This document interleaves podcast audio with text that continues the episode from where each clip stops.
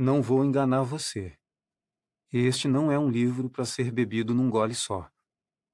Carla não escreve, borda, cada frase mais sublinhada que a outra. Pois então, deixe de lado a sede de história e leia tomando gosto, que às vezes o caldo queima a boca. A narrativa é um rio caudaloso de dor e vida, que guarda corredeiras onde menos se espera. Em suas águas turvas sopram ventos de fantasia com rajadas de verdade. Você vai querer grifar, anotar, escrever junto, vai fechar o livro, voltar depois de um tempo e abri-lo na fervura de quem sente e sofre. Carla mergulha no pesadelo espesso do amor, na loucura do tanto, na insensatez do sempre e do nunca. Tudo é intenso, tudo é muito. E a vida, como metáfora de um rio, tudo traz, tudo leva, tudo lava. Menos o amor. O amor é uma verdade à prova do tempo. Deguste. Cris Guerra. Ela me perguntou o quanto eu a amava. Reuni em vidro todos os humores vertidos: sangue, sêmen, lágrimas. Amo você, tantos rios. Capítulo 1 Puta. Não tem outro nome para Lucy. De profissão, ela era puta mesmo. Trabalhava num puteiro, vivia num puteiro, mas não era puta só por isso. Se só por isso fosse, podia outros nomes mais respeitosos, como meretriz ou prostituta. Era puta e pronto que essa palavra, a seco, carrega um xingamento que quem conhecia Lucy queria logo desabafar.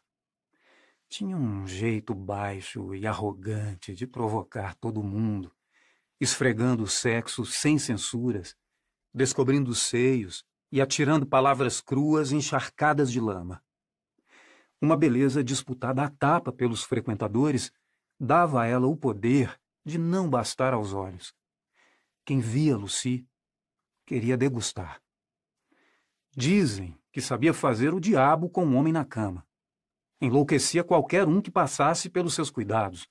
Não tinha um que não quisesse mais. Lucy tinha vontades, não aceitava dó de ninguém, repelia com sadismo as senhoras cristãs que lhe ofereciam um pouco de bondade. Eu pratico gozo e não sofrimento, humilhava. Vivia dizendo que daquele puteiro, e talvez de todos os outros puteiros do mundo, ela era a única puta que podia ser chamada de mulher de vida fácil. Quer vida mais fácil do que a minha? Uma puta que gosta de dar? Para toda a cidade. Isso era uma provocação sem tamanho. Qualquer pessoa de bem tolera as putas com a condição de sentir pena delas. Lucy, dona demais de si mesma, privava as mulheres de família do exercício da compaixão. Provocava com isso desejos profundos de inferno. As senhoras mais respeitadas se uniam para exigir de Deus que tornasse difícil a vida fácil dela. Se achavam com poderes de julgar e condenar a indecente. Muitas dessas senhoras tinham em casa maridos que assistiam mudos à ira contra Lucy. Mais a raiva delas aumentava, mais a fama de Lucy crescia. Os homens adoeciam de uma curiosidade científica por ela vulgarmente conhecida como tara, se enfileiravam dispostos a qualquer migalha. E como a fome faz mais pela cozinheira do que os temperos, a puta mais vulgar do mundo gozava fama de preciosidade, faturando alto todo dia. Nesse vai e vem de tudo quanto é cor, posses e credos, é difícil acreditar que Luci tenha caído de amores logo por Venâncio, marido de Dalva. Venâncio foi frequentador da casa de Manu quando atravessou o deserto de ser sozinho. Um homem triste, pesado, que carregava com ele um tormento sem tamanho. Mãos de marceneiro marcadas pelos erros dos martelos e serrotes, e olhos profundos de abismos por dentro.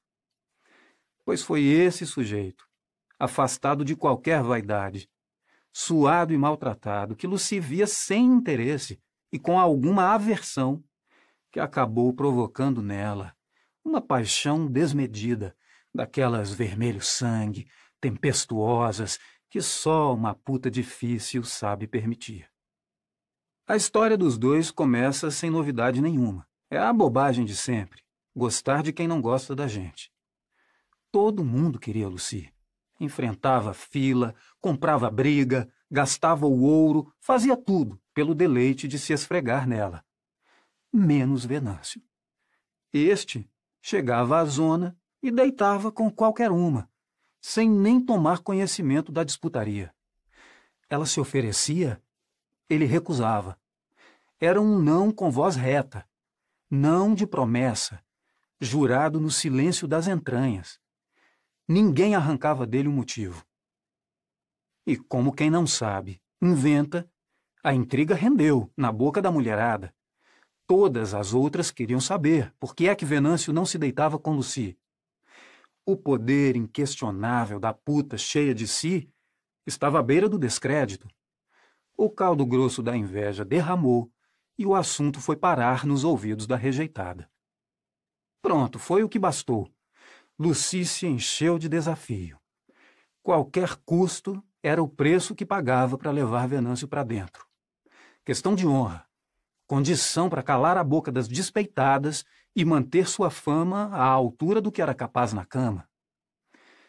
Do fundo da alma à superfície da pele, da ponta do dedo às pontas dos pelos, do lado de dentro e de fora, onde existia Lucy, não tinha um espaço, miúdo que fosse, que não sustentasse a mais absoluta certeza de que ia ser fácil levar um homem abatido daquele para a cama. Capítulo 2 Doralda, Rosa, Margarida, Lucila, Madalena, quem ia vir naquela noite pouco importava. Venâncio esperava por qualquer uma, e delas não esperava nada. Só recusava Lucy. Ficou surpreso e quase sem ação na primeira vez que ela invadiu seu quarto. Já tinha dito um não na sala dias antes e pensou que bastaria. Não bastou. Quando ela chegou, sem ser convidada, trouxe o cheiro do assanhamento. Tirou a roupa poderosa, peça por peça, olhando de cima do nariz para baixo, na direção de Venâncio, sentado na cama, acompanhando tudo do lugar dele, paralisado. Ficou nua, pelo e pele, chegando poro a poro, bem perto, oferecendo a montaria. Lucy tinha um corpo indecente que convidava aos berros, línguas e mãos. Ele sentado, ela de pé. Entre o umbigo e os pelos dela, os olhos dele. Ande, homem. Hoje eu quero dar para você. Venha com sua boca sentir o meu gosto. Abuse de me molhar. Você tem sorte, eu sou gostosa demais. Venâncio ficou quieto. Apreciou, enquanto Lucy descrevia sem modéstia a sua competência. Quanto mais ela falava, mais ele ouvia o que não queria. Quando abriu a boca, foi um ponto final, sem recurso. Não quero não, moça. Guarde essa gostosura toda para sua fila de babões. Eu gosto de puta que dá mal. Lucy experimentou o coice. Despreparada, quis bater em Venâncio, exigir obediência. Apelou, mandou que ele enfiasse no cu todas as coisas que têm nome. E saiu cuspindo o fogo que não acendeu nele. Mas no dia seguinte voltou e depois voltou de novo. Eram dias rendendo semanas, puxando meses, empurrando a vida. Cada noite tirava a roupa de um jeito. Às vezes só a parte de cima, às vezes só a de baixo, lento, rápido, mordia a boca, divertia os dedos, expressava os olhos, ficava de frente, de lado, de quatro, exausta. A uma certa demora, Venâncio, entediado, punha ela para fora, sem satisfazer uma unhazinha suja sequer do seu apetite. Lucy cancelou a fila. Jurou que não deitava com mais ninguém enquanto não fosse mulher para Venâncio. E assim foi indo, sem outro pensamento, com essa ideia encurralada. Atrofiou, diminuiu de tamanho na aflição de não ter mais o que inventar desconfiou de todas as certezas que tinha. Até que um dia, um modo de proceder dela derrubou o muro e ameaçou a distância entre eles. O que ela fez, sem saber que fazia, provocou em Venâncio uma emoção aguda. Os olhos dele se encheram de uma água triste, turva, como a água que passa num cano por onde nada passava há muito tempo e que expulsa com ela uma sujeira velha, um abandono antigo e demorado. Aquele homem maltratado era dono de uma beleza que a desgraça escondeu com sua camada grossa de hostilidade. Naquele momento em que o opaco ganhou transparência, deixou ver o que tinha sido. Capítulo 3 Venâncio e Dalva casaram apaixonados, perdidamente. Quem via os dois pedia a Deus uma sorte igual. O amor tem nome, mas não é nada que a gente possa reconhecer só de olhar. A dor a gente sabe o que é, tem lugar e intensidades que cabem na ciência. A raiva, o medo, o ódio entortam a cara como um jeito provável de se manifestar. Mas e o amor? O que é senão um monte de gostar? Gostar de falar, gostar de tocar, gostar de cheirar, gostar de ouvir, gostar de olhar, gostar de se abandonar no outro. O amor não passa de um gostar de muitos verbos ao mesmo tempo. No caso de Venâncio e Dalva, o gosto de cada sentido grudava os dois para mais de muitas vidas. Pareciam eternos de tão juntos. Um saboreava o outro. Viveram muito tempo assim, irrigados, até que Dalva engravidou. A notícia parecia boa. Amor dando fruto, coisa mais sagrada, ela e ele somados, a natureza perfeita providenciando a continuação de tudo. Era isso que deviam sentir. E ficaram muito tempo tentando fazer o que deviam insistiram na bobagem de pôr no caminho deles a estrada dos outros. Deu no que deu. Quem pode negar, no mais honesto olhar, que, dado um encaixe perfeito, não sobre espaço para mais nada? Era justo demais o jeito que um juntou no outro. Venâncio, quando viu a barriga de Dalva crescer, foi vendo crescer nele um ciúme doentio. Mas era tarde. Não comandava o curso do rio. Estava feito. Dalva já queria aquele filho mais do que qualquer outra coisa. Pensava nele, falava dele, entregava as mãos à barriga e dela não se afastava. Era bercinho para cá, bordados para lá, banhos demorados voltados para o próprio umbigo, tardes inteiras cantando canções de ninar com uma voz débil, daquelas que os adultos fazem quando pensam em cantar as crianças passou a evitar Venâncio, com medo de machucar o bebê. Olhava mais para o espelho do que para os olhos dele.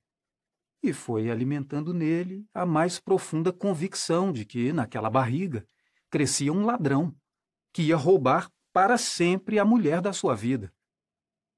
A loucura começa como uma doença, miúda. Vai se alastrando célula a célula, ocupando tudo destruindo a saúde, acabando com a vida de quem não encontra recurso para deter os pensamentos ruins, fazedores dos mais profundos infernos. O pensamento solto, insistente e amargo constrói e antecipa a desgraça. É cruel no jeito de destruir. Naquele dia, Venâncio podia ter saído. Já estava lá fora, no portão, quando pôs sentido na bexiga cheia e pesada. Voltou para mijar. Nos últimos anos, a lembrança desse segundo, o preciso momento em que decidiu voltar, provocava nele uma aflição sem alívio. O filho tinha nascido de manhã. Quando ele entrou no quarto, Dalva oferecia o bico do peito para o menino. Os olhos de Venâncio pararam ali. Sentiu uma dor de infidelidade, traição. A nuca esquentou num quase desmaio. Ela punha na boca do menino o bico do seio que era dele. O bico, acordado e nu, estava lá, entumecido, pronto, sem que ele o tivesse excitado. A boca do neném buscava ansiosa o peito farto e úmido, querendo sugar, engolir e ainda tão sem saber. O mamilo se dobrava, passando na boquinha pequena, querendo ser pego por ela. Dalva se entregava a uma emoção única, da mais comovente ternura. O momento dela e do filho cegou Venâncio de uma absurda loucura. Ele arrancou o menino dos braços dela e jogou longe. Bateu em Dalva, bateu, bateu. Espancou. Capítulo 4 Dor Capítulo 5 Com a dor, o silêncio. Denso, ácido, estagnado. Um silêncio de caco de vidro moído, esfolando o corpo por dentro. Um desesperar. Nada por vir. Dalva parou de falar com Venâncio. Não olhou mais para ele. Considerou que ele não estava mais vivo. Ignorou sua presença. Nenhuma reação nem quando ele chorou, quando ficou sem comer, quando parou de se lavar, nem quando ameaçou morrer, nem quando mandou valente, cuspiu na cara dela, sujigou prometendo uma nova surra, jurando morte, morrendo esmagado pelo que não podia ser desfeito. Nada. Ele suplicou, sincero, desamparado, e ela, nem um olhar nenhum perdão possível. Nas primeiras semanas, Dalva não comia, não bebia, não acendia a luz, morria um pouco a cada dia. Se levantou depois de uma longa visita de luto da mãe. Saiu de casa sem deixar pistas e, para desespero de Venâncio, só voltou ao entardecer do dia seguinte. Desse dia em diante, passou a sair todas as manhãs. Caminhava lenta, magra, ombros fechados de quem desistiu. Ninguém sabe ao certo aonde ia. Na hora mais triste das tardes, quando a saudade parece apertar o coração do mundo, Dalva voltava para casa. Dizem que a tristeza dessa hora está nas entranhas da gente, infiltrada nas nossas menores porções, há milênios. Nasceu do pavor infinito de anoitecer. Hora em que as mulheres não sabiam se seus homens voltariam vivos da caça. Muitas vezes não voltaram. Hora em que os homens, ao voltar da caça, não sabiam se encontrariam suas mulheres mortas. Muitas vezes encontraram. Perder amores é escurecer por dentro. Uma memória do corpo que o entardecer evoca quando tinge o céu de vermelho. Para quem está sozinho, depois de ter amado, o fim do dia é muito triste. Era nessa hora que ela voltava. Dalva morava perto da casa de Manu, o puteiro da cidade, e quando fazia seu caminho de todos os dias, passava bem na porta das putas. Um alpendre fresco, onde sempre uma mulher ou muitas se largavam espalhadas, meio nuas, pelo chão gelado, entregues nas muretas baixas, estiradas, e preguiçosas da noite animada, fugindo do sono e do calor dos dias. Do outro lado da rua, o passeio estreito recebia o sol histérico, claro e quente, fritando quem caminhasse por lá. E ainda assim, era por ali que o movimento da rua corria. No lado da sombra, pouca gente se atrevia a passar. Era quase entrar na casa de Manu, e com a luz do dia, um pudor constrangido aconselhava menos intimidades. Toda sorte de pensamento fazia o lado do sol mais prudente. Ser reconhecido, ver o pecado de frente, sentir vontade de dia, medo de ficar doente, ver putas de perto, como se putas não fossem gente. Outro medo ajuizado mantinha quase vazio o passeio coberto de sombra. Ser alvo de zombarias, que as putas juntas são corajosas, jocosas, falam alto, e na lentidão quente das horas em que não fazem nada, uma boa risada, à custa de um distraído passante, dava para as moças mais diversão do que a folia das noites viradas. Se o distraído fosse uma beata, ficava mais divertido o escárnio. Putas e beatas não se entendiam nem por princípios, nem pelos fins. Para as putas, basta a Deus um coração puro. Outras partes podem ser lambuzadas. Para as beatas, qualquer lambança no corpo contamina o coração. Uma guerra santa e encorpada. Mas Dalva não era confundida com uma beata. Embora suspeitassem que ela arrastava um corpo, sem prazer, à procura de uma igreja. As putas pareciam adivinhar sua dor. Quando ela, todos os dias, passava por ali, podiam ver o abandono caminhando. Ficavam caladas, pensando nelas mesmas. Aquele peso todo tinha um eco poderoso no silêncio suado e cheio de cheiros que rodeava cada uma. Dalva nunca olhou para o alpendre, embora fosse pelo caminho da sombra. Passava de cabeça erguida, olhando para a frente, não por afetação de orgulho ou por força de algum julgamento, mas por não dar importância a nada que não fosse ir para onde estava indo. Carregava seu corpo pesado de tristeza, e isso era tudo o que parecia fazer. As putas reconheciam que ali não se podia bolinar. Sabiam, por experiência própria, que não se deve aumentar uma dor sem tamanho. No fim do dia, quando Dalva voltava, para quem reparasse muito, dava para ver um olhar mais sereno nos olhos dela, mas ninguém nunca reparou, nem pouco. O que as putas sabiam sobre ela e Venâncio era desencontrado, coisas ditas sem certeza, boca a boca. A história de cada uma delas sempre se misturava no jeito como cada uma contava a história do amor deles.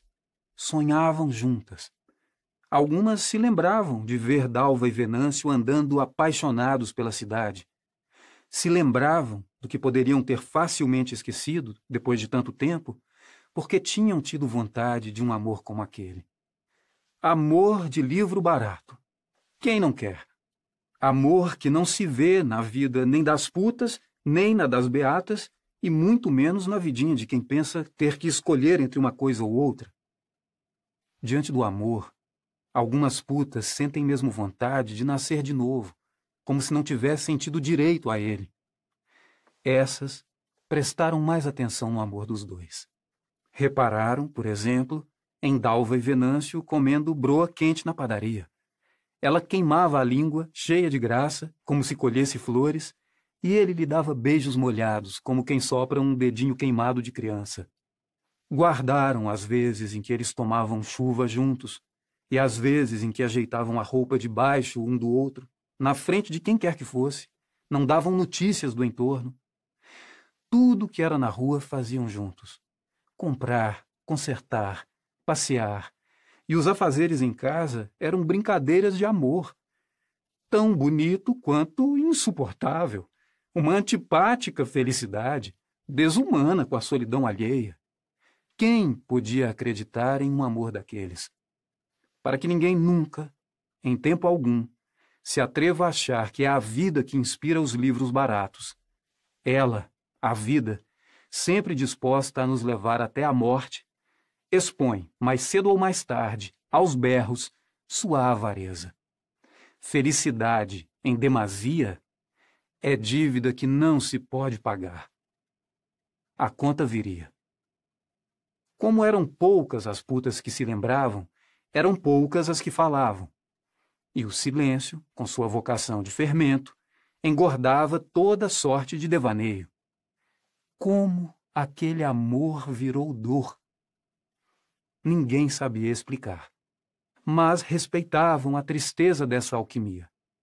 O destino não aceita zombarias.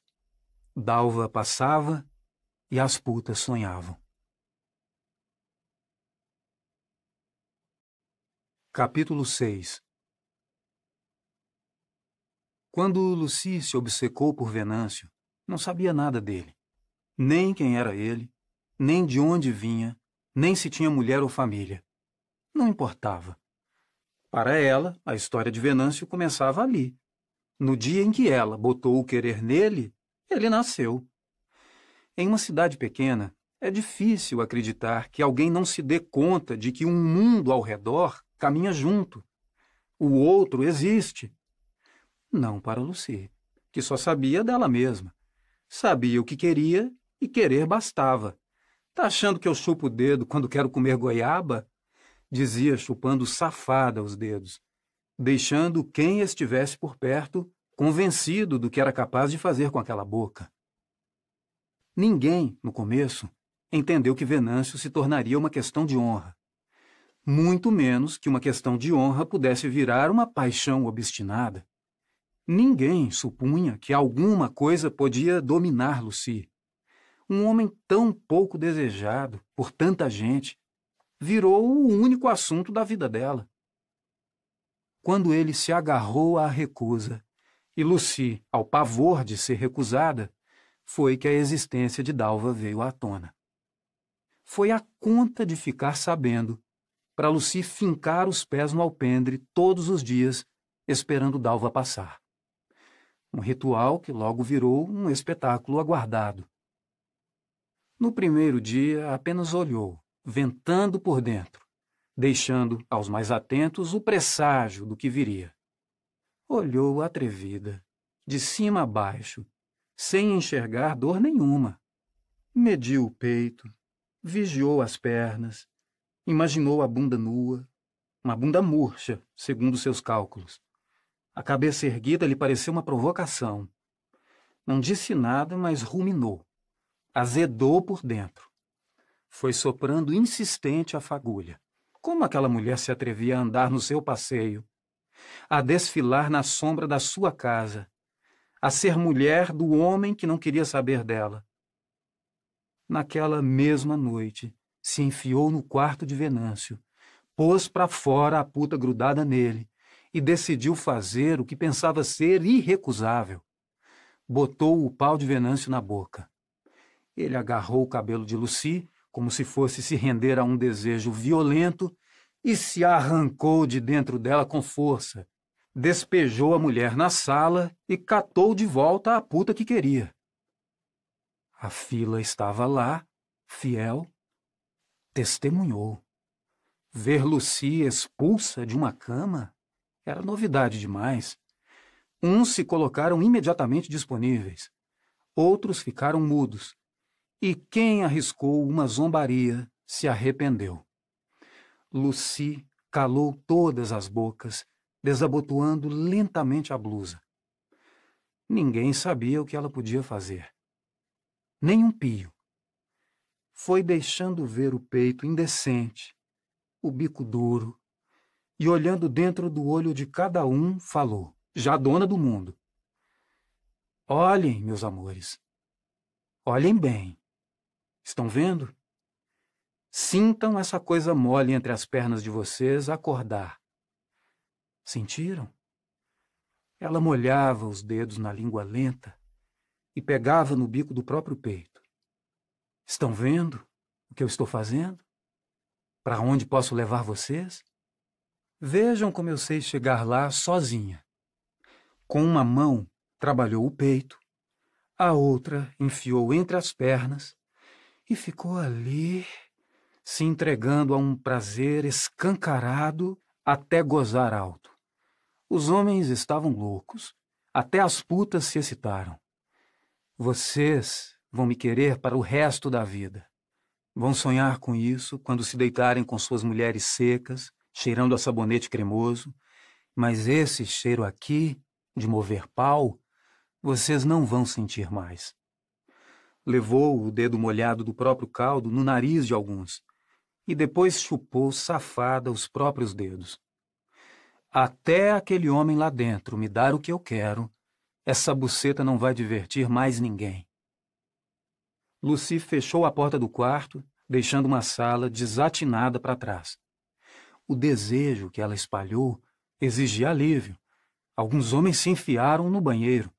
Outros disputaram as putas a preço de ouro. E os que sobraram correram para casa, mais aborrecidos que conformados por terem que resolver tanto fogo com a própria mulher. A noite foi um bagaço de cana agarrado na garganta de Lucy. Possuída de aflição, tinha ímpetos de murros. Queria ir para o alpendre e esperar Dalva passar. A essa altura já não tinha dúvida de que a culpa era daquela vaca sofredora, com aquela cara de quem não se mistura. Vamos ver quem pode mais, gritou madrugada adentro. Capítulo 7 O pai e a mãe de Lucy faziam amor. Ela nasceu de uma trepada feliz, foi um bebê de olho aceso. Tinha vontade de engolir o mundo. Pai e mãe achavam graça, davam carinho, enfeitavam a filha única com aquele amor alegre. Quando não sabia ainda nenhuma palavra, já era boa em deixar claro o que queria. Foi ficando grande aos paparicos. Cresceu confiante. Era mais do que bonita. Tinha alguma coisa irresistível no seu jeito. Aprendeu a escalar as pernas da mãe para olhar dentro do olho dela antes de pedir alguma coisa. Sabia insistir. Viu que funcionava. E então, quando já estava acostumada a ter o que bem entendesse, perdeu mãe e pai ao mesmo tempo. No dia do enterro, não teve quem não sentisse dó vendo aquela menina ordenar aos pais que se levantassem. Pela primeira vez, eles desobedeceram à insistência sofrida da filha. Foi seu primeiro não intransponível. Sem saber, ela jurou que seria o último. A irmã do pai, tia Duca, levou Lucy para casa. Suas duas filhas, Cleia e Valéria, eram mais ou menos da idade da sobrinha, sete anos. Um corte seco e afiado começava ali. Essa poderia ser a velha história da menina órfã maltratada, explorada por gente ruim e ambiciosa. Nada disso. A tia não era nem boa nem má. Apenas amava mais as filhas. Quem não amaria mais as filhas do que a sobrinha cheia de vontades? Duca nunca ia esquecer, embora não tivesse planos de vingança, das vezes em que viu Lucy tirar o chocolate das filhas, sem que seu irmão desse à sobrinha alguma noção do que fosse dividir. Oh, menina impossível, quando quer alguma coisa, ninguém segura, falava orgulhoso o pai. Uma boa surra segura, pensava Duca calada. Melhor não falar nada. Deixa, que a vida ensina. Seu irmão estava certo demais que essa era uma qualidade essencial ao bom futuro da filha. Fazer o quê? Cada pai uma esperança. O certo é que na casa de tia Duca, quem mandava era tia Duca. Tinha hora de comer, hora de dormir, hora de estudar. Cada uma fazia a própria cama e dividiam a arrumação da casa e da cozinha. Missa todo domingo. Lucy odiava. Tentou convencer a tia de como a coisa funcionava com ela. Não deu certo. Tia Duca não deixava olhar dentro do olho e cortava de cara qualquer conversa subversiva. Você tem idade para obedecer. Quando conseguir ter sua própria casa e comprar sua comida, vai poder ser dona da sua vida. Essa era a ladainha. E se a obediência era distribuída por igual, o olhar carinhoso e o colo quente eram, para Cléia e Valéria, em quantidades mais generosas e sinceras. Não era por maldade. Duca se esforçava para incluir Lucy nessa intimidade, mas era como uma caridade penitente. Lucy sentia um ranço de esmola naquela bondade. Não reconhecia nenhum amor ali. E a saudade dos pais machucava. Ao mesmo tempo, foi alimentando um rancor pela tia e um ódio por tudo em que ela acreditava. Muito asseio, muita igreja, muito obrigada, muito por favor, muita decência. O que Duca e as filhas tinham massacrava Lucy. E quando a adolescência chegou trazendo corpo, mucos e angústias, veio com ela o insustentável. Capítulo 8 Lucy teve certeza de como ferir tia Duca. Antes de mais nada, teve certeza de que era isso que queria fazer. O imperdoável. O rompimento irreversível. Nada a ser dito. Uma espécie de morte. Firme, imperturbável. Para sempre. Lucy nunca quis estar ali e teve tempo de planejar sua retirada. Mas não é só de tempo que um bom cardápio de ódios precisa para inspirar grandes estratégias. Precisa começar de algum lugar, e nesse caso, o lugar era brando. Ele era bonito, isso de cara já intrigava. Lucy nunca entendeu o interesse do tio pela tia. Uma mulher castanha, sem extremos, sem surpresa, uma água morna e fosca. Tio Brando vivia cercado de um silêncio atraente, uma distância de quem quer ver melhor, que abria caminho para tia Duca ocupar todos os espaços. Ela mandava, mas era ele quem permitia. Nem de longe era o marido Palerma que gostava de parecer. Ali existia uma conveniência esperta. Ele assistia ao trem caminhar pelos trilhos indo exatamente para onde queria. A mulher fiel, dona de casa, caprichosa com o dia a dia, as filhas bem educadas, prontas para um bom casamento com vista para um futuro menos oneroso, comida quente e bem feita na mesa, cerveja gelada, casa limpa, roupa lavada e passada, e a liberdade dos que estão acima de qualquer suspeita. Sabia escapar daquele circo. Por isso carregava sempre um sorriso indecifrável, de quem estava se divertindo com um jogo de tabuleiro. Nunca tentou ser pai de Lucy. Tratava a menina bem e mantinha-se longe das disputas e dos arranca-rabos diários. Mas quando Lucy ficou moça, não era mais possível ignorar a força do corpo dela. Era um convite escancarado. Ela podia estar varrendo o chão, lavando prato, indo para a missa, podia estar com dores de menstruação, não importava. Lucy dava vontade de pegar, lamber, dava vontade de ser bicho. Tio Brando não botava o olho nela como queria. Tinha medo de perder o controle. Mas Lucy notou que estava sendo desejada. O jogo que ela queria ganhar tinha começado. No início eram pequenas provocações, um braço que roçava outro, um espreguiçar distraído, oferecendo o peito livre sob a camiseta, uma mão displicente ajeitando a calcinha, uma língua caprichosa molhando os lábios, coisas defensáveis. Em caso de flagrantes ou acusações explícitas, ainda caberia uma cara de surpresa e ares de injustiçada. Essas pequenas seduções foram liberando seus vapores inflamáveis, e o desejo foi se concentrando no espaço que separava os dois. Criou um campo impregnado de atração, contra a qual não se podia mais nada. Não havia como parar aquilo. O irreversível estava no comando. Então, uma noite, quando Brando bebia sua sagrada cerveja, Lucy se aproximou, lentamente, sustentando os olhos nos olhos dele, enfiou seu dedo no copo e depois levou o dedo molhado à boca do tio.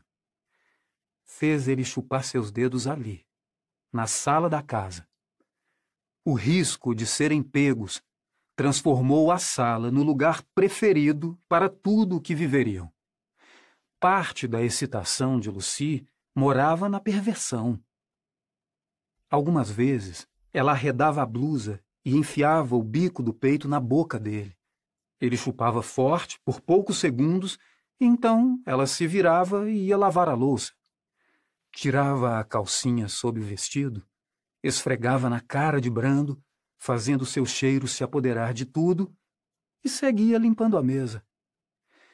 Inúmeras vezes sentava em uma cadeira, abria as pernas, subia lentamente o vestido, e quando o pelo negro surgia espesso, se esfregava, lenta e safada, olhando no olho do tio, vendo ele se incendiar. Eram torturas violentas, pequenos segundos de um desejo demorado, dia após dia, juntando forças para explodir. Mas tia Duca sempre estava lá, rebobinava tudo, esfriando aquela fervura. Vivia bem informada sobre as vontades de Deus e emprestava a voz alta e confiante ao exercício de compartilhá-las. Se achava dona da palavra do Senhor, por saber de cor a palavra escrita por homens. Homens criados por Deus, propositalmente sujeitos a ciscos e traves nos olhos. Tia Duca se ocupava tanto com falar suas certezas que não dava notícias do que ouviam. No fundo, não muito fundo, Desconfiava que ela, em pessoa, em carne e osso, era um exemplo de mulher. Se concentrava nisso. Capítulo 9 Lucy começou a valorizar a ida à missa aos domingos. Se aprontava cedo, se enchia de meiguice e repetia muitas vezes: Não tem nada que eu goste mais do que ir à missa. Não vejo a hora de ir para a igreja. E foi fazendo assim, exagerando no contentamento. É claro que tia Duca viu. Ah, se viu. Viu e mordeu. Boas punições são as que fazem sofrer. A vara educa. Tia Duca acreditava mais nisso do que em Deus, e foi com convicção que disse a Lucy: Hoje você não vai à igreja. Vai arrumar a cozinha direito para aprender a ter asseio. Mas titia não tem mais nem menos. Você vai ficar em casa com seu tio e acabou. Lucy olhou para o tio. E lá estava aquele sorriso no canto da boca. Elas foram, os dois ficaram. Sozinhos e cercados por meses de desejos reprimidos. O que fazer com tanta liberdade? Lucy ficou diante do tio, enfrentando seu olhar, em silêncio. Tire a roupa. Ele mandou o macio. Ela queria obedecer e tirou. Foi forte o impacto da beleza dela nele. Brando nunca tinha visto um corpo assim. Olhar aquela mulher nua perturbava. Conferiu lento de cima a baixo. Ela, sem vergonha, buscava um lugar para a língua mal intencionada Brando pensava estar no comando, mas fragilizou. Não havia uma distância segura. Corria o risco de emburrecer, jogar fora anos de experiência. Podia pegar Lucy e se meter dentro dela. Estava ali, ao alcance das mãos. Tanta beleza tão perto.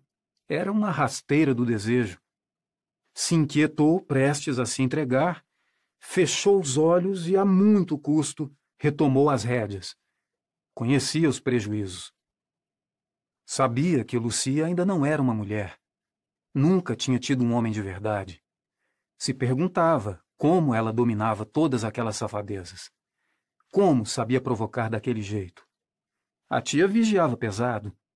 Na rua ela não tinha experimentado liberdades. Dormia no quarto com Cleia e Valéria. Não podia nem se assanhar sozinha. Tudo era limitado, avarento, silencioso debaixo da coberta. Engravidar aquela menina seria um transtorno, uma chateação. Tentava se convencer, mas, diante das sacudidas violentas do desejo, podia pouco. Os argumentos não tinham tonos, exigiam muito esforço para se impor. Brando relutou, sofria em desperdiçar a oportunidade. Eram raras. Queria se enfiar dentro de Lucy com força, ocupar sua boca no corpo dela mas aqueles meses todos, pensando em como tirar do caminho os perigos, compareceram. Enquanto entrava com o dedo em Lucy, foi, de uma maneira estranha, generoso com ela. Você é virgem, não é? Nunca foi de homem nenhum, hein? Sente como isso pode ser bom. Você gosta? Lucia estava dominada. Você quer que eu entre dentro de você? Lucy se ofereceu mais ainda. Você sabe que quando o homem goza dentro de mulher pode fazer filho? E filho pode estragar tudo. Um filho é projeto para uma outra vida. Não a vida que você quer. Livre, divertida, safada, não é? Vida de ser sol, de ter súditos. Você tem a sorte de ser uma mulher que pode ter o homem que decidir ter. E se você tiver um homem, tem tudo o que ele tem. Se tiver muitos, pode ser rica. Lucy estava fora de controle. Sentia dor, mas não queria parar. Queria a queda d'água. Os dedos do tio eram atrevidos. Isso. Assim. É disso que você gosta, não é? Lucy gemeu alto. Então vá atrás. Vá buscar. Lucy se contorcia insana. Se sua tia te pega comigo, te bota na rua. Eu vou ser perdoado. Você não. Então, se você quer muito me ter, me tenha quando não precisar mais dessa casa. Os dedos avançaram violentos. Não tem um homem na cidade que não possa ser seu. Aprenda a não engravidar. O resto parece que você nasceu sabendo. Lucy explodiu. Ondas e ondas de vertigem. Ela queria aquilo mil vezes, mil vidas. Ela queria ser puta. E se ela queria, bastava. Capítulo 10 Entre gostar de dar e ser puta, vai uma distância que Lucy tratou de aproximar não queria dar de graça. Talvez acreditasse em putas que não existem. As putas rainhas, que mal sabem o que querem e já estão sendo atendidas. Não se encantava com perfumes, colares, roupas que brilham. Queria era curvar os joelhos, ver aqueles sujeitos tomados pelo desejo, desesperados, pagando qualquer preço só para poder decidir se os levaria ao inferno ou ao paraíso. Puta Deus, dona de destinos. Não tinha ideia de que nesse reino as putas obedecem. São coisa disponível. Aguentam o cheiro, o peso, o hálito, as taras, as varas de qualquer um. Lucy era puta virgem, sonhadora. Queria testar seu poder. Queria que jejuassem por ela, rastejassem, doassem dízimos. E, se não tinha ideia ainda da dura vida de quem é coisa, já tinha certeza de que com ela seria diferente. Não comprava essa versão das putas infelizes. Naquela noite, custou a dormir. Ainda sentia o dedo do tio dentro dela. Tinha pressa de pôr o sonho em prática. Mas não fazia ideia de como escapar dos domínios de tia Duca. Lucy vivia sob vigilância não dava um passo sem dizer aonde ia, com quem, por quê. A tia controlava seu tempo, suas companhias. Queria mandar nos seus pensamentos, decidir seu gosto, racionar seu gozo. Vaca. Se livrar da tia não era pouco, mas era o de menos. Existia uma cidade inteira pronta para atirar pedras. Uma cidade atrás das cortinas, espiando pelas frestas, tomando conta da boa conduta, com as chaves do céu na mão, distribuindo merecimentos. Como ser invisível com tantos olhos procurando pecados? Não era fácil ser puta. Era preciso escolher quem, onde, quando, quanto. Muita coisa para imaginar antes de abrir as pernas. Qual seria o destino de cada cidadão respeitável diante de um desejo bem provocado? O que faria, por exemplo, com o delegado? Prenderia. Não se apertou alucinaria o farmacêutico, deixaria o médico de cama. Lucy começou a se divertir maliciando as palavras, emputalhando os ofícios, brincando de ter poder. Perdeu a censura. Poria o veterinário de quatro. O dentista deixaria de boca aberta. Daria ao jornalista um furo, ou dois. Ao professor, uma lição. Aos políticos, as piores sacanagens debaixo do pano. Deixaria o padeiro assado, riu do padeiro assado, mas teve um pouco de medo quando pensou no padre de joelhos. Sobre o inferno, nunca teve certezas. Esse seria sempre um pensamento intruso se metendo onde não era chamado. Temia o inferno, debochava, mas tremia. Ao inferno com o inferno, pensou deixando escapar a voz alta no quarto escuro decidiu que daria para todo mundo como bem entendesse. Uma grande trepada é o que alimenta, festejou a puta virgem de um orgasmo só, eufórica de sabedoria. Tia Duca é osso podre, mal nutrida. Imagine se ela suporta ferver. Mulherzinha estragada deve morrer de nojo na cama. Lucia estava na arrogância das certezas, achando que sabia tudo, nem de longe duvidava de que encontraria um jeito de cegar a tia e a cidade, deixando de olhos, braguilhas e carteiras abertas apenas os escolhidos. Passou em revista todos os homens que conhecia e, antes de dormir, já sabia por onde começar. Capítulo 11 Dois dentistas para todas as bocas da cidade. Um mais velho, respeitado, de confiança, pai de família, barriga bem alimentada, homem bom e caro. Seu consultório na praça tinha uma imponente escada de mármore. O outro, mais moço, era solteiro, comprometido, menos experiente, mas esforçado. Tinha o preço mais em conta. Seus clientes moravam longe, andavam muito para chegar ao consultório, melhor mesmo que não tivesse uma grande escada. Quando Luci inventou sua dor de dente, sabia na cadeira de quem ia acabar parando. Tia Duca nunca surpreendia. E quem é previsível demais oferece o pescoço ao cabresto. A consulta foi marcada com o doutor Maneco, o que não tinha barriga. Escada só para Cléia e Valéria. Bingo. Lucy pôs o vestido certo. Sabia o que fazer com ele. Já tinha a cena toda na cabeça. Esperou a hora de entrar. Estava nervosa, querendo escorrer perna abaixo. Teve vontade de desistir, mas ignorou. Ia até o fim. Então, Dr. Maneco mandou Lucy para a cadeira e, cheio de concentrada paternidade, perguntou que dente doía. Ela procurou o olho dele antes de abrir a boca Mostrou com a ponta da língua um dente qualquer. Viu ele se agitar um pouco, perturbado por um vento invisível. Talvez tenha desconfiado, sem saber que desconfiou. Tenha calma, doutor. Prossiga, comandou em silêncio. Educado, ele pediu. Ponha o dedo para eu ver. Não era o começo que Lucy tinha imaginado, mas é bom deixar o imprevisto dar algumas ideias. Pedir Lucy para pôr o dedo na boca era cutucar seu ponto fraco, apertar o gatilho. Ela obedeceu.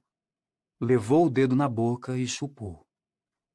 Um sangue subiu para a cara abusada dela. Sem despistar, ela gostou, Tinha mesmo vocação. Doutor Maneco assustou. Ensaiou recusar. Não sabia o que fazer com a oferta.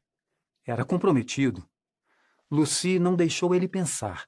Sem tirar os olhos do olho dele, segurou sua mão firme e pôs por dentro do decote, entregando seu seio macio e oferecido. E então começou a não ser mais virgem. Ele trancou a porta, ela destrancou as pernas.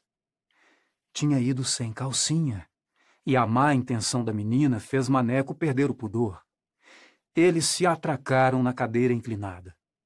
Ele apertou os seios dela, lambeu, mordeu, segurou a bunda redonda, enfiou a cara nas coxas roliças, a língua lambendo tudo, molhando os buracos alagados, e então penetrou em Lucy. Ela sentiu dor mais do que com os dedos do tio e queria que doesse mesmo. Gostava daquela dor misturada com um não poder parar. E foi mexendo com força até que ele gozou, abafando o gemido para não ser ouvido na sala de espera. Tolice! Gemidos naquele lugar eram sempre de dentes adoecidos. Ninguém suspeitaria. Mesmo assim, ele se apressou em pôr a roupa. Lucy preferiu demorar espalhou o que escorria dela, passando a mão com liberdade pelo corpo, certa da beleza que tinha. Sem dó, entregou a conta. Foi bom, não foi, doutor? Doutor Maneco olhava para ela querendo começar tudo de novo. Gostosa, a. Podemos fazer mais, muito mais. Muito, muito mais gostoso. Mas tinha um preço. Lucy cochichou no ouvido dele quanto ia custar a alegria. Era só o começo. Quer marcar outra hora para a gente continuar o tratamento? Doutor Maneco queria. Se dependesse dele, o tratamento ia ser demorado. Lucy deixou o consultório sem esconder um brilho no olhar. Tinha dado certo. Ela podia fazer aquilo. Gostou de ver o susto na cara do doutor Maneco. Viu ele confuso entre o certo e o errado. Viu sua impotência diante do próprio pau duro. Viu um desejo inconsequente tomar conta dele. Se um dia tivesse que responder por aquilo, Maneco teria atenuantes. Ia jurar que não teve saída. A beleza tem poderes de arrancar o sim. No dia seguinte, Lucy já sabia onde continuar a brincadeira. Na farmácia. Seu Bento, o farmacêutico, era um homem antigo e cansado. Casado, tinha quatro filhos, a caçula da idade de Lucy. Conhecido por sua serventia, nunca se recusava a ir aonde fosse preciso aplicar injeção em quem não pudesse andar até a farmácia. Lucy sabia que ia ser arriscado mexer com seu Bento. Ele era um homem bom e correto, muito querido por todos. Conhecia a menina desde pequena. Sempre foi respeitador e educado.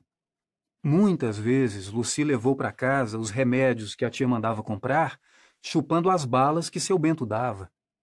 Por ser um homem tão direito, na cabeça de Lucy, era a prova de fogo que procurava. Se ele não escapasse, ninguém escaparia. Se não procurasse a tia para denunciar o pecado, ninguém mais daria com a língua nos dentes. Baseada em que Lucy tinha tanta certeza? Em nada. Na verdade, não era certeza coisa nenhuma. Era pressa, vontade de ir direto ao mais difícil e testar logo as suas habilidades. Para começar, não via graça em seu Bento, tinha até um pouco de repulsa por sua cara encardida, a pele de idade avançada, o excesso de dobras e a falta de sal. Mas se convenceu de que não estava indo para o parque. Agora era trabalho. Queria se concentrar nesse propósito. Com o doutor Maneco tinha sido diferente. Ele dava frio na barriga. Tinha poderes de abrir o apetite dela. Mas, se queria ser puta, precisava aprender a não se importar com bonito, feio, velho, moço. Maneco tinha sido um capricho, uma exceção, Queria perder a virgindade com alguém que gostasse, antes de perder a vergonha com qualquer um. A primeira vez merecia um pouco de purpurina e lantejoulas. Lucy, como toda moça, também tinha seus rituais. Mas, passada a festa, era hora de encarar o destino que escolheu. Coragem. Quando Lucy chegou, seu Bento estava sozinho. Como sempre, foi educado e brincalhão. Tá precisando de quê? É só falar que a gente resolve. Lucy se debruçou contra o balcão, apertando os seios e deixando que boa parte deles saltasse pelo decote. Fez cara de esquecida. Seu Bento não pôde deixar de notar o lance que a moça estava dando. Meio desconcertado, ficou relutante, mas aquele peito tinha um imã, um imã para quem não era de ferro. Enquanto ela passava os olhos pela prateleira de remédios, fingindo não ver nada, ele lutava para não olhar. Perdeu. Bem que minha tia me mandou anotar o nome do remédio. Agora não lembro. Oh, cabeça ruim! Mais ela falava, mais deixava o decote indecente. Ele olhava, já um pouco aflito, sem saber se devia avisar a moça do descuido. Sem parar de olhar, despistava. Para que dor é? Acho que é dor de mulher. A frase era boa, tinha mulher no meio. Lucy passou a língua nos lábios, safada. Estava ficando perto do lugar aonde queria ir. Foi então que ela deu o bote. Olhou para ele, olhou para o decote, olhou para ele de novo. Ela viu que ele estava vendo. Ele viu que ela viu. O senhor gosta? Seu Bento ficou branco. Vai desmaiar, vai cair morto, pensou, já tomando distância do sacrifício. Pode olhar, seu Bento. E então, com o dedo, ela abaixou parte do decote, deixando que o bico do peito pulasse para fora. Aquilo desalinhou as fibras dele. Não sabia o que fazer. Respira, homem. Gaguejou, esboçou repreender Lucy, mas era tarde. Ela já tinha começado a gostar. Eu deixo o senhor pegar. Eu deixo o senhor lamber. É só a gente ir lá dentro. O senhor vai ver que é um santo remédio. Seu Bento, com o coração na boca, não tinha força para o não. Vou. A perna parecia faltar, o juízo também. Sabia que não era certo, mas Estava vivo de novo. Aquilo era emoção de verdade. Sentia o que nem se lembrava de já ter sentido. Era bom ser fraco. Vou. Foi. Ele e Lucy, atrás da prateleira, num sem jeito de se agarrar em pé, ele matando aos goles a sede de uma vida inteira, todo o deserto alagado, ela gostando de ver o que podia fazer com ele. Quem diria? Foi tudo com pouca imaginação e muita pressa. Lucy nem ligou. Não dominava o cardápio. Chegar ao fim ainda era mais importante do que caminhar. Concluído, deu o preço. Prometeu repetir e foi embora. Seu Bento ficou lá, sentindo culpa, sem arrependimento. Pagava o que fosse para ter mais. Precisava de outra dose. Agora não tinha volta. E assim foi. Lucy escolhia quem queria e lançava a flecha. Os homens eram pegos de surpresa, tomados pelo acontecimento. Talvez todo homem ali sonhasse ser arrebatado por uma beleza indecente. Sonhasse não decidir, não ser forte, sonhasse não ter que dar conta.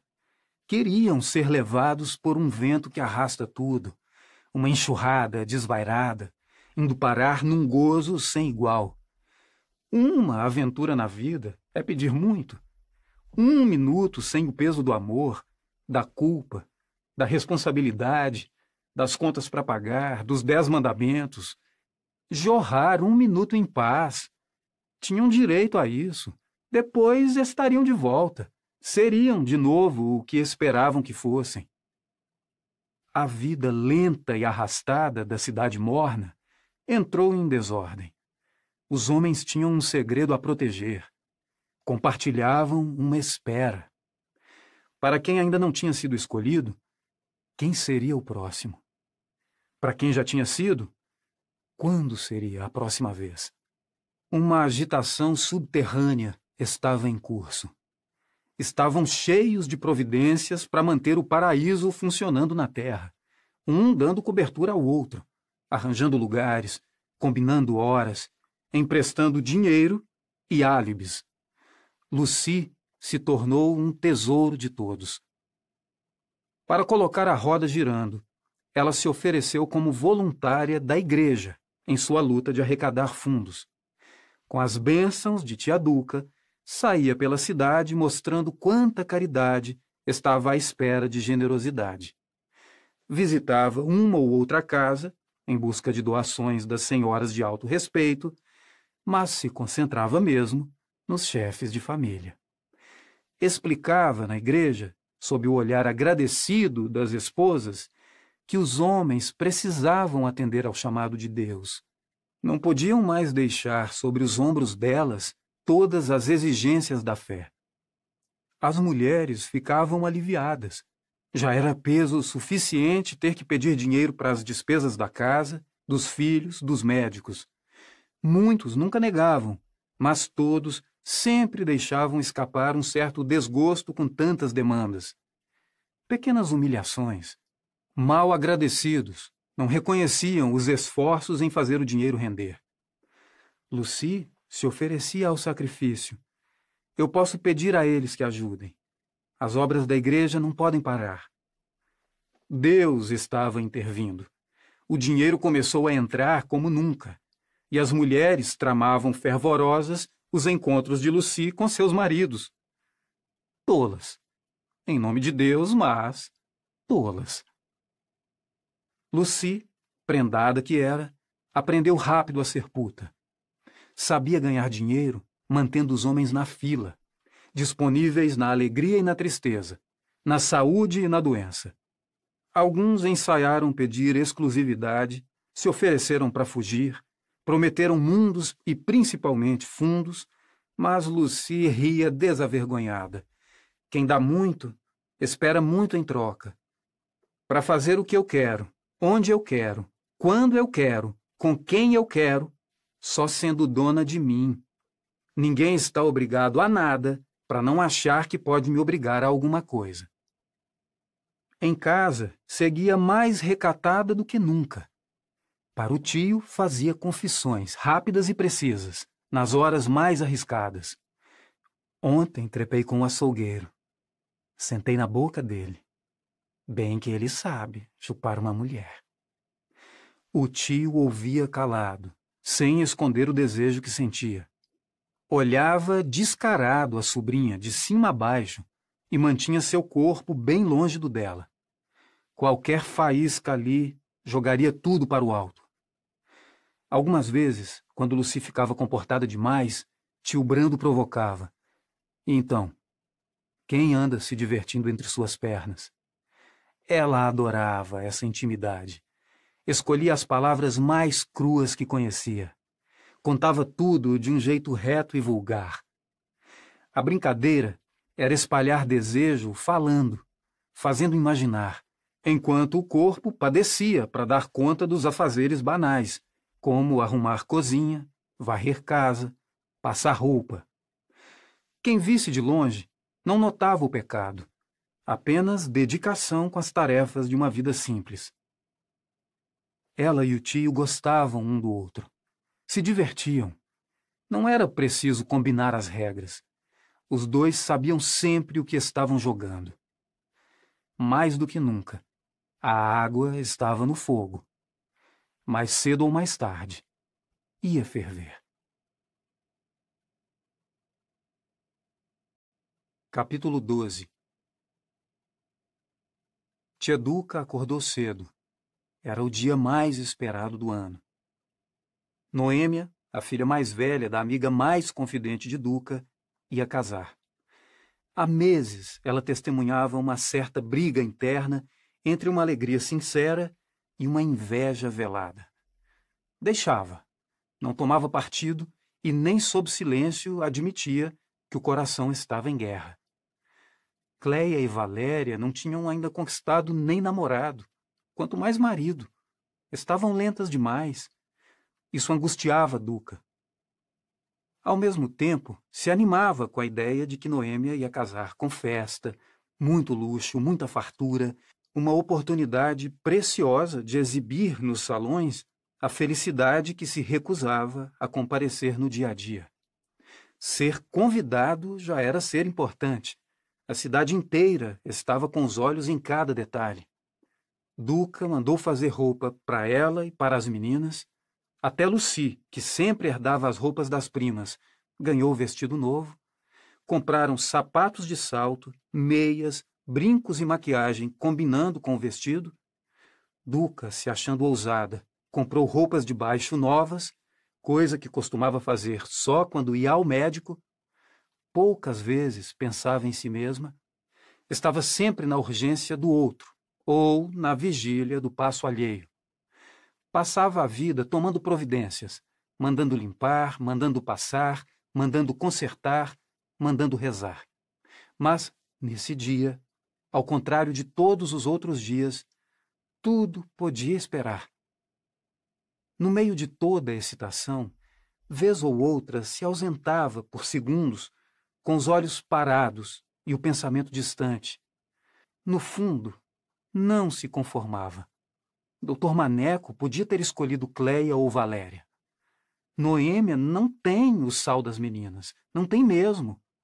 Mas era só apertar um pouco o parafuso da inveja para Duca se penitenciar, valorizando como ninguém as bênçãos do que estava para acontecer.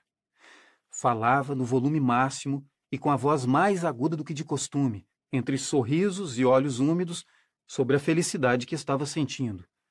Noêmia é mais do que uma filha para mim. É uma bênção esse casamento. Não mentia nem quando escondia seu despeito, nem quando se mostrava exageradamente feliz. Estava mesmo sofrendo de contradições. O dia seguiu assim, até que chegou a hora de ir para o salão. Duca foi na frente, com as filhas, e combinou de Lucy ir depois. Deixou para a sobrinha entre louvores e elogios, a tarefa de passar, do jeito que só ela sabia, os vestidos da festa. Lucy tinha a virtude incomparável de deixar qualquer roupa impecável. Ganhou de Deus esse talento. Que o multiplicasse. Deus dá de bom grado, mas exige retorno. Assim que você terminar, você vai, filha.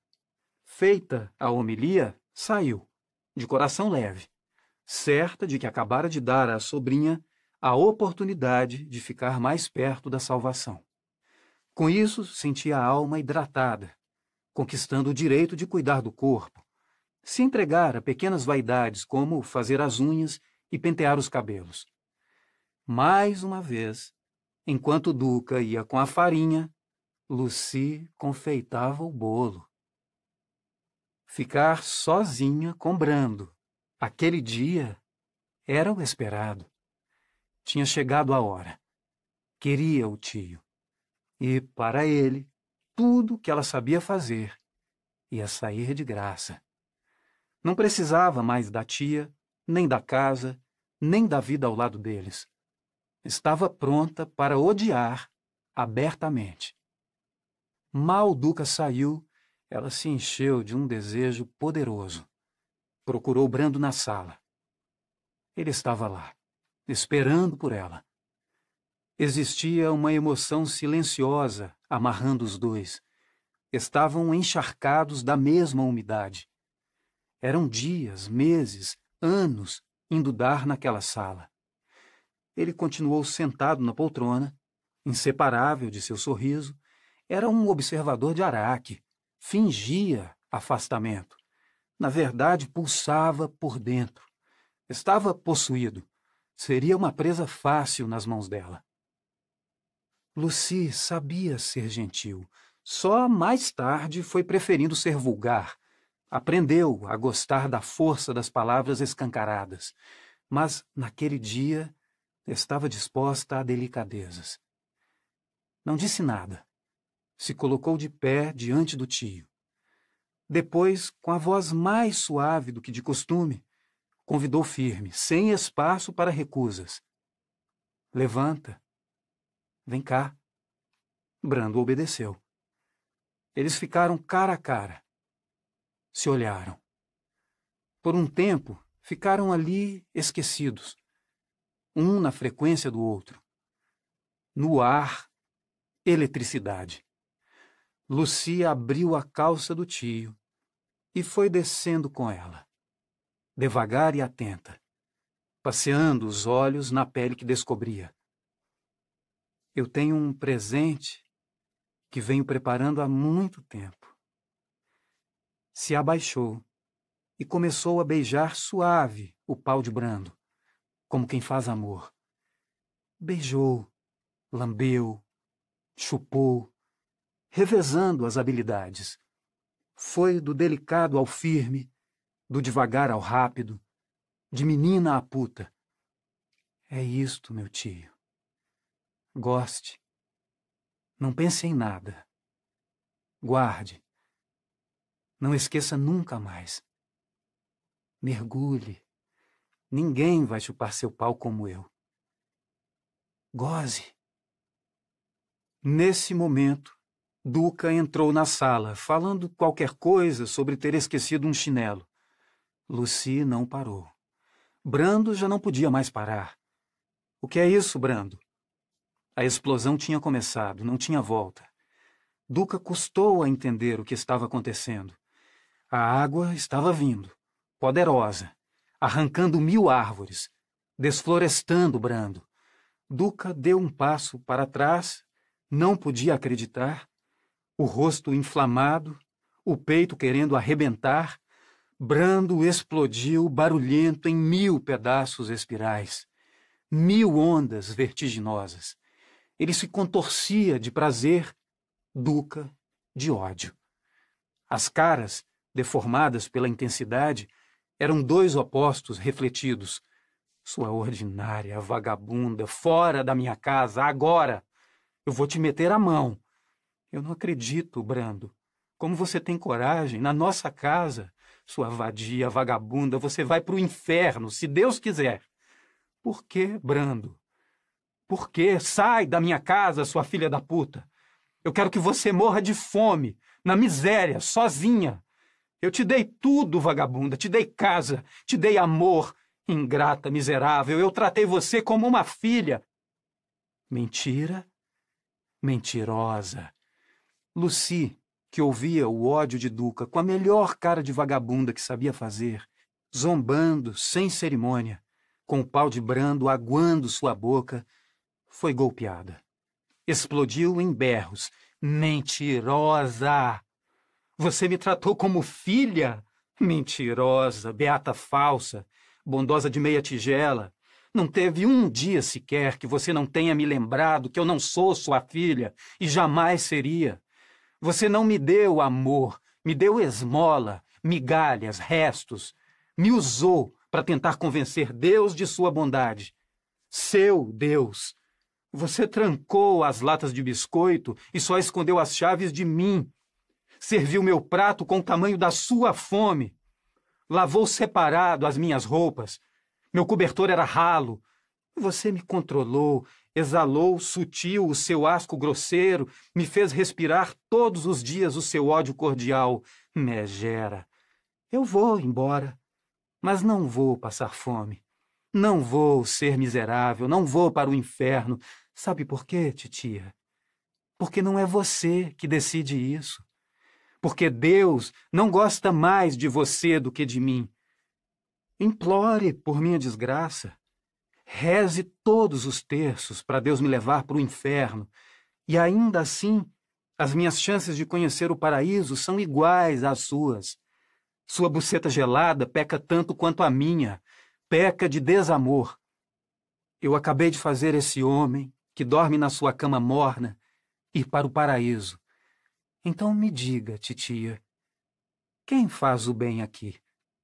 Você ou eu? Duca tinha o horror nos olhos. Estava tomada de um desespero de morte. Queria morrer. Não tinha forças para reagir. Estava esmagada. Olhava para Brando e não via nele nenhum amor, nenhuma proteção, nenhum movimento para negar o que estava acontecendo. Ela queria que ele gritasse perdão. Ajoelhe, implore, cale a boca dessa piranha, essa boca imunda. Mas ele não fez nada. Lucy, antes de sair da sala, não teve piedade.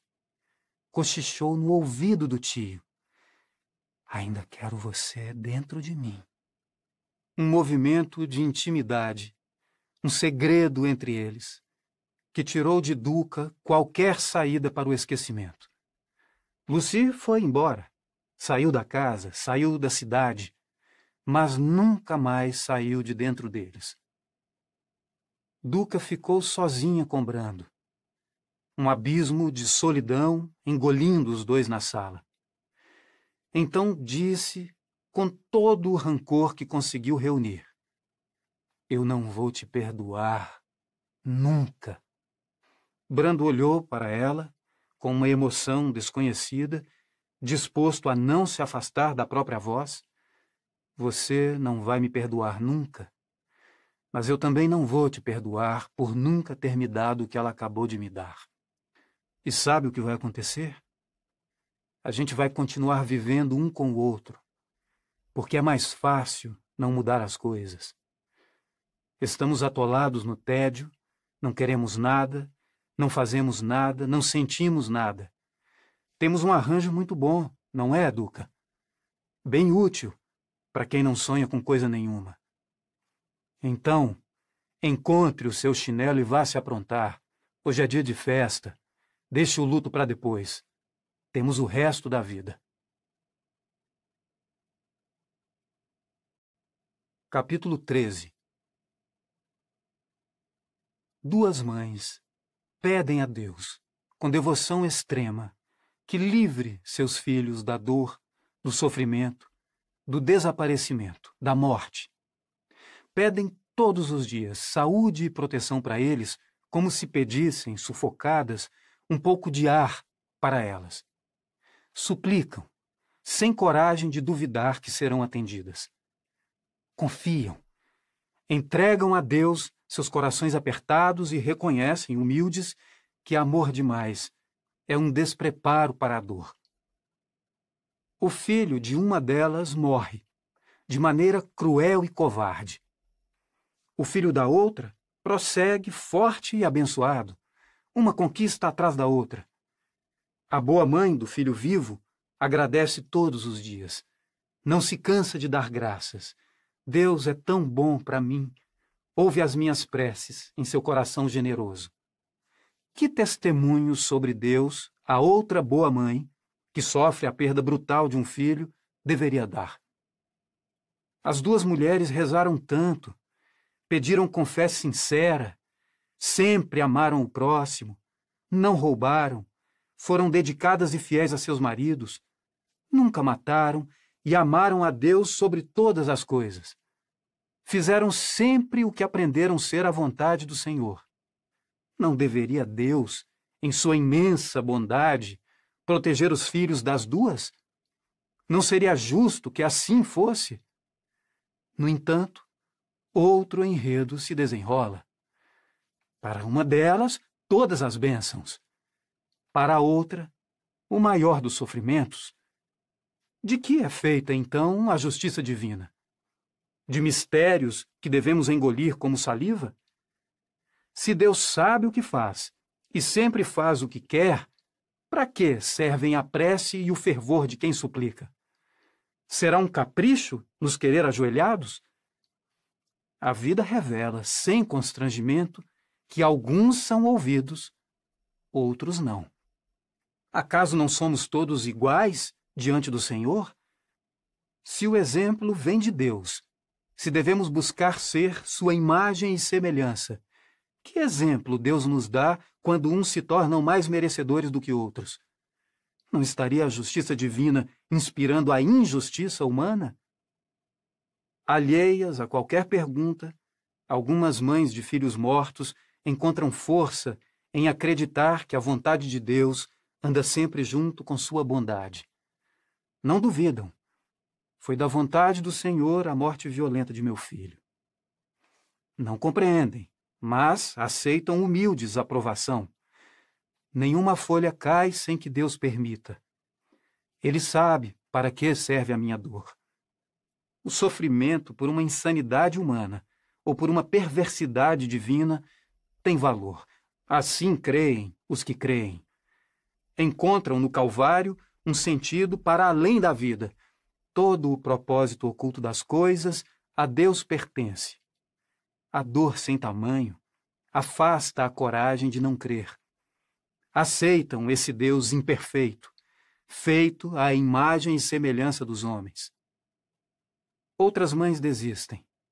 Não podem mais se entregar a uma fé que não explicam. Não sentem a bondade atrás da vontade de Deus. Sentem o abandono. Definham. Não querem mais amar a um Deus que não pôde proteger seus filhos, enfrentam sozinhas a revelação.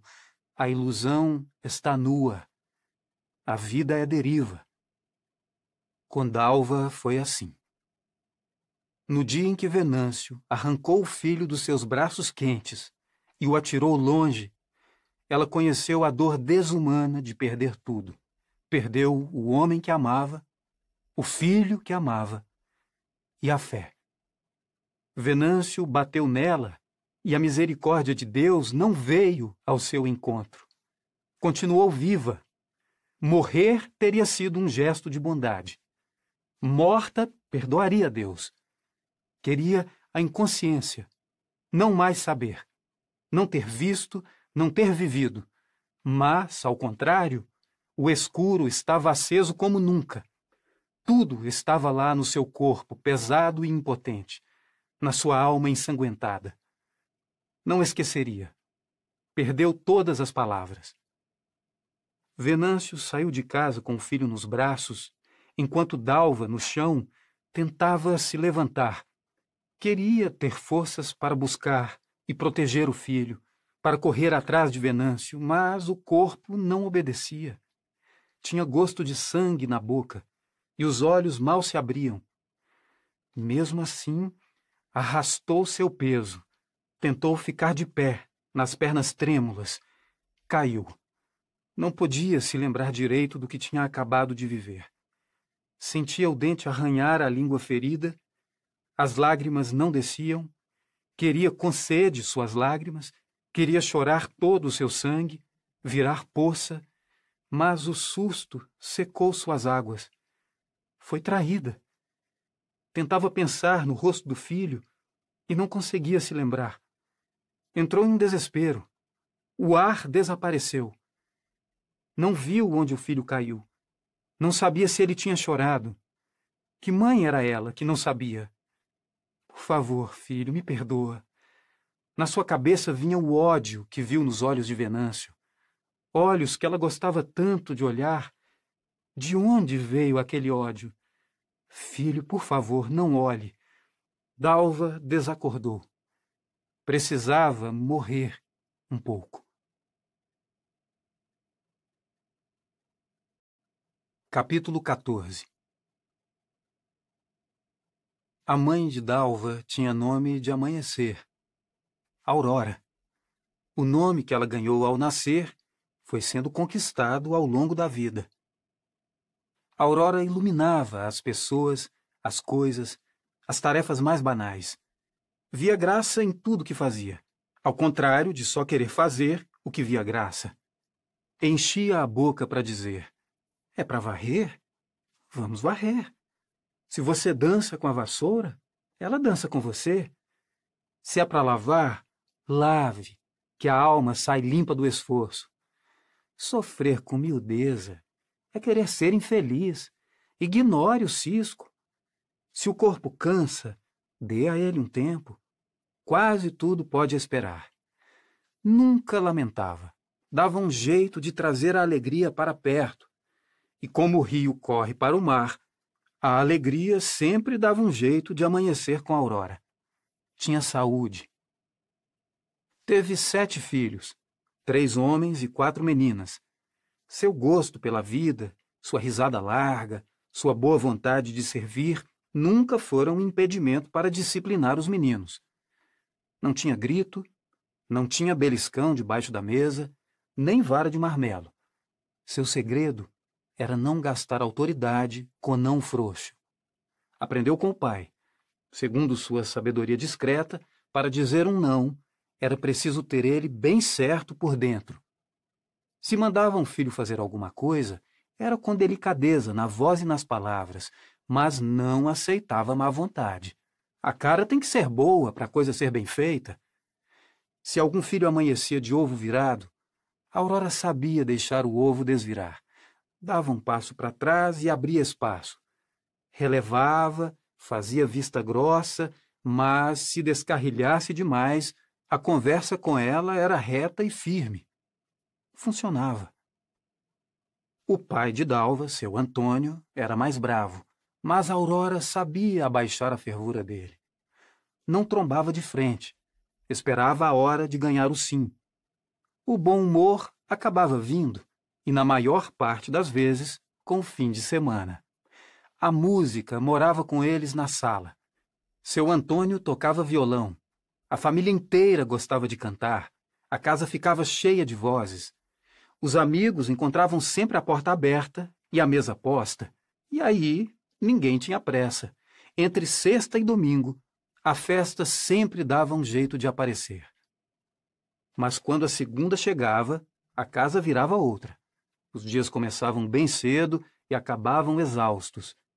Seu Antônio tinha uma venda de verduras, legumes, doces caseiros, biscoitos. Perto da cidade mantinha um sítio, onde plantava quase tudo o que vendia. Era a parte do trabalho de que mais gostava. Vivia dizendo: ainda vou viver só plantando e colhendo. Tinha saudade da fazenda do pai, lá do outro lado do país, uma saudade que pesava em seu coração. Trabalhava igual a um condenado, corria de lá para cá e vivia para a família. Todo mundo da casa ajudava. Cada um tinha suas tarefas diárias. Isso era de lei. Aurora fazia empadas para a venda do marido. Eram famosas e, justiça seja feita, com toda razão. As empadas de Aurora eram disputadas à tapa todo fim de tarde.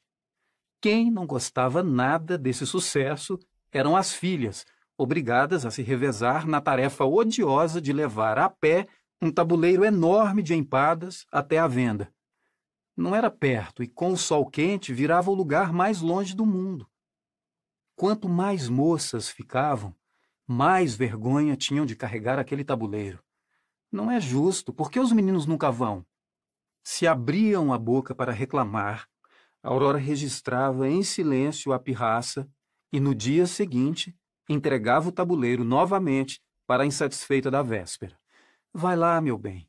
Ontem você não foi feliz, quem sabe hoje as coisas melhoram. Queriam morrer nessas horas, mas acabaram aprendendo que sabedoria mesmo era nunca reclamar.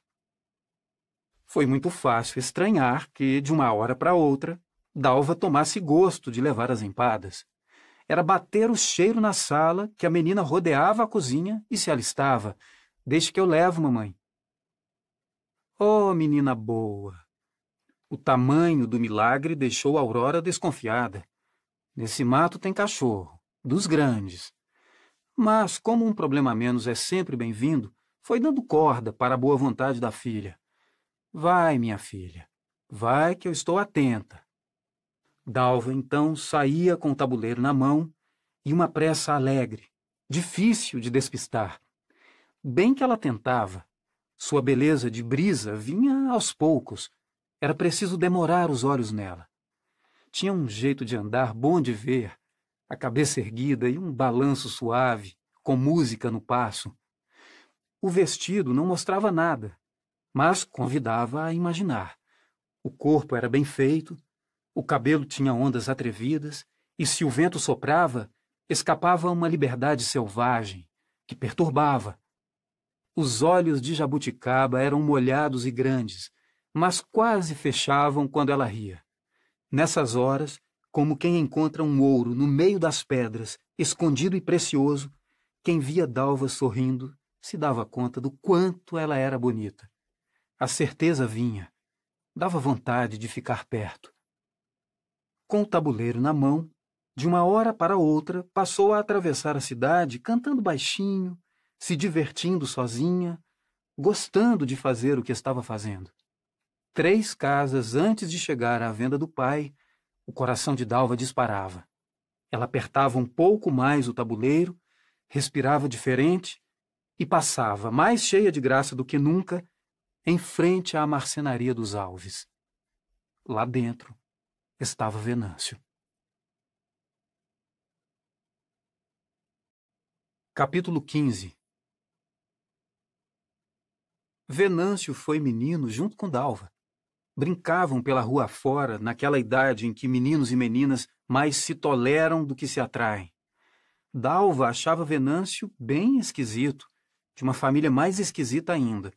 O pai dele sempre falava aos trancos, dava ordens demais, queria achar briga em qualquer conversa. Venâncio ficava calado, rodeado por uma tensão invisível, vigiava as esquinas. Se o pai aparecia lá longe, ele largava tudo e ia correndo, cercava o pai por lá mesmo, para não deixar ele chegar perto demais dos amigos. Tinha vergonha da brutalidade dele. Muitas vezes quis que o pai desaparecesse. Sofria a insuportável saudade de ter um pai que nunca teve. Com o tempo, a vida dos dois juntos foi ficando perigosa.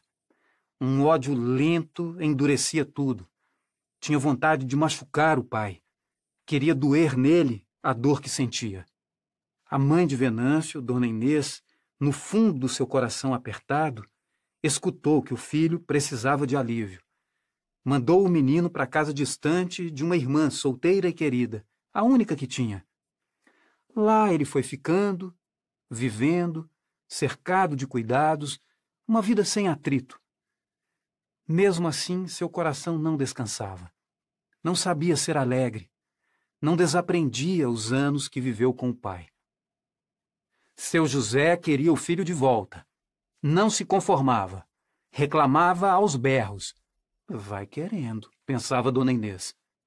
O marido despejava nela toda a sua amargura. Ninguém para ajudar a carregar aquela cruz pesada. Aquele homem áspero e infeliz. Ela aguentou por muito tempo calada, até que, sem dizer nada, fez as malas e foi viver com o filho.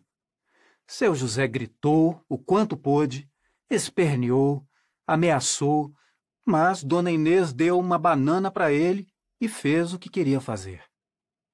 O abandono e a solidão, com o passar dos anos, adoeceram seu José. Ele foi ficando lento e calado, foi se envenenando com as raivas contidas, as palavras apodrecendo dentro dele, as paredes sem ouvidos devolvendo em ecos ampliados a dor de não ser amado. Ninguém por perto. Quando caiu de cama, sem forças, Inês e Venâncio voltaram para casa. Ela assumiu, resignada, os cuidados com ele, tratava com respeito, sem intimidade, e não se cansava de dizer que faria o mesmo até por um cachorro.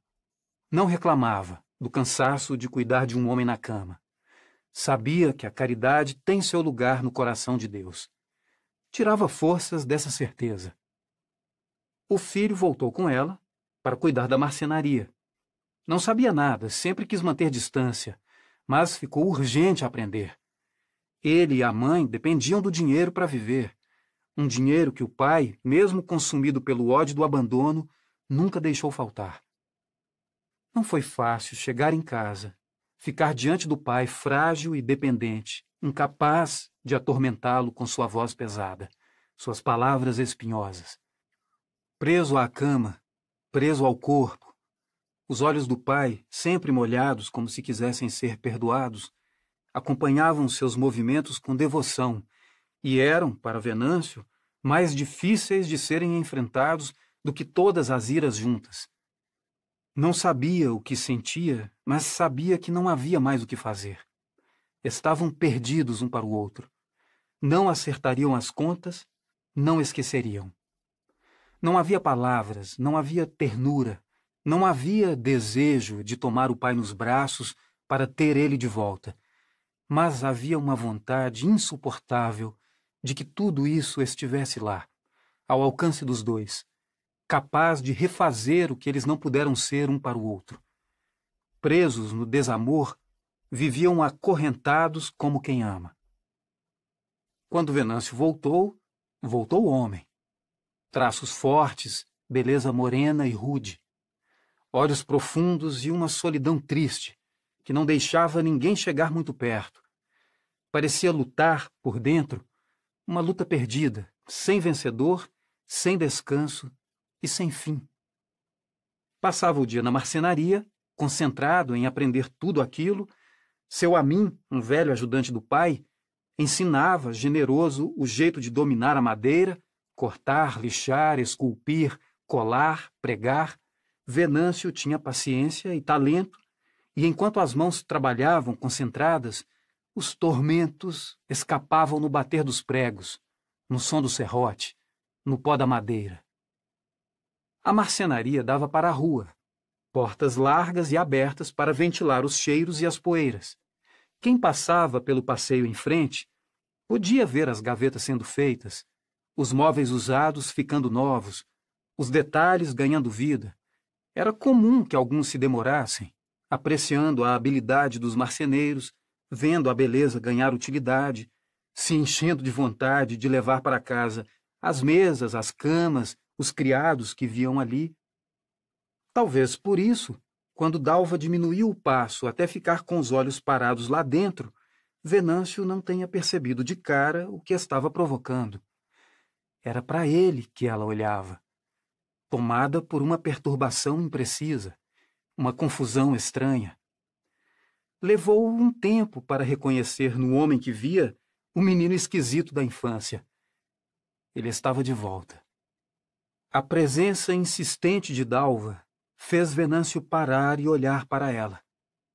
Nesse momento, quando um viu o outro, uma desorganização abundante tomou conta deles.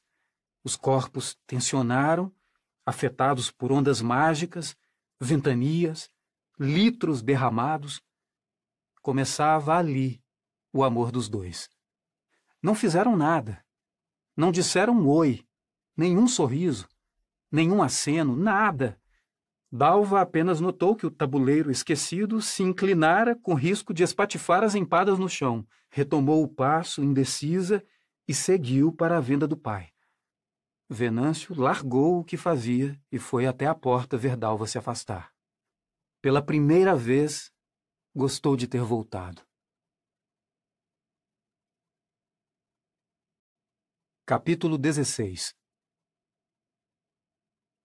No caminho para casa, Dalva foi brigando de ponta a ponta consigo mesma.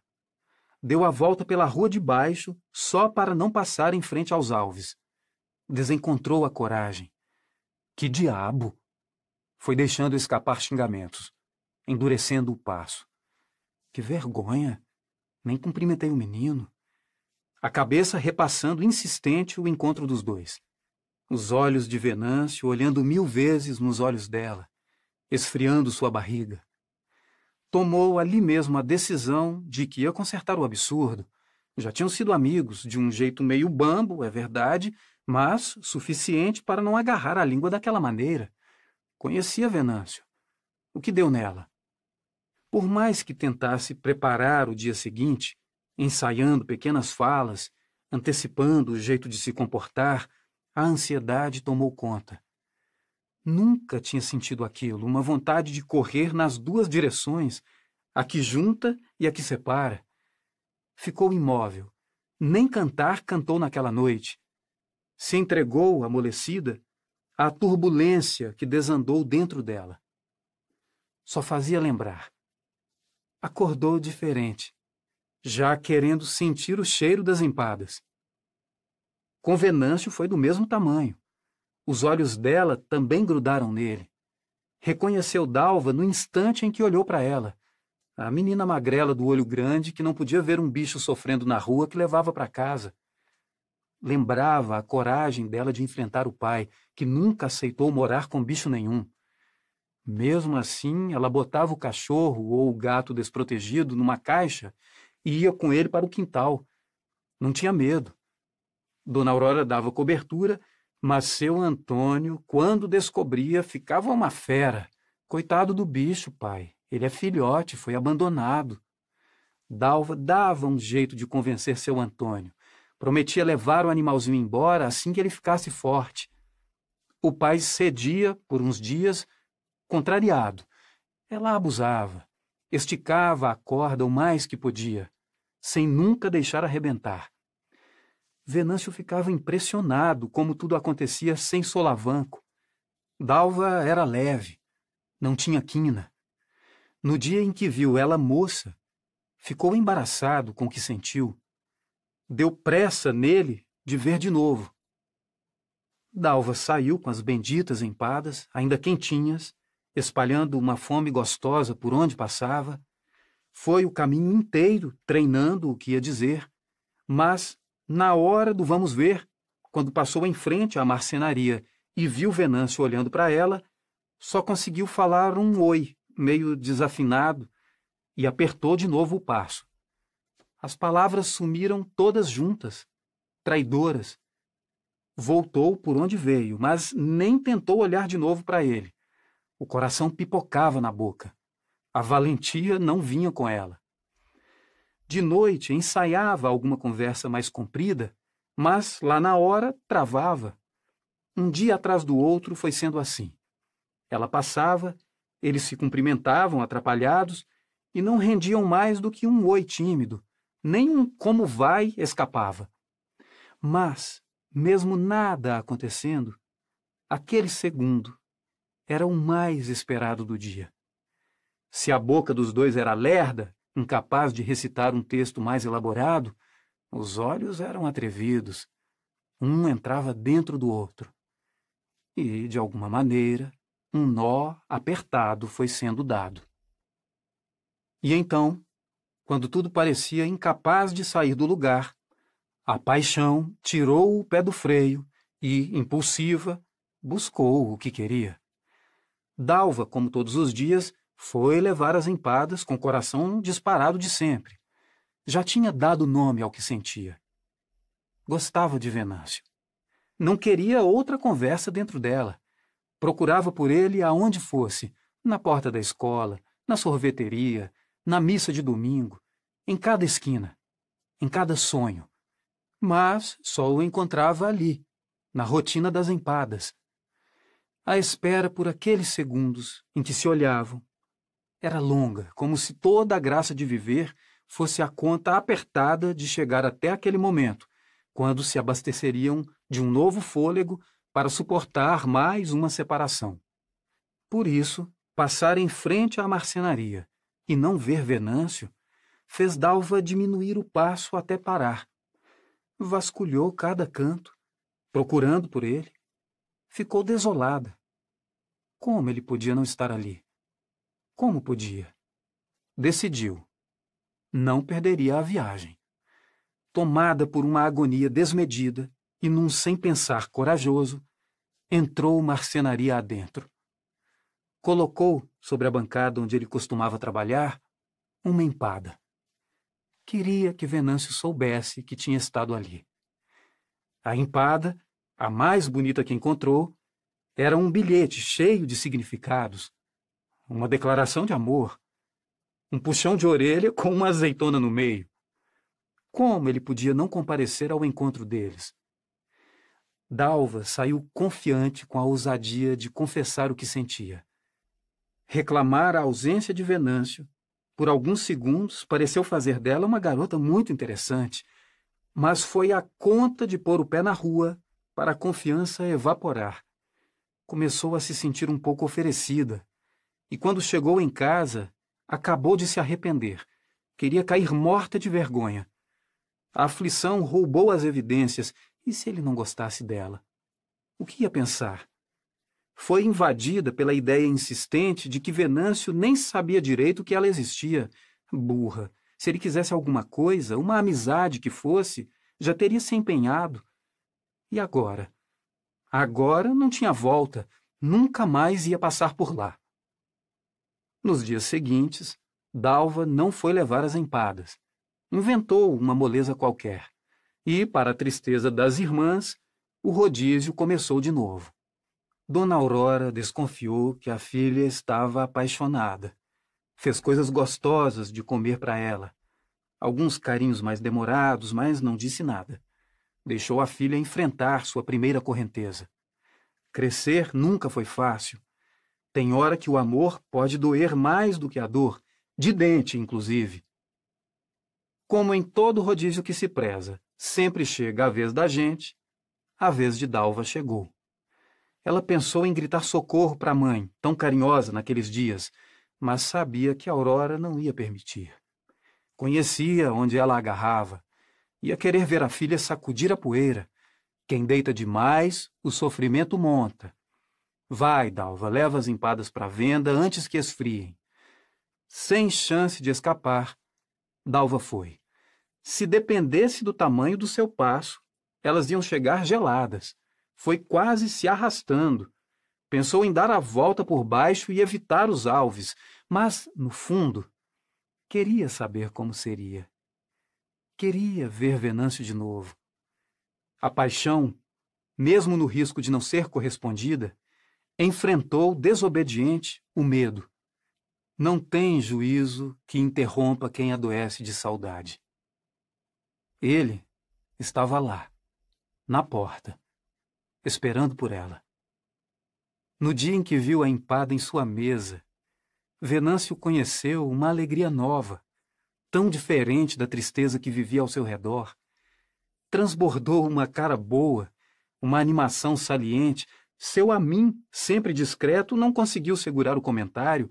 Foi picado com força. Tô vendo que o veneno é poderoso. Venâncio acolheu a intimidade, deixou a alegria aumentar. Um dia feliz tem mais poder que a tristeza de uma vida inteira. Nele moram as reviravoltas. Então, quando Dalva sumiu, tanto tempo sem aparecer, ele foi ficando sem lugar. Foi vendo a cada dia uma irmã diferente passar. Agoniado, tomou coragem. Ia perguntar por ela. Não podia estar errado. Tinha visto, ela também gostava dele. Então foi para a porta. E quando viu de longe que era ela, Dalva, quem vinha, correu lá dentro para buscar alguma coisa. Antes que ela chegasse, estava de volta esperando. Dalva diminuiu o passo. O tabuleiro não deixava esconder que as mãos tremiam. Venâncio disse um oi calmo e entregou a ela uma caixinha de madeira, feita por ele. Sentia a sua falta, Dalva. Ele tinha dado um salto. Era um homem. De onde tirou coragem? Ela deu um sorriso tímido, comovido, ficou mais linda do que nunca, se demorando no olho dele. Ouvir Venâncio falando seu nome foi música. A música de que tanto gostava, daquelas boas de cantar que afloram uma pele sensível. Pôs o tabuleiro de lado Pegou a caixinha talhada na madeira clara e abriu devagar.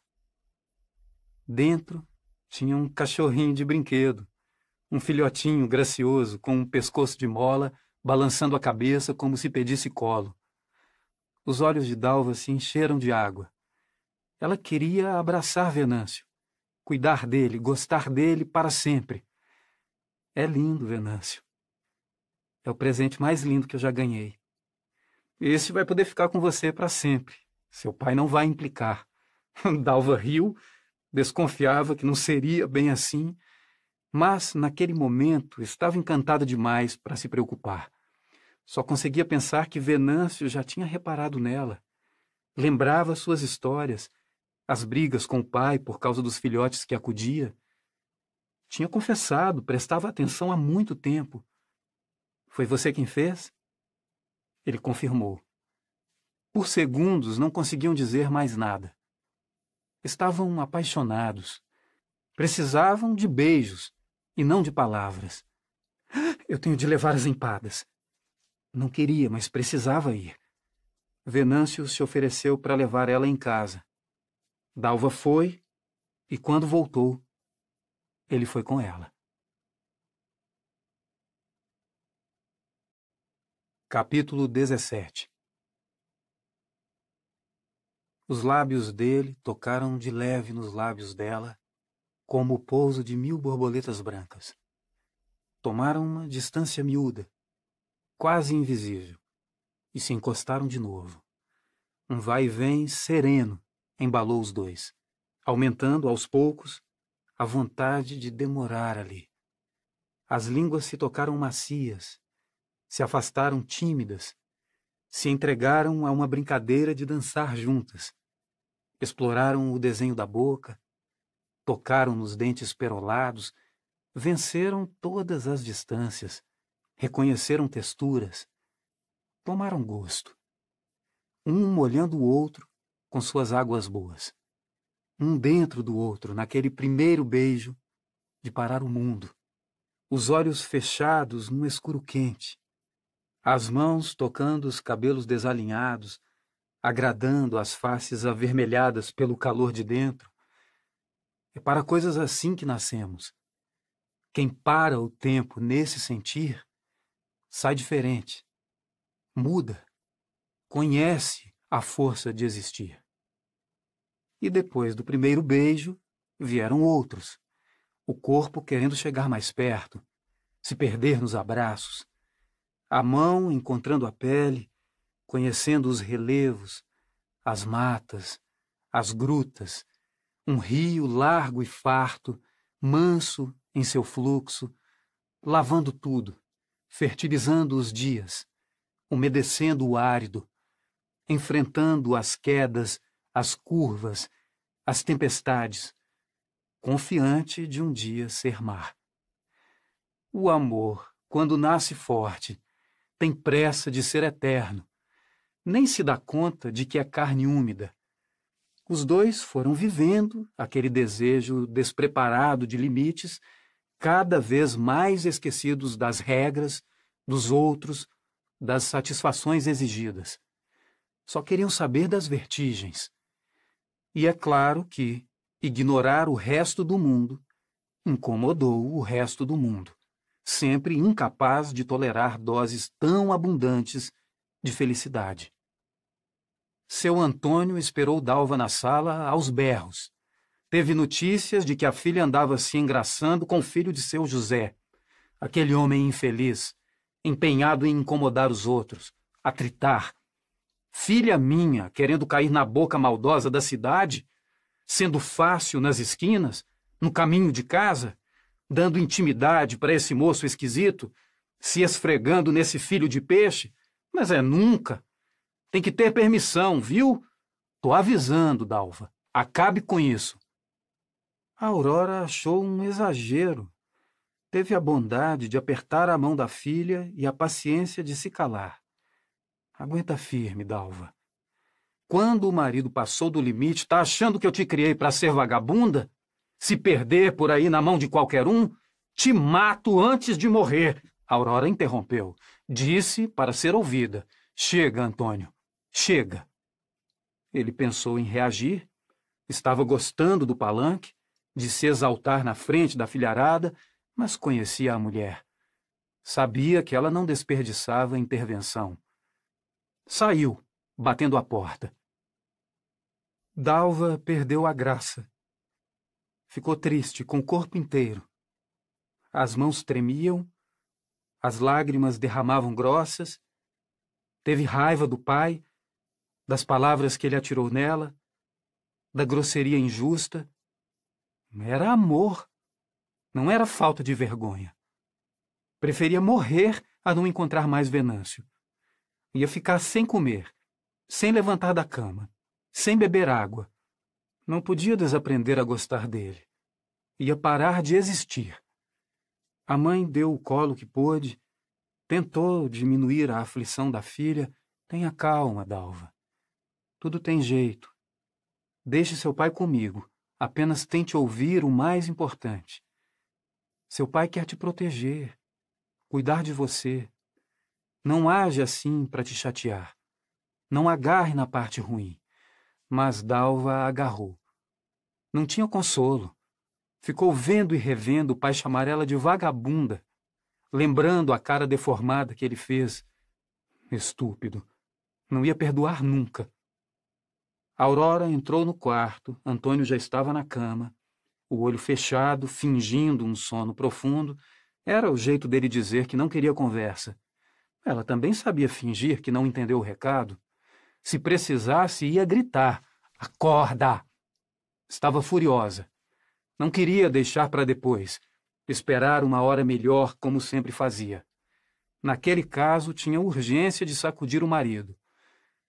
Antônio, a nossa conversa vai ser hoje, vai ser agora. Para Aurora, o dia tinha de amanhecer de outro jeito. Não admitia ver o marido botar tanta culpa na filha por gostar de alguém. Você foi injusto com Dalva. Injusto coisa nenhuma. Dalva escondeu da gente que estava de caso com esse moço. Tem dias que está enroscada nele, se agarrando em tudo que é canto. Mereceu, esse menino não presta. Não presta por quê? Venâncio não é o pai dele, Antônio. Talvez até seja o oposto, porque sofreu como ninguém o gênio ruim do pai. Seu José é um homem infeliz mesmo, grosso, encrenqueiro, mas prestar ele presta. Desmisture. Deixe Dalva escolher de quem ela vai gostar. Mas seu Antônio não queria conversa. Levantou a voz. Não começa, Aurora, chega. Achou que podia encerrar o assunto no grito. Está dito para ela e para você, Aurora. Acabou! A Aurora respirou fundo. Não ia desistir. Não ia permitir. Sabia gritar também, mas preferiu argumentos melhores. Escute, Antônio. Com o coração que você tem, eu faço tudo o que eu puder nesta vida por você. Te respeito muito. Mas não é obediência o que você pode esperar de mim. Não tem nada que me afaste do que eu acho justo. Nada. Meus filhos vão escolher de quem eles vão gostar. Todos eles, um por um. Eu juro que vão. Ninguém vai herdar as suas brigas. Você pode aconselhar Dalva, mas não pode obrigar. Sabe por quê? Porque é dentro dela que o homem que ela escolher viver vai entrar. Não é dentro de você, não. É dentro dela. Seu Antônio arregalou o olho. Que boca suja é essa, Aurora? Suja? Um homem entrar dentro de uma mulher agora é sujeira? Você vem entrando dentro de mim esses anos todos, e isso é sujeira? Não é amor o que a gente faz? Não é sagrado o que a gente tem? É diferente. Dalva é uma menina. Não, não é não, senhor. Na idade dela, a gente já tinha intimidade. Você já me conhecia muito bem. Arreda para lá um pouco. Sua filha cresceu, Antônio. Não estou dizendo que ela vai se deitar com Venâncio agora. Tá cedo, tem muita água para rolar. Mas se esse amor se firmar, é lá que o rio vai desaguar. Não é esse o caminho que uma moça deve seguir? Então, se você quer que seja feito direito, receba esse moço aqui em casa. Trate bem. É melhor eles ficarem aqui dentro do que lá fora. Isso sim precipita as coisas. Converse com Dalva. Traga ela para perto. A gente não deixa mágoa de filho ressecar. Seu Antônio não disse mais nada calou irritado. Sabia que ia ter que aceitar aos poucos a razão de Aurora. Para ele já era muito não render a conversa. Mais difícil ainda era dividir o comando, vencer a vontade de ser obedecido. Aurora nunca deixou ele ser um homem ignorante demais. Sempre fez ele ver mais largo. Tinha sorte de ter uma mulher como ela. O sono demorou a vir. O peito apertou. Não queria ter ferido Dalva, seu sabiá. Teve saudade dela pequena, de voltar o tempo, de voltar atrás. Adormeceu já querendo consertar as coisas. Quando o dia nasceu, Antônio foi ao quarto da filha. Ela estava acordada, encolhida sob o cobertor, sem forças, consumida de tristeza. Os olhos, mal dormidos, inchados de tanto chorar. Na palma da mão, o cachorrinho que ganhou de Venâncio balançava alegre a cabeça. O pai entrou, sentou na cama dela. Estava sem jeito, não sabia como começar. Você está gostando muito desse moço, não é, minha filha? Dalva concordou com a cabeça. As lágrimas compareceram volumosas. A voz macia do pai, o jeito sincero dele querer saber dela, deram coragem de desmoronar. Então traga ele para dentro de casa. Eu prometo que ele vai ser bem tratado. Dalva fechou os olhos, tentava segurar o choro, prestes a escapar escandaloso. O silêncio se apoderou dos dois. Depois de um tempo, buscou as mãos da filha, sem saber direito qual era o próximo passo. Você é meu sabiá, Dalva. Meu ouro. Diga a Venâncio que você tem um pai que te ama. O silêncio voltou leve. O perdão veio com ele. Seu Antônio beijou a filha, brincou com o cachorrinho em suas mãos e foi cuidar da vida. Capítulo 18 Era preciso tampar os ouvidos para segurar a segunda voz. Evitar invadir a voz alheia exigia muita concentração. No fim da música, tinha sempre um pobre coitado sendo acusado de embaralhar tudo, e outro se queixando de ter sido abandonado sozinho numa terça abaixo qualquer. Todos falavam ao mesmo tempo, riam, pediam bis seu Antônio sempre dava o tom no violão e organizava os ataques. Vamos de novo. Dalva podia fazer a segunda agora. E assim a cantoria entrava noite adentro. Venâncio nunca cantava, mas ouvia atento. Não tirava os olhos de Dalva. Participar daquela família foi uma mudança profunda na vida dele. Ficava impressionado com a liberdade de uns com os outros. Existia um calor entre eles. Depois da morte do pai, passou a levar a mãe junto, por insistência de Dona Aurora. Dona Inês se encantou com a alegria, a amizade, as boas conversas que viveu ali. Agradeceu a Deus por Venâncio ter encontrado Dalva na vida. O namoro seguiu adiante, os dois davam certo no corpo e na alma, faziam tudo juntos. Eram longos os beijos e longas as conversas. Venâncio se tornou um outro filho de Aurora e Antônio, prestativo, dedicado, trabalhador, passou a dominar com competência a marcenaria, tomava a iniciativa de consertar toda a madeira maltratada na casa do sogro, visitava a venda sempre que podia, atrás de alguma manutenção a ser feita, e arregaçava as mangas para ajudar no que fosse preciso. Conquistou todo mundo com seu jeito discreto. Mas, como nada nesse mundo tem um lado só, a grande fraqueza de Venâncio mostrou sua força. Dalva preferia não ver, e Dona Aurora, embora preferisse também, não conseguiu escapar. Viu. Venâncio sofria de ciúme. Não era um ciúme comum, daqueles que provocam cenas inflamadas, caras emburradas, atitudes intempestivas ou retiradas dramáticas. Era um ciúme calado, profundo, triste. Nas noites em que a casa se enchia de amigos dos irmãos de Dalva, Venâncio ficava sem lugar. Vigiava os olhares o tempo inteiro. Não tinha sossego. Procurava a certeza de que tinha razão. Era como se tentasse se preparar para o pior, ganhando em troca o consolo de não ser pego de surpresa. Eu sabia. Eu disse que ia acontecer. A graça de Dalva cantando, sua voz afinada, a maneira como ela emprestava sentido ao que as músicas diziam, seu jeito de corpo eram tão atraentes para ele que não podiam deixar de ser para todos os rapazes da sala. Na cabeça de Venâncio, quem olhasse para ela não escaparia de seus encantos. Era impossível não se apaixonar seriam todos tomados por um desejo incontrolável de conquistá-la. Se torturava, inseguro, sufocado de contradições. Queria apagar a luz de Dalva na sala e acender no quarto, só para ele. Muitos desses rapazes eram amigos de longa data da família. Tinham crescido com Dalva e seus irmãos. Eram de casa. Dividiam uma intimidade antiga. Entrosados, brincavam uns com os outros, livres na zombaria. Compartilhavam divertidas histórias de um passado comum. Entre eles existia alguma coisa que não estava ao alcance de quem chegou depois.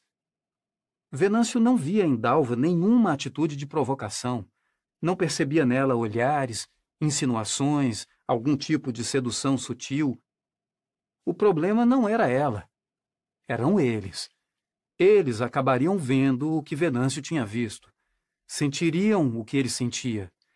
Iam desejar Dalva, fantasiar com ela, lutar pelo seu amor. Mas cedo ou mais tarde se declarariam. Era nesse inferno que as certezas de Venâncio caminhavam. Não pensava em brigar com Dalva. Pensava em se livrar dos rapazes. Ruminava, arquitetava, e quando as alternativas iam ficando violentas, ele mesmo afastava os pensamentos, sem poder impedir que eles retornassem, insistentes. Aurora percebia de longe a agonia tomar conta de Venâncio. Via ele mergulhar nos olhares, tentando decifrar os afetos, tenso na vigília. Algumas vezes pensou em tocar no assunto, mas confiou que com o tempo as coisas iam se ajeitar Ninguém tem culpa de sentir o que sente. Venâncio é novo. Esse fogo de querer controlar tudo passa. A gente acaba aprendendo que pode muito pouco. Depois, o que importava mesmo é que o genro não descontava na filha a aflição que se apossava dele. Pelo contrário, deixava Dalva fora dos temores que desarrumavam ele por dentro. Ela nem dava notícias, ficava à vontade na presença dele não se inibia nem tomava conta demais. Quando via Venâncio longe, com o pensamento agarrado em alguma coisa, reconhecia o jeito dele de se afastar e não se desgastava. Chegava perto, manifestava carinho e voltava para a roda. Aos poucos, ele também voltava ao normal e a vida seguia. Por isso, no dia em que Venâncio perdeu a medida, Dalva levou um susto de verdade. Teve raiva e vergonha misturadas. Brigou feio. Era meio da tarde, céu de abril, azul firme. Como todo ano nunca chovia no aniversário de Dalva. À noite, Aurora ia assar um empadão de frango caipira, esticado no tabuleiro. Foi um pedido especial da filha no primeiro aniversário ao lado de Venâncio. Uma homenagem, tamanho família, as empadas, já confirmadas como madrinhas de casamento, segundo a troça familiar. Bateram na porta e Dalva foi atender. Era Ildeu, um amigo da casa de longa data, que também fazia aniversário no dia. Nasceu dois anos exatos antes de Dalva. Era o melhor amigo de seu irmão mais velho, Túlio. Tinha o apelido de Bambu, por ser claro, alto e magro. Sua visita no dia do aniversário era sagrada vinha dar e ganhar abraços, sempre mais cedo, porque o costume era passar a noite com a própria família. Aurora guardava infalível um presente esperando por ele. Aposto que é bambu. Abre lá, Dalva. Dalva foi abrir o portão no exato momento em que Venâncio dobrou a esquina. E o Deu entrou no alpendre fazendo mistério, com as mãos escondidas nas costas, carregava um buquê de flores do campo, coloridas e delicadas. Venâncio viu. Parou para acompanhar de longe a cena. Adivinha o que tem aqui? Um presente para mim? Não acredito, bambuzinho. Dalva se alegrou, se colocou diante de Ildeu a uma distância menor do que de costume e implorou charmosa: Mostra, vai. Ildeu trouxe as mãos para a frente revelando o buquê com seu laço de fita acetinado, uma flor para uma flor, zombou com carinho. Dalva levou as mãos ao rosto e deu um gritinho de alegria. Sapateou de leve, era a primeira vez que ganhava flores. Com os olhos fechados, respirou profundo, tentando sentir o perfume, e o Deu roubou uma flor e colocou atrás da orelha de Dalva. Passou a mão por seus cabelos, se aproximou para um abraço apertado e sincero. Feliz aniversário, Dalvinha! Para Venâncio, que via sem ouvir, a conversa era outra. Imaginou uma declaração de amor, com riqueza de detalhes. Não teve dúvida do desejo que presenciava. Eu sabia que ia acontecer. Pensou no texto completo, ele dizendo que estava apaixonado, que esperaria por ela o tempo que fosse necessário. Eu sabia. Acompanhou a reação de Dalva, paralisado, viu quando ela se colocou diante daquele ossudo estúpido, olhos nos olhos, quase sentindo o hálito um do outro. Viu quando ela levou as mãos ao rosto, sua dancinha sedutora, a intimidade da flor sendo colocada em seus cabelos. Nessa hora, começou a correr em direção aos dois, trombou em algumas pessoas, atravessou a rua sem olhar, chutou o portão para entrar e partiu para cima de Iudeu. Deu um soco na cara dele com toda a força que pôde reunir. Com o rosto arrasado, Ildeu caiu no chão, atordoado, fazendo um corte severo no braço que estourou na quina da escada. Os gritos foram ouvidos de dentro de casa. Você não encosta a mão no que é meu, que eu não encosto a mão no que é seu, seu merda. Dalva, tomada pelo susto, levou um tempo para entender o que estava acontecendo. Bambu, sangrando, o rosto maltratado por uma dor insuportável, não encontrava o que dizer. O transtorno absurdo da agressão cancelava qualquer reação razoável. Aquele segundo de paralisia foi sendo rompido com a chegada das outras pessoas da casa. Aurora correu ao socorro de bambu, estirado no chão, rosto e braço encharcados de sangue. O que aconteceu? Bambu, meu filho, o que foi isso? Dalva começou a chorar alto repetindo insistente: Venâncio, você tá louco? Você tá louco? Louco? Levaram bambu para dentro enquanto Dalva, andando de um lado para o outro, recitava, incrédula, chicoteando o ar: Louco! Você ficou louco! Venâncio engoliu em seco. Teve vontade de chorar. Não sabia como começar a se defender. Mostrar que tinha razão. Não estava louco. Tinha visto aquele merda se engraçando com Dalva. Sentiu o solavanco seco da voz dela cuspindo, revoltada. Vai embora. Dalva, me escuta. Eu vi, vai embora. Agora. Agora. Ela virou as costas e entrou.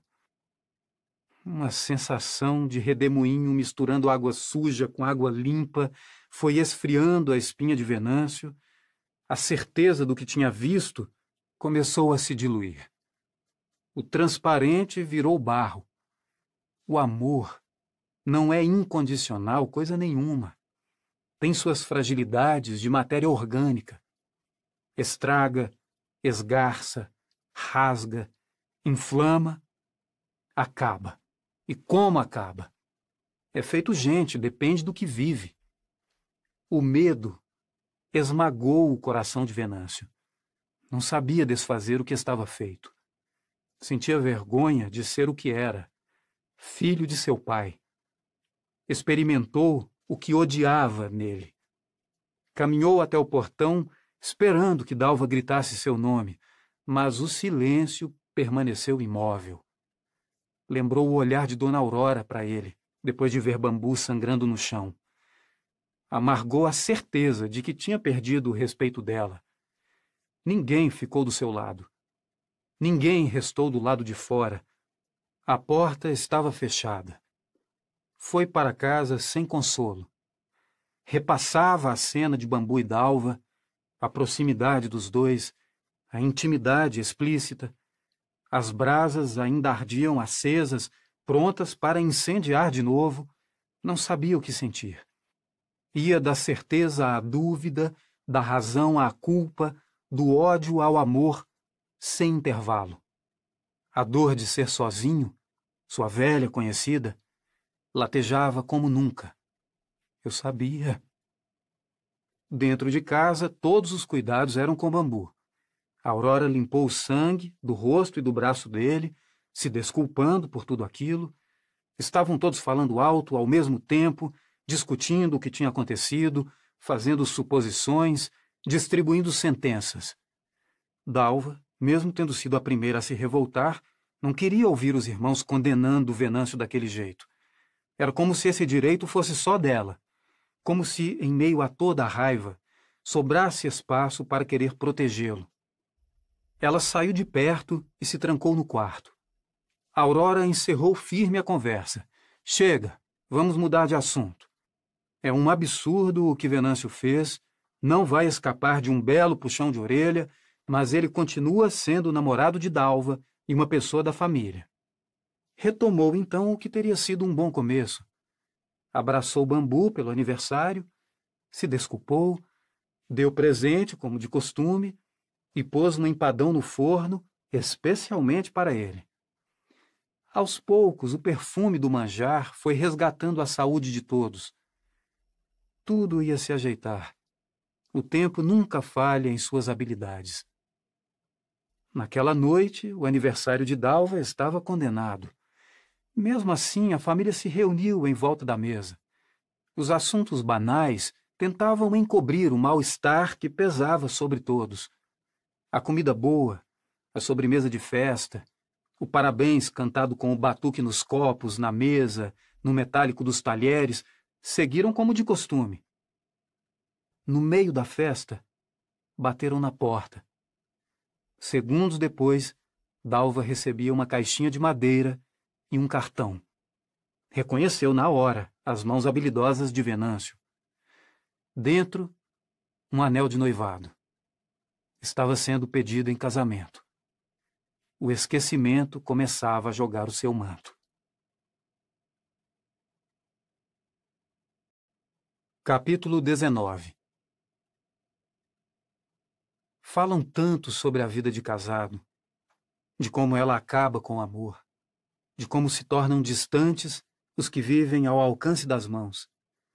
Afirmam que é destino da intimidade abrir passagem para a indelicadeza, que a disponibilidade afasta o desejo e a convivência mina o afeto, como se essas fossem leis imutáveis são fartos os exemplos dos que vivem juntos apenas se tolerando, dos que se destroem com o empenho com que se beijavam. Que falem os mal-amados sobre suas profecias amargas, que sinalizem os abismos, as curvas, as areias movediças, nada comoverá. Não há quem convença um apaixonado com a dor alheia. Nem a própria dor pode salvá-lo. Cite todos os casos. Reúna os parentes infelizes no amor. Pregue nas paredes as páginas policiais escritas com sangue e paixão. Nada demoverá os que foram fisgados. Quando ouvia essa conversa de que, para acabar com o amor, basta casar, as piadas grosseiras sobre casamento, Dona Aurora tomava a palavra indignada. Bobajada. Estão querendo uma saída só para o amor? Tolice. São infinitas. Porque foi assim com dez, não quer dizer que vá ser com onze. Não é assunto exato. Cada um que sabe, cada um que vive. Eu e Antônio estamos casados há 26 anos. Nem sempre é bom. Nem sempre é ruim. Desconheço a balança que mede isso. É o que é. Aceito, rejeito, mas não escolho mais tirar de mim esse amor entranhado. Pertence a lugares em mim que não mando mais. Não fico tomando conta, podia ser assim, podia ser assado, medindo com régua o que falta. Não quero viver sem Antônio. Me caso todos os dias com ele. Acordo e caso. Depois faço o café. Tem dia que ele tá chato de doer largo para lá. Vai ser chato longe de mim. E pronto. Ele melhora sozinho. Depois piora. E torna a melhorar, e a gente vai assim tomando distância e diminuindo distância, caminhando. Vejo por aqui tanto amor que devia deixar de existir, tanto amor que devia ter outro nome, gente presa pelo prego no sofrimento. Nesta cidade, tem homem que vai de manhã à missa com a família e de noite à zona. Para a mulher que tem em casa, tira a roupa para lavar, e para as vagabundas para ter prazer. Que maldade é essa? Isso ia me fazer sofrer. Não ia tolerar viver à margem. Não aceito. Penso que não, mas nem isso é certeza. Quem vive a coisa é que enfrenta o complicado para valer. E mesmo vendo tudo isso à minha volta, eu sei, Dalva, que eu e seu pai escapamos. Temos o nosso amor bonito. É tão bom o que nós fizemos juntos. Você, seus irmãos, nossa casa, nossa família. Não é bom todo dia, mas é bom toda a vida. É assim, minha filha, não tem estrada aberta. A resposta é sua: o não e o sim e, principalmente, o que vem depois deles. Não se apresse. Se deite no sol ali no alpendre, demore, namore. Repare no que gosta em Venâncio e no que não gosta. Você acabou de ver o ciúme dele mostrar os dentes e viu que é feio para valer. É feroz e está vivo. Pode até cochilar, dormir um sono profundo, mas morrer mesmo, só quando Venâncio morrer com ele. Não se iluda. O ciúme pode destruir qualquer amor. Dá muito trabalho não deixar ele devorar a alegria de ficar junto. Eu sei que isso é só uma parte de Venâncio, não é ele todo. E mesmo assim, meu coração aperta quando penso. Tenho cisma, não é de hoje mas é o seu coração que conta. O que você fizer, minha filha, para mim, sempre vai poder desfazer. Capítulo 20 Dalva abriu o olho e ficou quietinha. A boca fez um sorriso delicado. Tinha chegado o dia. Levantou da cama com as irmãs ainda dormindo no quarto, saiu devagar, sem fazer barulho, encontrou destrancada a porta do quarto dos pais, entrou e se deitou na cama com eles. Quando era pequena e fazia isso, ganhava um abraço apertado da mãe antes de ser devolvida para a própria cama. Nesse dia, Dona Aurora apertou a filha nos braços e cochichou no ouvido dela. Amor. Quando o claro firmou, a casa começou seu dia de festa. Dalva e Venâncio iam se casar. A coisa mais esperada nesse dia era ver Dalva em seu vestido de noiva. Um vestido que começou a ser feito seis meses antes. Não porque fosse difícil de fazer, com um feitio trabalhoso ou com um tecido pouco amigo das agulhas, muito menos por indecisão da noiva, ou incompetência da costureira, mas por ser todo bordado, da barra ao decote, por muitas mãos pouco experientes, embora cheias de afeto. Aurora quis que todos os irmãos e irmãs, o pai, os tios, as amigas mais amigas, bordassem pelo menos uma pedrinha. Transformou esse momento em um verdadeiro ritual combinava com cada um o dia de bordar. Lavava as mãos do convidado em água morna com pétalas de rosa e gotas de lavanda. Punha uma bela música para tocar e ensinava paciente o que deveriam fazer. Como recompensa, servia um lanche da preferência do bordador, feito com o condão das fadas. Os homens, com suas mãos pesadas e os corações desconfiados, ofereciam certa resistência aos comandos de Aurora. Se atrapalhavam mais, espetavam os dedos grossos, embolavam as linhas, confrontavam a delicadeza necessária a cada movimento. Isso é coisa de mulher. Repetiam sem originalidade, ameaçando desistir. Mas aos poucos tomavam gosto pelo desafio, e, concentrados, mordendo a língua, franzindo a testa, prendiam delicadas pedrinhas brilhantes no tecido perolado. Aurora exigia capricho, e, se fosse necessário, desmanchava o já bordado para ser refeito, sob protestos alegremente ignorados. O ritual de bordar foi se tornando um momento divertido, inspirando histórias, fazendo do casamento de Dalva um acontecimento para toda a família. No tecido acetinado que serviria de forro, Aurora bordou o nome de cada um que deixou sua pedrinha presa ali.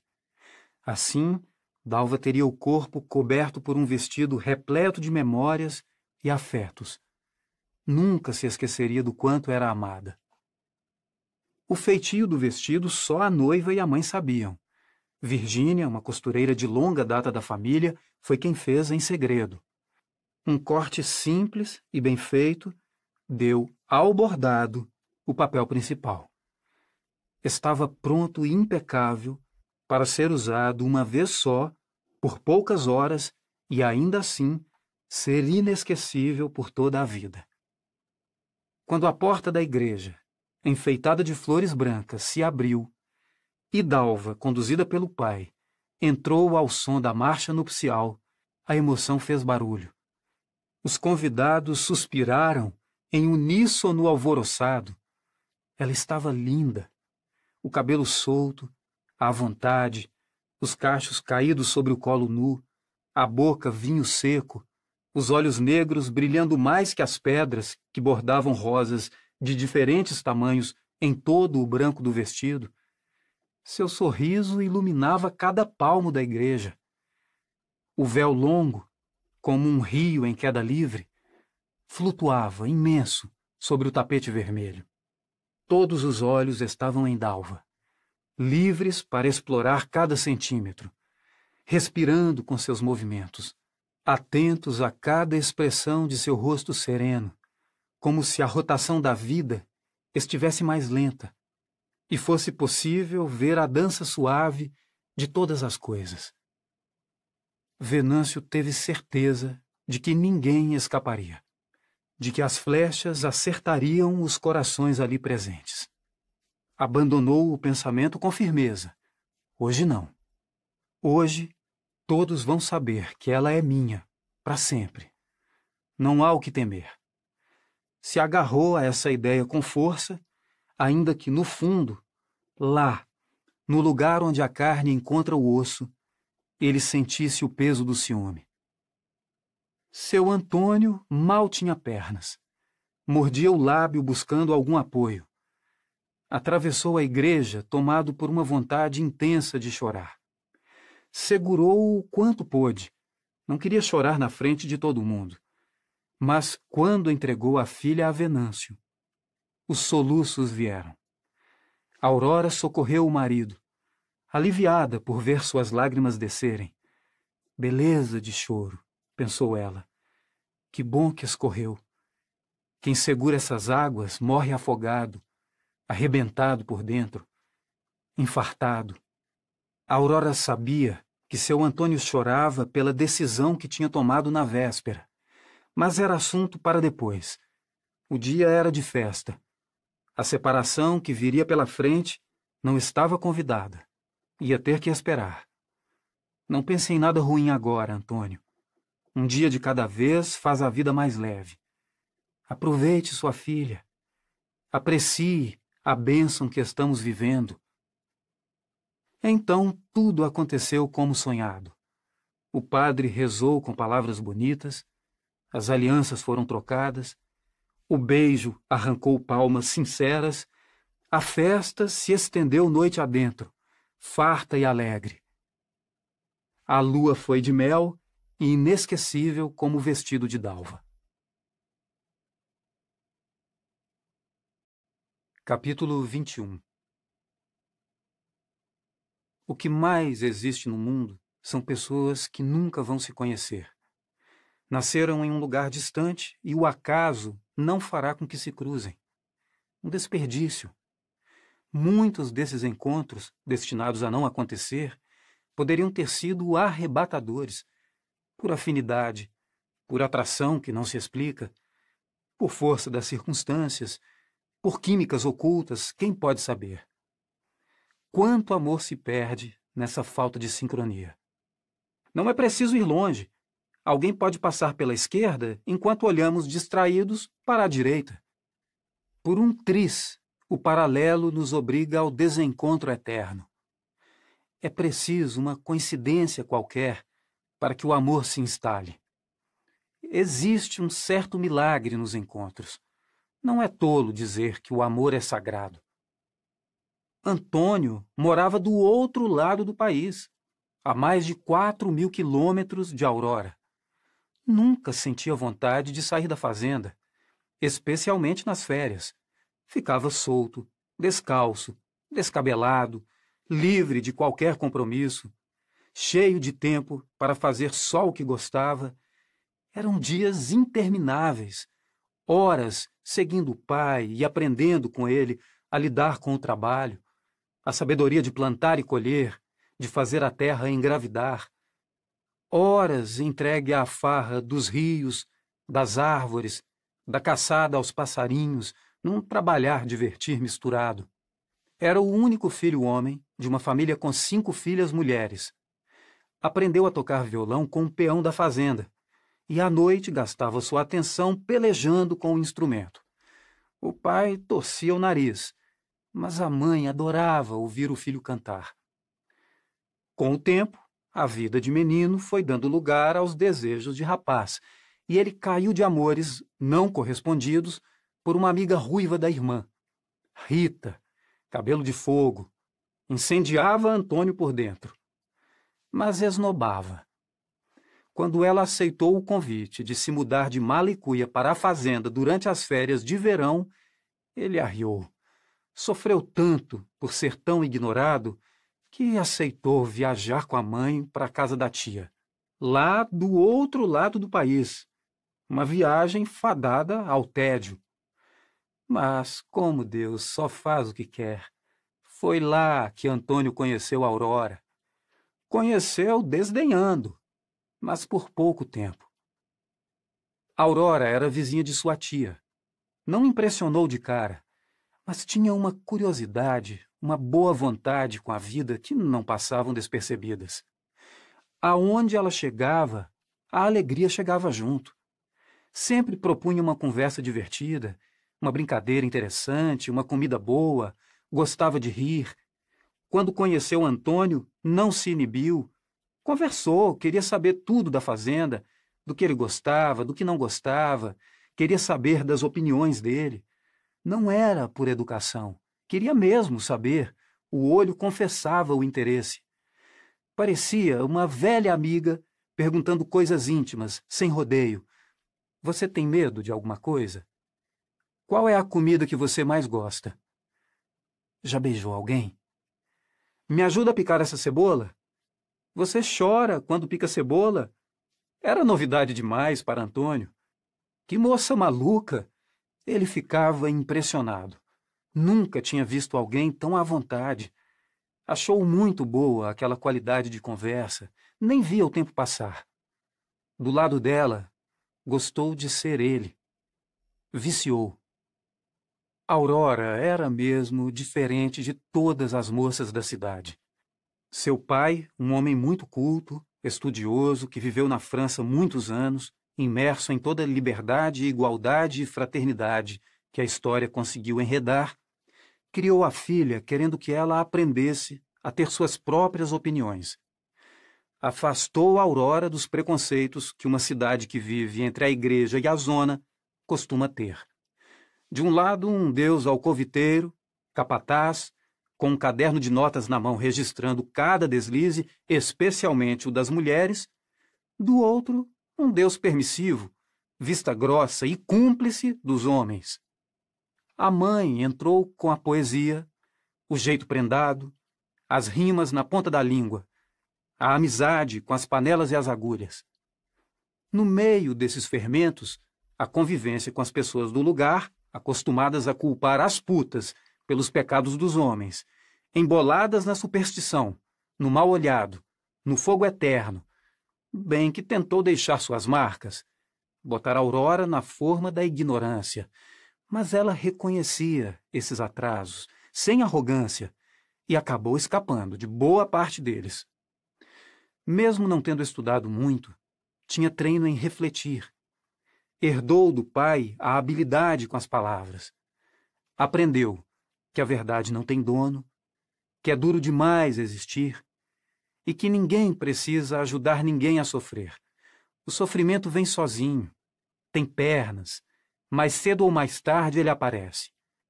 O que a gente tem de buscar é a alegria. Essa se esconde delicada na correria dos dias, não se oferece de pronto. Quer ser encontrada, surpreendida, amada. De todas as coisas que Aurora aprendeu com a sabedoria do pai e a suavidade da mãe, a que mais se tornou parte dela, como se fosse de nascença, foi não condenar ninguém. Tinha compaixão. Encontrava sempre um atenuante onde todo mundo só via culpa. Quando veio visitar a tia, Antônio não sabia que estava pondo um milagre em andamento. Sair do inferno de Rita e cair na brisa suave de Aurora era Deus agindo de cabeça fria. Não queria mais voltar para a fazenda. Queria se casar. Assustou com ele mesmo por ter uma certeza tão precipitada criou coragem de se declarar e experimentou os efeitos de ser correspondido. Eu caso, disse Aurora sem dar voltas. Antônio moveu céus e terras, enfrentou o desgosto do pai, a aflição da mãe, o você que sabe do sogro, as alfinetadas dos amigos, a inveja dos rivais, a indiferença de Rita, a saudade das irmãs enfrentou quatro mil quilômetros, para cima e para baixo, e, mais arduamente, o papel em branco, disposto a longas cartas de amor para manter o coração de Aurora ocupado. Um duelo entre ele e as rasuras. Três anos depois, se casou. Comprou o sítio com a ajuda do pai contrariado, e ainda assim generoso, abriu a venda e começou a ter filhos Túlio, Dalva, Elis, Elsa, Euclides, Mateus, Isadora. Raramente visitava os pais e quase nunca recebia a visita deles, era longe demais. Agradecia a Deus todos os dias por ter encontrado Aurora. Nunca olhou para trás pensando que podia ter sido diferente, mas no vácuo do peito, num lugar sem nome de tão indefinido, sentia uma saudade insistente da fazenda e da família. Sabia que um dia ia ter que voltar. Tinha interrompido cedo demais a vida ali. Estava incompleto. Reservou e tocou para frente, até que recebeu uma carta da mãe. Volta, meu filho. Está muito difícil sem você. Parecia que ele tinha saído de casa há dias e não há anos. Foi pouco antes do casamento de Dalva. A agonia começou. Os argumentos comoveram Antônio. A saudade que doía no pai também doía nele, só que no pai a proximidade da morte aumentava a dor. Atormentado, precisava de sossego para morrer. Antônio achou que devia isso a ele. O tempo estava acabando e sentiu que não podia mais adiar decidiu voltar. Aurora deu apoio. Entendeu que era o certo a fazer. Depois das festas de Dalva e Venâncio, a notícia caiu como uma bomba. Iam embora, todos. Os protestos foram volumosos. Ninguém queria ir. Espernearam, argumentaram, ameaçaram, lágrimas escorreram, portas bateram. A revolta foi barulhenta. Antônio ficava abalado. Entrava em dúvida, achava que estava pedindo demais, mas Aurora não vacilava. Nós vamos. Argumentou com os filhos. É importante demais para o pai de vocês, para a família dele. Nós vamos. Ninguém precisa ir gostando, de cara boa. Quem está com o coração apertado, leva ele apertado mesmo, fazer o quê? Deixar ele para trás? Vamos tristes, chateados, mas vamos. É a hora do pai de vocês acertar as coisas com o pai dele. Ninguém fica. Túlio até tinha idade para debandar, mas não tinha recursos.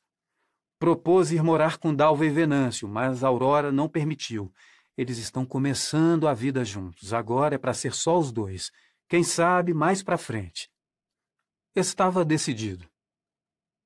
Quando Dalva voltou da lua de mel e ficou sabendo, as providências já estavam adiantadas. Foi como chegar e encontrar o defunto enterrado, sem ter vivido o velório.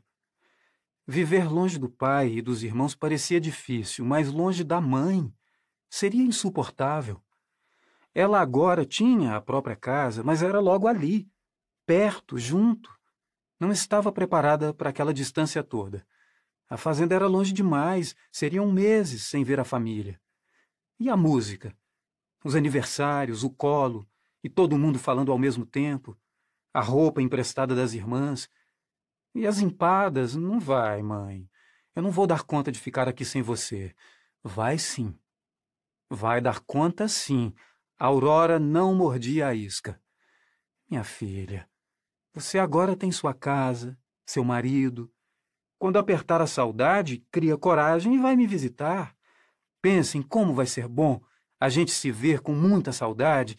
A Aurora não embarcava no drama. Organizou tudo de bom humor, mesmo estando cercada de emburrados, mas, quando chegou a hora de ir, a coragem estava anêmica. Não despistou. Chorou, abraçada à filha, sabendo da saudade que enfrentaria. Sentiu que não ia poder proteger Dalva de mais nada. E isso, para uma mãe, é uma espécie de adoecimento. Capítulo 22 Vem ser minha. Dalva desligava o fogo, tirava o ferro da tomada, lavava o sabão das mãos, largava a roupa sem estender, deixava incompleto o esmalte nas unhas, parava tudo e ia. Entrava inteira nos braços de Venâncio. A temperatura da pele dele, o cheiro, o jeito de acolher o corpo dela davam vontade de ficar ali para sempre. Ele se afastava e pedia que ela tirasse a roupa. Queria ver seus movimentos, seu corpo sendo revelado, a timidez e o desejo no rosto dela. Dalva sempre começava soltando os cabelos, como se precisasse se cobrir um pouco antes de ficar nua. Desabotoava a blusa, buscando nos olhos dele a coragem de se mostrar descobria os seios, Venâncio esquentava por dentro, um brilho molhava seu olhar apaixonado, com as mãos ele trazia Dalva para perto, com o rosto tocava seu seio, roçando a boca, a face, a testa, os olhos fechados no relevo macio, sentindo a pele de pêssego se arrepiar. Seria capaz de passar a vida ali. Mal acreditava que pudesse tudo naquele seio que já era mais dele do que dela. A paisagem mais linda do mundo, onde ele sempre queria se demorar. Buscava com a boca o bico teso, e uma vertigem de prazer tomava conta dele. Eram poderes de abismo. Se lançava em queda livre, tirava o resto da roupa de dalva, as mãos no sexo adiposo, aveludado pelo muco fino e transparente, convidando a boca a sugar sua mucosa de caqui. Penetrava em dalva como se saltasse para a morte, disposto a perder os sentidos. Navegava, lento, ritmado, as ondas subindo e descendo, ela pulsando com ele, tudo sendo dito ali, no silêncio das palavras até a explosão final tragar cada um na paz violenta de ser só corpo. Eles então caíam exaustos um sobre o outro. Só as mãos encontrando forças para carícias leves e lentas. Adormeciam, ou, com muito custo, arranjavam coragem para voltar ao mundo. Muitas vezes se entregavam a uma conversa sobre o que tinham vivido antes de se conhecerem. Confessavam uma dor passada, um desejo secreto, uma alegria inesquecível, ou apenas falavam banalidades, assuntos de trabalho e providências a serem tomadas. Os primeiros anos de casados foram tudo o que se espera do amor. Depois que a família de Dalva foi embora, Dona Inês também voltou a viver na casa da irmã. Os dois ficaram sozinhos na cidade. Não se desgrudavam. Um foi sendo tudo para o outro. Primeiro, por força das circunstâncias, depois foram tomando tanto gosto em ficar juntos que se fecharam numa redoma, deixando amigos, família, toda a espécie de convivência do lado de fora. Venâncio assumiu a venda de seu Antônio e manteve a marcenaria, com a ajuda de Amin.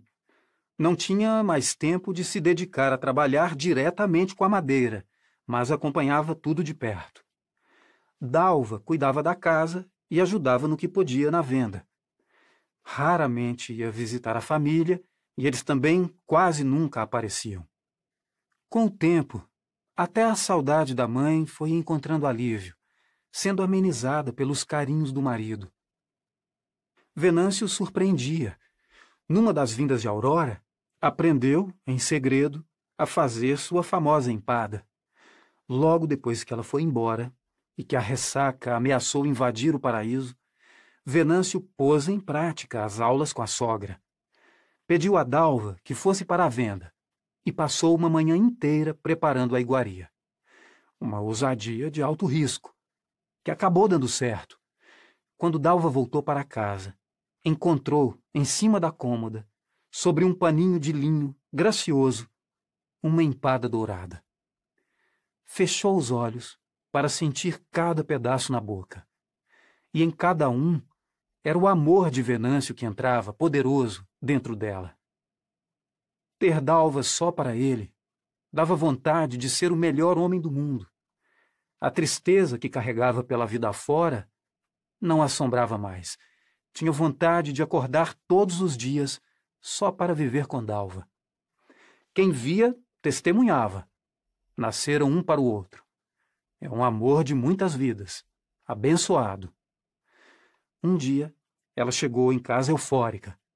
Preparou um jantar especial flores e velas na mesa, pôs uma roupa nova, passou seu batom vinho para se sentir tão bonita quanto estava feliz, e então, quando os dois jantavam, como sempre faziam, perdidos em boa conversa e olhares demorados, ela transbordou. Estou grávida, amor. Capítulo 23 no dia em que Lucy deixou a casa da tia, foi embora no mormaço do ódio, na ilusão das contas acertadas. Saiu da cidade levando com ela as melhores recomendações. Quando chegou à casa de Manu, sua fama já estava instalada. Poderia ter uma casa só para ela, com todo o conforto que uma puta com suas qualidades merecia. Recursos não faltariam. Mas preferiu viver na zona, Lá teria, além dos homens que quisesse, a plateia que queria. Não ia ter graça nenhuma reinar no deserto, sem ninguém para testemunhar seus calores e tempestades. Precisava das outras putas para se ver melhor, apreciar a inveja que a diferença entre elas ia esfregar no nariz de cada uma. Não era uma putinha qualquer. Não dava para qualquer um. Escolhia. Isso fazia o pau de muito homem ficar inseguro, necessitado de receber seus favores para resgatar a dura alegria de ser pau. Lucy sempre se divertia com um pouco de sofrimento alheio. Chegou à casa da Manu com o privilégio garantido: um quarto grande, com banheiro só dela, e o poder de fazer o que bem entendesse. Em troca, a casa cheia, a fila dobrando a esquina e uma parte de tudo o que ganhasse, tão irrecusável quanto sua buceta quente. Manu, a dona do puteiro, recebeu Lucy de pernas abertas, dando o que ela queria. Se impressionou com sua beleza e juventude, com a força apimentada de sua vontade, seus olhos afiados, penetrando indecentes em tudo o que olhava, exalavam um poder de mover céus e terra. Essa sempre vai ter o que quer. Mesmo sendo até então a toda poderosa da casa, Manu passou a fazer as vontades de Lucy como se dependesse das sacanagens dela. Não dependia, pelo contrário. Podia fechar as portas que a vida já estava ganha. Dizem, as boas línguas, que Manu era a puta mais caridosa da paróquia e ficou rica por gratidão de Deus. Pagava o dízimo não para a igreja, mas para a pobreza. Gostava de ajudar quem precisava. Era justa com as meninas e nunca aceitou explorar quem quer que fosse. O retorno vinha volumoso.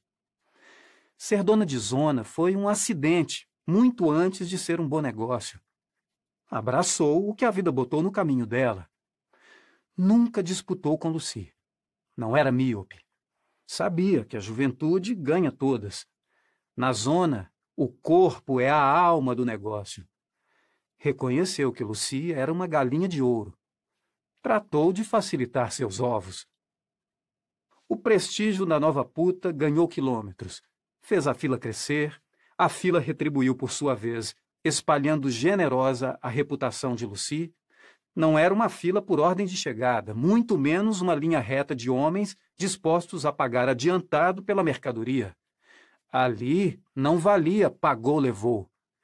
Os homens chegavam, dezenas deles, à sala da casa e esperavam Lucia aparecer e decidir quem ia ser feliz naquela noite e quanto ia custar. Nada de reservas, leilões ou revelações ameaçadoras de fortunas e poder. Ali, prefeito ou faxineiro tinham o mesmo prestígio. Nenhum.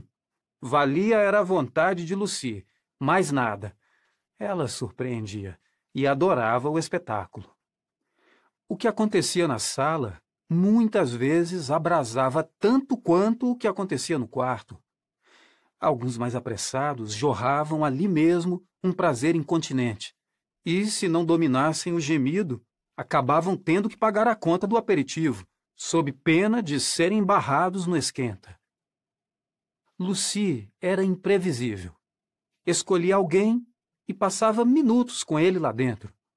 Dependendo do dia, passava horas. Às vezes mandava três entrarem ao mesmo tempo, incendiando a imaginação da sala lotada. Punha dois para assistir, punha dois para trabalhar, dava um pouco para cada um e assim ia variando o cardápio. Quem se recusasse a entrar no jogo não era escalado mais. Os poucos que se atreviam a engrossar a voz e bater o pau na mesa, exigindo direitos e prioridades, se arrependiam. Mais cedo ou mais tarde imploravam para retornar, mas Lucy não se comovia. Sua putaria fez o movimento das outras triplicar. Os não escolhidos desaguavam lá, e mesmo as putas mais decadentes viram o próprio buraco prosperar. As esposas também, os homens sumidos há anos voltaram como andorinhas no verão. Foi em uma dessas noites que Luci notou Venâncio. De tempos em tempos ele aparecia na casa de Manu. Depois do dia em que perdeu Dalva para sempre, ficou anos sem se deitar com mulher nenhuma. O remorso arruinou com ele, sem perdão. Não tinha reparação possível. Começou a se descuidar, a deixar o corpo padecer. Talvez procurasse antecipar a morte, maltratando a vida. Se tornou um homem calado, bruto, que afastava de maneira grosseira quem se aproximasse. Fechou a venda e continuou apenas com a marcenaria, onde ferir com o serrote, espancar os pregos, torturar a madeira, aliviava o desejo de fazer o mesmo com a própria carne. Foi ela a carne, que começou a gritar, ignorando qualquer coisa que não fosse equilibrar suas águas. A casa de Manu se tornou o único lugar onde se dava o direito a um orgasmo de esquecimento. Ia com a culpa de quem conhecia o amor no corpo, com a culpa dos criminosos que temem a Deus, sentindo que a cada visita matava o filho e espancava Dalva mais uma vez. Mas ia. Sempre passava pela sala, ignorando tudo e todos, escolhia uma puta qualquer, a primeira que encontrasse no caminho, e ia para o quarto com ela. Era feito mijar, de tão rápido. Mas naquela noite, não deu de cara com nenhuma delas, entretidas que estavam com o espetáculo de Lucy. Ficou parado lá, na dita fila, mais por apatia do que por vontade. Lucy estava inspirada. Era uma puta no cio. Começou passeando lentamente pela sala, passando a mão no pau de todo mundo, como se dedilhasse uma arara de roupas sem encontrar nenhuma que quisesse vestir.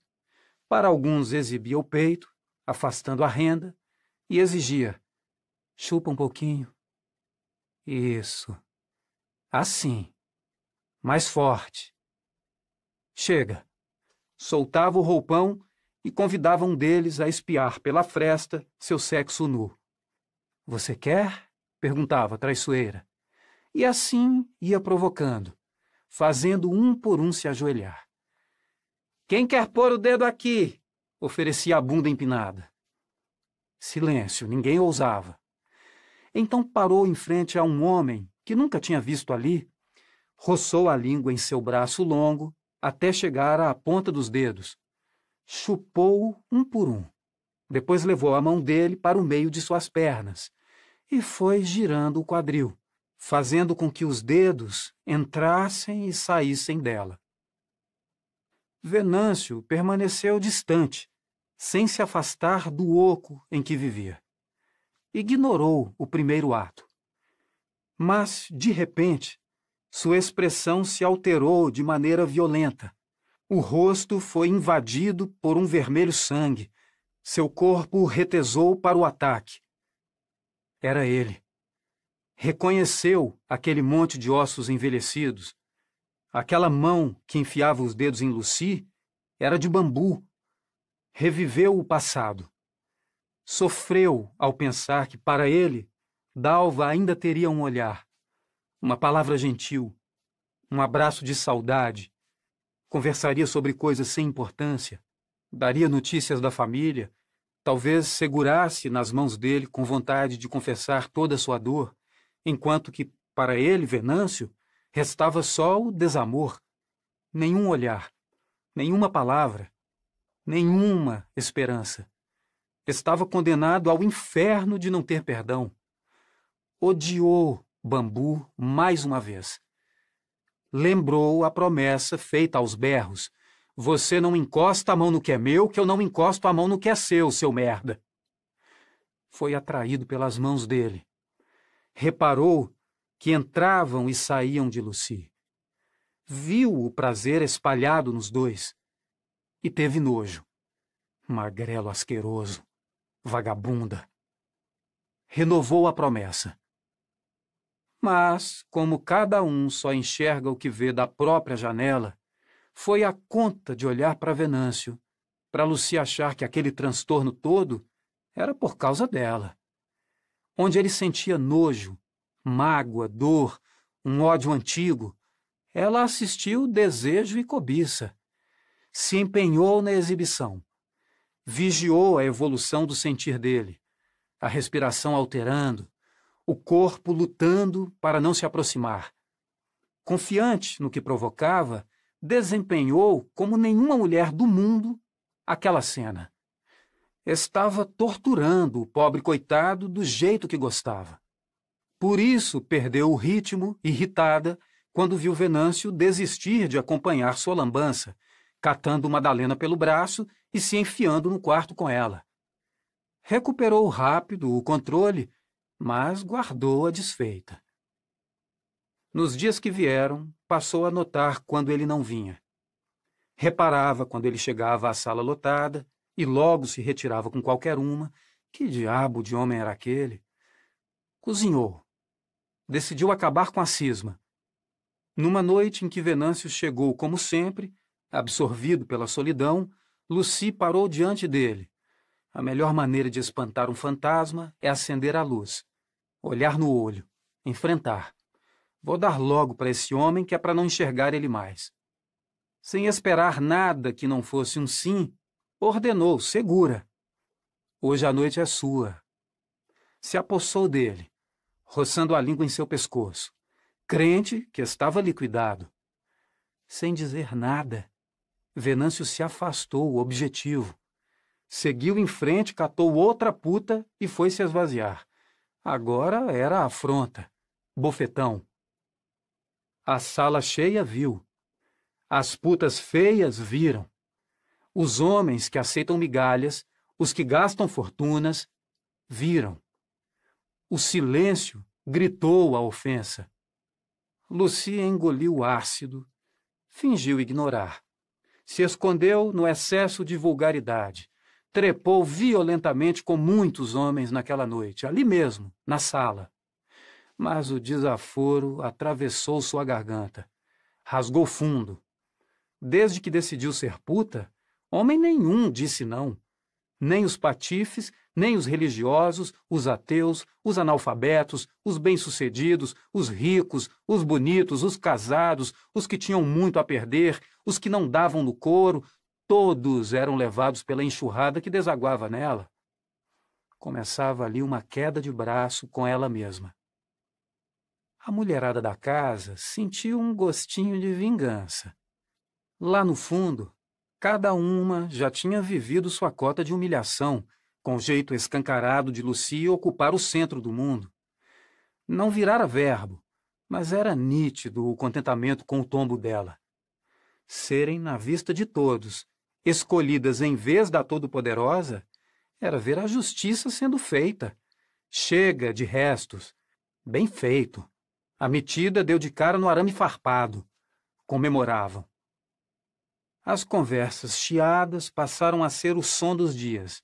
Risadinhas pelos cantos, pequenas pragas, flagrantes falsamente despistados para esconder que o assunto era Venâncio não trepa com Lucy. Lucy obstinou. Levou a sério levar aquele homem para a cama, sugar o pau dele por todos os buracos. Começou a perseguição, a insistência, a invasão dos quartos onde ele trepava com as outras. Mil posições, mil jeitos de tirar a roupa, indecências cruas e nuas, e depois de cada uma delas, a recusa. O não de Venâncio, curto, grosso, sem rodeios, alimentava a insistência. A sala não esvaziou. A almaiada besta continuava na fila, esperando Luci desadoecer, testemunhando as recusas de Venâncio. Atingidos, muitos deles iam à igreja com as esposas e rezavam, pedindo a Deus para dar um jeito naquela estupidez, rogando que iluminasse o idiota que se recusava a ser feliz não se conformavam com aquele cu doce todo. Suplicavam o fim de tanta abstinência. Mas o não prosseguiu firme, e a humilhação de implorar pelo sim se transformou em ódio. Ódio de Dalva, a vaca empacada no caminho de Luci. Capítulo 24 Mal o dia amanheceu e Lucy já estava no alpendre, mais bonita do que de costume, disposta a incomodar profundo. Esperou. Aos poucos, as outras putas foram chegando e se esticando no ladrilho frio, querendo uma trégua com o calor dos dias. As mais distraídas estranharam Lucy ali, se misturando com a humanidade tão cedo as que acompanhavam, curiosas, a tempestade que estava se formando, desconfiaram do motivo de tanta insônia. Dalva despontou lá na esquina, com seu passo lento, a cabeça erguida, na companhia de sua solidão triste. Vinha pela sombra, distante do mundo. Lucy, envenenada, empertigou. Levantou o queixo, encheu o pulmão de ar e começou a falar alto. Olha quem vem lá! Dona Dalva! Ô, oh, Dona Dalva! Conta pra gente, o que é que dói tanto? O que é que a senhora anda negando pro seu marido que ele não sai daqui? Vem todo dia ser bem tratado, hein? Divide sua cruz comigo, vaca. Você bem que gosta de espalhar seu sofrimento. Quer que todo mundo veja, olha como eu sofro, coitadinha de mim. Molha a sua calcinha ser vítima, não molha? E esfregando o sexo, gemeu fingindo um orgasmo. Ai, ai, ai, que dor, que dor. Dalva, ao ouvir seu nome, reagiu inocente e, no reflexo do movimento, olhou para Lucy. Viu, antes de mais nada, a beleza dela. E maior ainda, o canivete nos olhos, a vontade de ferir, soltando faíscas. Quando entendeu que aquele fel grosso era para ela, desviou o olhar, ignorou de cabeça erguida e seguiu seu rumo. Do lado de fora, era o que se podia ver. A conversa no alpendre rompeu barulhenta. Lucy tinha feito troça do sofrimento de Dalva, que contava há anos com o silêncio respeitoso das putas. Todos os dias, quando ela passava, elas abaixavam a voz, como os homens tiram o chapéu diante do sagrado. Que ruindade era aquela de pisar em ferida aberta? Vociferavam. Mas se a bondade condenava sincera de um lado, a maldade acolhia o espetáculo. O leão engolir um homem, a corda apertar os pescoços, o açoite rasgar as carnes, a crueldade dos crimes nos jornais sempre atraiu multidões. O pior de nós tem seus encantos. Somos feitos do bom e do ruim em porções imprevisíveis. O circo ia pegar fogo todas as manhãs. Lucy ia enfiar os dentes em dalva na frente de todo mundo, e a vida naquele alpendre, ganharia uma graça atraente, um motivo para viciar. Assim foi. Lá vem a sofredora. Faz questão de sofrer todo dia. Não é boba de largar para lá, que o sofrimento tem poder. Quer ser coroada, a rainha da dor, com coroa de espinho e tudo. Vem cá, dona Dalva, deixa eu te mostrar como é bom gozar, te faço essa caridade. Te dou a esmola de chupar os seus gominhos. Lucy arrancava a própria roupa e se mostrava no alpendre, falando aos berros. Olha que beleza! Seu marido vai enfiar o pau dentro de mim hoje e nunca mais vai querer saber da sua buceta murcha. A plateia crescia dia a dia. Ninguém queria perder nenhuma palavra. Era o espetáculo da paixão desmedida. Dalva passava como se não fosse com ela. Mais imperturbável ela caminhava, mais Lucia enlouquecia. Olha, a vaca finge de morta, finge que não vê. Duvido. Tá queimando por dentro, aposto. Queimando não, que mulher gelada não queima, resseca. Vai esfarinhar. Quando a noite chegava, Venâncio botava Lucy para fora, e na manhã seguinte ela revidava em Dalva, na proporção da porrada. Puta despeitada no surto. A corda foi esticando de um jeito que só podia arrebentar. Venâncio andou sumido da zona e Lucy, com tempo demais para maquinar o que queria, foi juntando explosivo. Quando ele deu as caras, ela invadiu o quarto, botou Madalena para fora e trancou a porta escondendo a chave partiu para cima do homem, disposta a ter o que queria. Abordou mil e uma vezes. Variou de caras, bocas, humor e nada. Venâncio pediu para sair e ela tirou a roupa. Ele insistiu, ela se bolinou. Então ele levantou violento e arrebentou a porta. Manu não gostou do que viu. Achou que Lucia estava passando dos limites Demonstrou o desgosto na cara, mas não falou nada com todas as letras. O movimento começava a desandar, ninguém aguentava mais tanta reprise. O cansaço não prostrou Lucy. A humilhação de todas as noites não diminuiu o furacão nela. Ao contrário, deu ganas de arrancar as pedras no caminho, com as unhas, com os dentes, nada a perder. Queria se despedaçar. Lembrou de Duca, reconheceu o ódio que sentia, vivo de novo. O corpo pedia intensidade de prazer ou dor. Alguma coisa ela arranjaria. Esperou Dalva com a boca amarga. Ela apareceu inabalável. Que mulher era aquela que não mudava de rua? Queria o duelo. Provocava a vaca. Lucy saiu do alpendre e parou na frente de Dalva.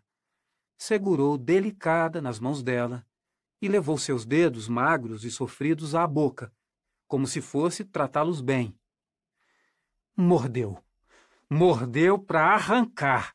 Dalva gritou de dor, as pernas bambearam, o alpendre protestou, estrondoso.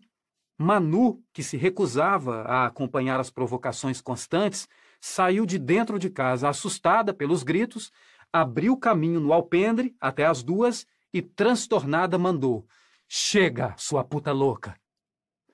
Com a boca suja de sangue, Lucy olhou aguda para Manu. Não se mete. O assunto é meu. Não é da sua conta.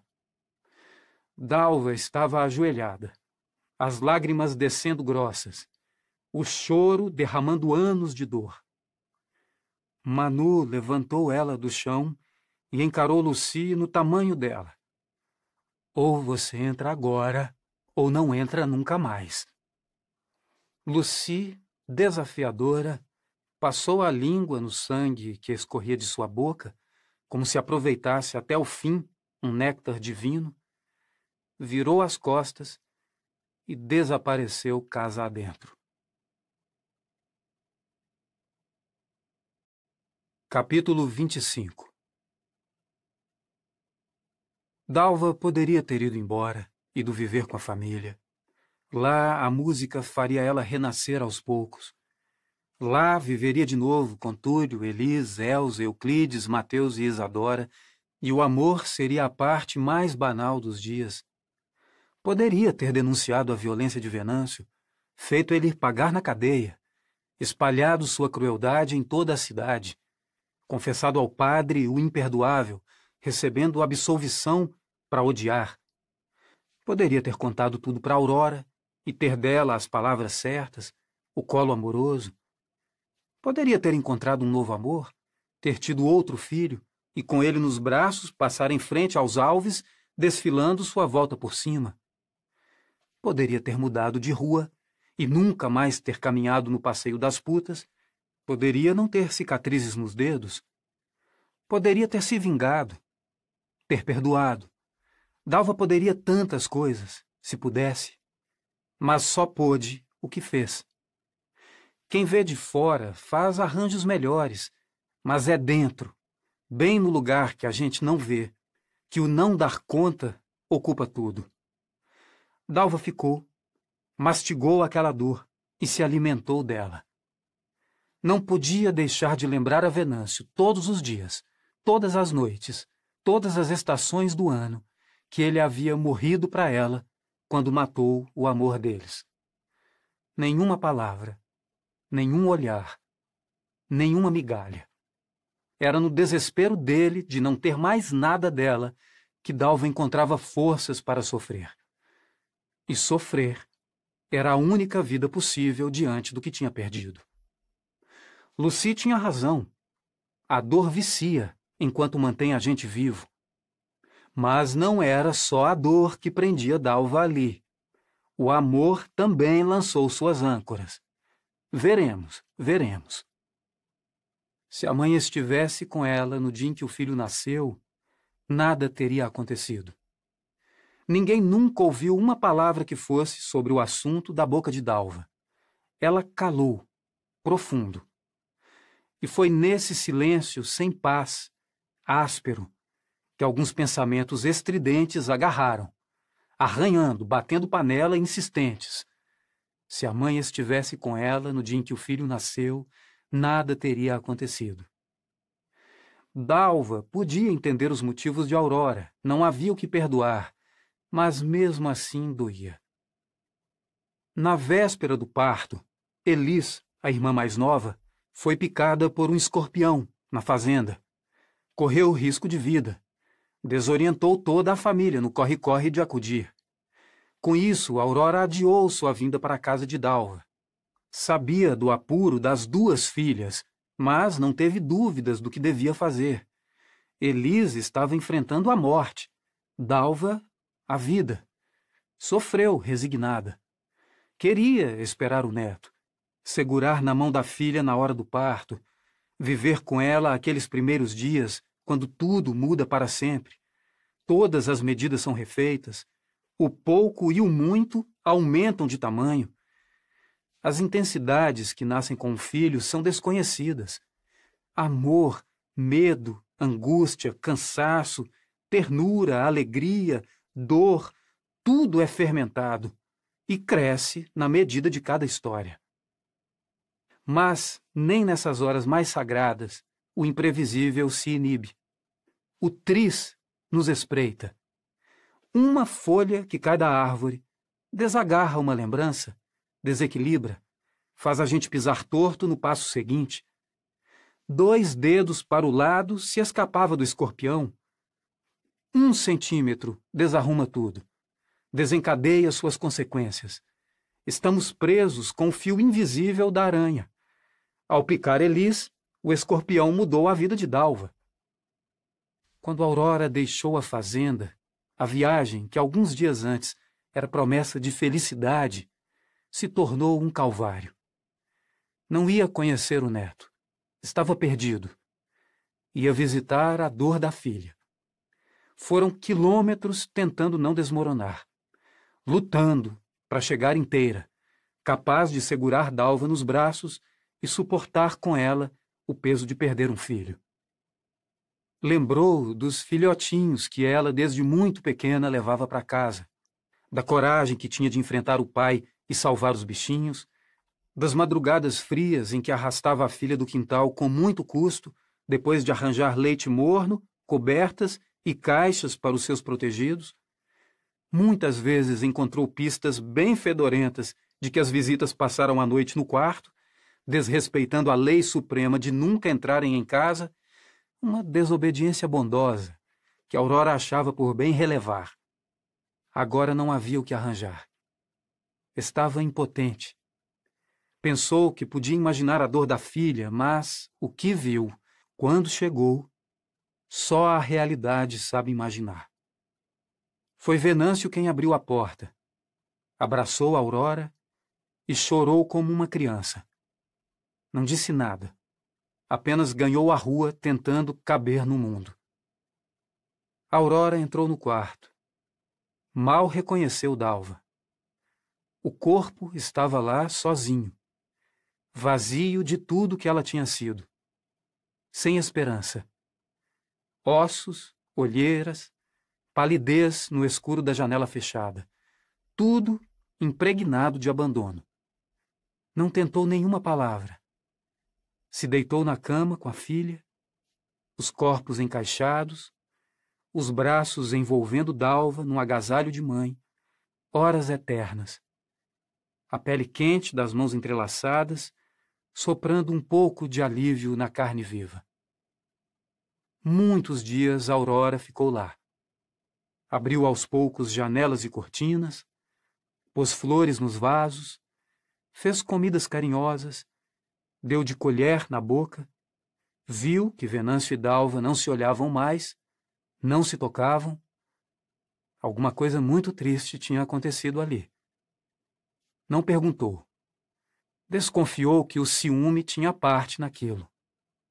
Convidou a filha para passar uns tempos na fazenda deu notícias de cada irmão, entregou bilhetes, presentes feitos à mão, argumentou que seria bom mudar de ares, ficar forte, superar tudo aquilo. Mas Dalva não quis. Aurora resistiu a ir embora sozinha. Essa foi sua única insistência. Adiou o quanto pôde sua volta para casa. Em vão. Tentou compreender as coisas com os amigos antigos, fez perguntas discretas, mas ninguém sabia de nada. Antes de tudo acontecer, viam Venâncio e Dalva juntos pela cidade, muito apaixonados, alegres, Só os dois, sempre. Não rendiam muita intimidade, não frequentavam a casa de ninguém. Se bastavam. Viram a barriga crescer, ficar grande, uma beleza de grávida. Estavam felizes. A parteira veio, o trabalho foi normal, sem transtorno nenhum. Nasceu um menino gorducho, rosado e cabeludo, chorou alto, tinha os pulmões bons. O que veio depois, ninguém tomou parte. Foi a mim, da marcenaria, quem deu a notícia para um e outro, contando que eles tinham perdido o menino. Uma tristeza, os dois não quiseram dividir nada. Ninguém ficou sabendo do enterro, não viram movimentação nenhuma, mas testemunharam dia após dia o transtorno de Venâncio. Dalva não viram mais, ela se trancou em casa e quem tentou levar um pouco de conforto não teve a porta aberta. Uma tragédia de cortar o coração. Já na hora de ir embora, aflita de deixar tudo naquela fragilidade, Aurora abraçou a filha, insistindo: Não quer mesmo vir comigo? Dalva balançou a cabeça. Ficaria. Não me demoro lá então. Volto assim que puder. Fica com Deus. Que Deus te dê forças, minha filha. Foi só nessa hora, ao longo de todos esses dias, que Aurora ouviu a voz de Dalva romper, sem controle, o silêncio. Deus, mãe! Deus não me dá nada. Só tira. Aquilo bateu em Aurora como um murro. Ouvir a filha soar daquela maneira, depois de tanto silêncio, doeu nela. Desistir de Deus é muita solidão. Queria encontrar palavras milagrosas, resgatar a amizade entre os dois, mas, diante do desespero de perder um filho, as palavras são letras juntas. Não podem carregar um sentido que a própria vida não consegue esclarecer. Essa seria uma longa conversa. Tinha chegado a hora de ir embora, não podia se demorar mais na casa de Dalva. Mas o que queria dizer para a filha, Aurora foi tramando, em silêncio, durante toda a viagem de volta. Dalva, minha filha. É difícil imaginar que tudo isso que você está passando seja da vontade de Deus. O problema não é Deus. É o que inventamos dele. As pessoas têm certeza demais sobre as vontades de Deus. Acho até que algumas criaram Deus em vez de terem sido criadas por ele. Deus não é de pensar é de sentir. É um colo de braços fortes e delicados, ninando a gente num mar furioso. Esquenta seu coração nesse colo. Respira com ele. Deus não é um lugar de certeza. É só um pouco de esperança. Eu, que sou sua mãe, fico querendo para você o que faz bem para mim. Eu sinto Deus todos os dias na minha vida. Preciso dele. As preces correm no meu sangue sem esforço. Tenho alegria de sentir Deus nos outros. Vejo as mãos dele acariciar tantos lugares, desembrutecer tantas coisas. Vejo mesmo. E sei que isso não muda o mar furioso lá fora. É tão difícil existir, sabendo tudo que a gente sabe sobre existir e, ao mesmo tempo, sem saber nada sobre o que vamos passar daqui a pouco, sem poder proteger de verdade quem a gente ama mais de verdade ainda, é invenção nossa pensar que Deus pode tudo, minha filha. Peça a Deus para voar. Nem Ele pode fazer isso. Ia ter que fazer você ganhar asas, virar passarinho, e aí não seria mais você. Nem seria Deus. Seria a fada madrinha que faz ratinhos virarem cavalos e abóboras carruagens. Isso é alterar a natureza das coisas fazer outra forma. E sendo ele Deus, não pode corrigir nada que ele mesmo fez. Já pensou a gente ficar mandando Deus fazer de novo até ficar bem feito? Igual eu tenho que fazer com Benedita aqui na fazenda? Não tem cabimento. É difícil para o homem que manda e desmanda aqui na terra entender que Deus não existe para fazer nossas vontades, nem para vigiar cada gesto nosso, ficar contando pecados, exigindo coisas que não podemos dar. A contabilidade de Deus é outra. Eu não preocupo com o que ele quer de mim. Vê se vou preocupar com isso. Quando ele quer alguma coisa, tem, sabe se virar como ninguém. Eu gasto mais em pensar o que eu quero de Deus.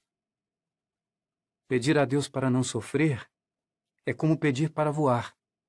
Mas a gente pede a si mesmo e depois fica com raiva do pobre coitado. O sofrimento é certo como a morte e tão inegociável quanto. Vem, às vezes, de um jeito bruto demais. Tem gente que passa por coisas insuportáveis, uma atrás da outra. O sofrimento, muitas vezes, vem injusto na falta de justiça do homem, na falta das coisas, na falta de entendimento, e vem intolerável na violência de perder um filho. Essa é a pior cara dele. E mesmo te amando muito, Dalva, não posso saber o tamanho da sua dor. Nunca olhei no olho do sofrimento para valer. Morro um pouco com isso de não poder saber de verdade do seu sofrimento.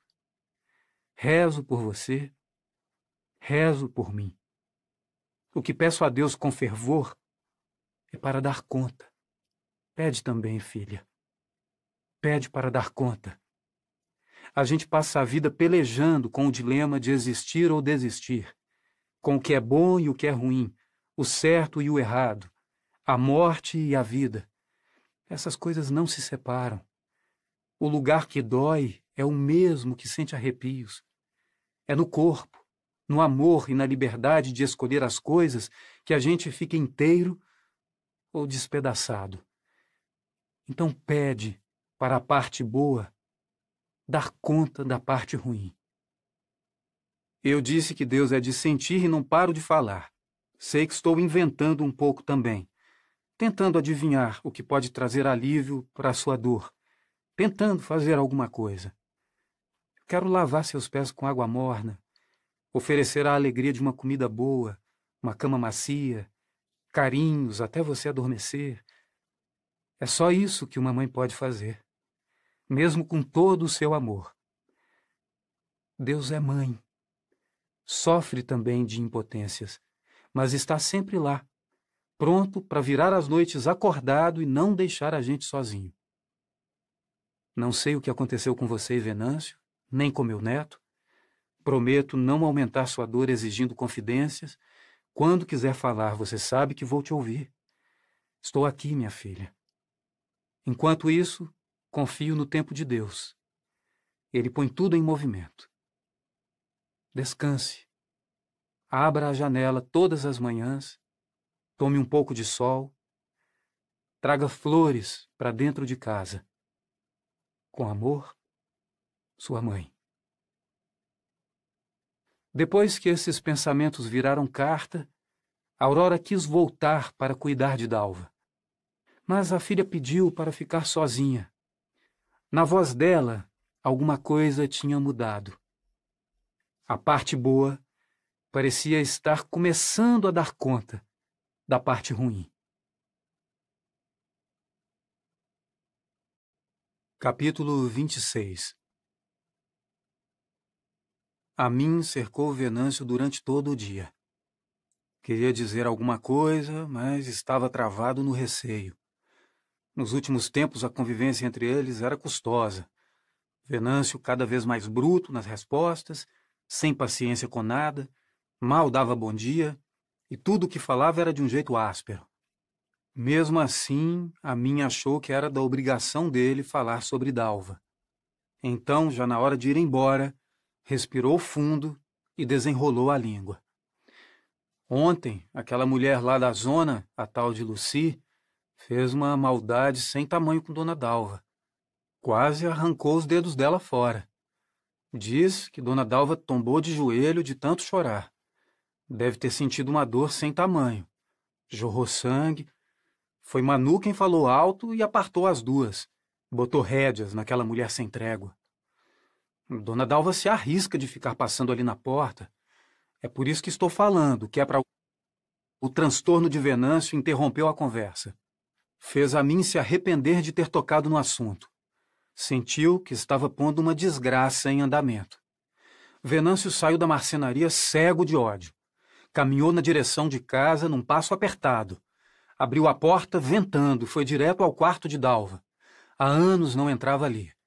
Entrou sem bater, a mulher dobrava umas roupas sobre a cama, assustou com a presença dele, mas não chegou a olhar em sua cara.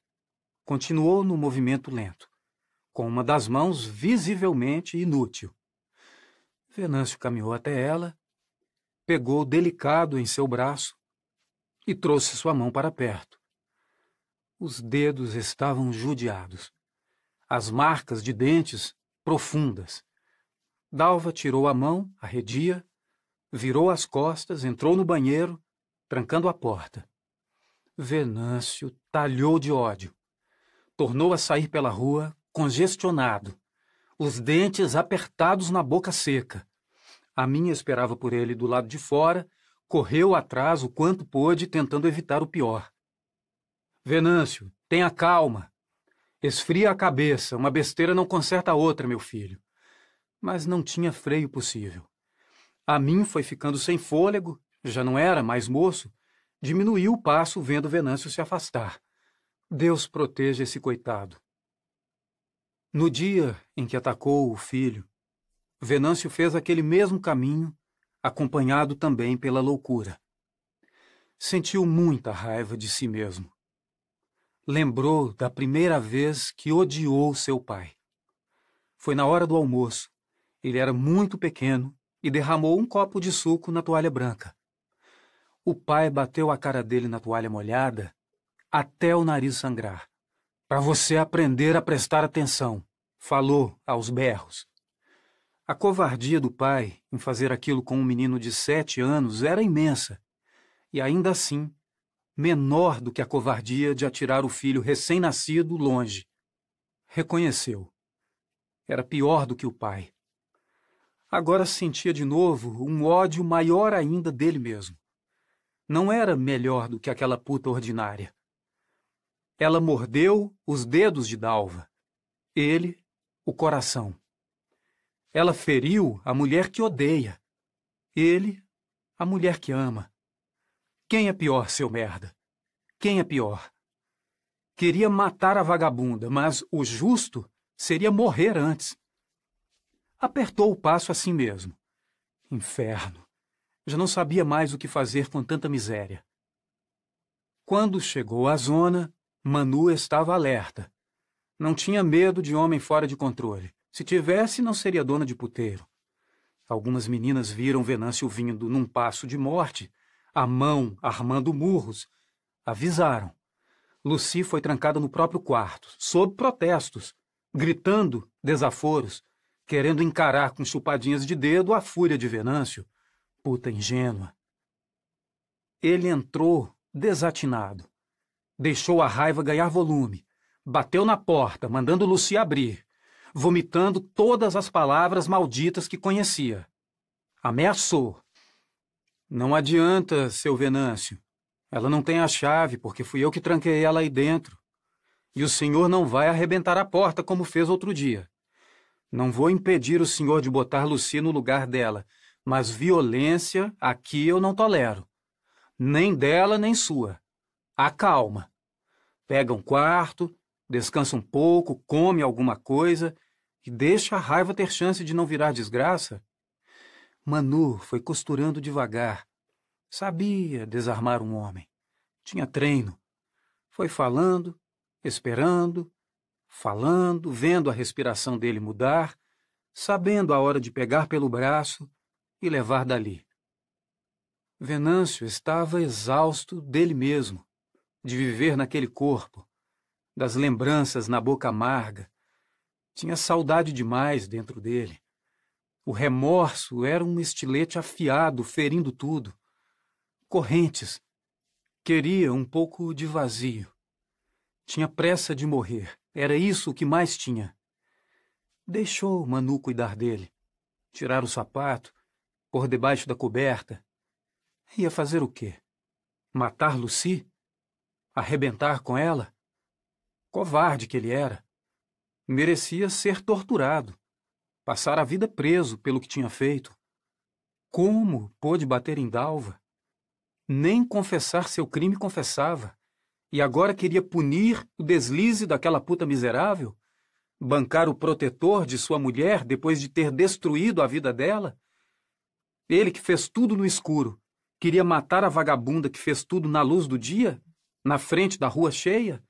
Muito mais decente do que ele, covarde, sem dar uma folga para os pensamentos ruins, chicoteando a própria carne, insistiu na tortura, o quanto pôde mas acabou sendo vencido pelo sono profundo, a maior bondade de Deus com a gente. Dormiu uma eternidade, virou pedra.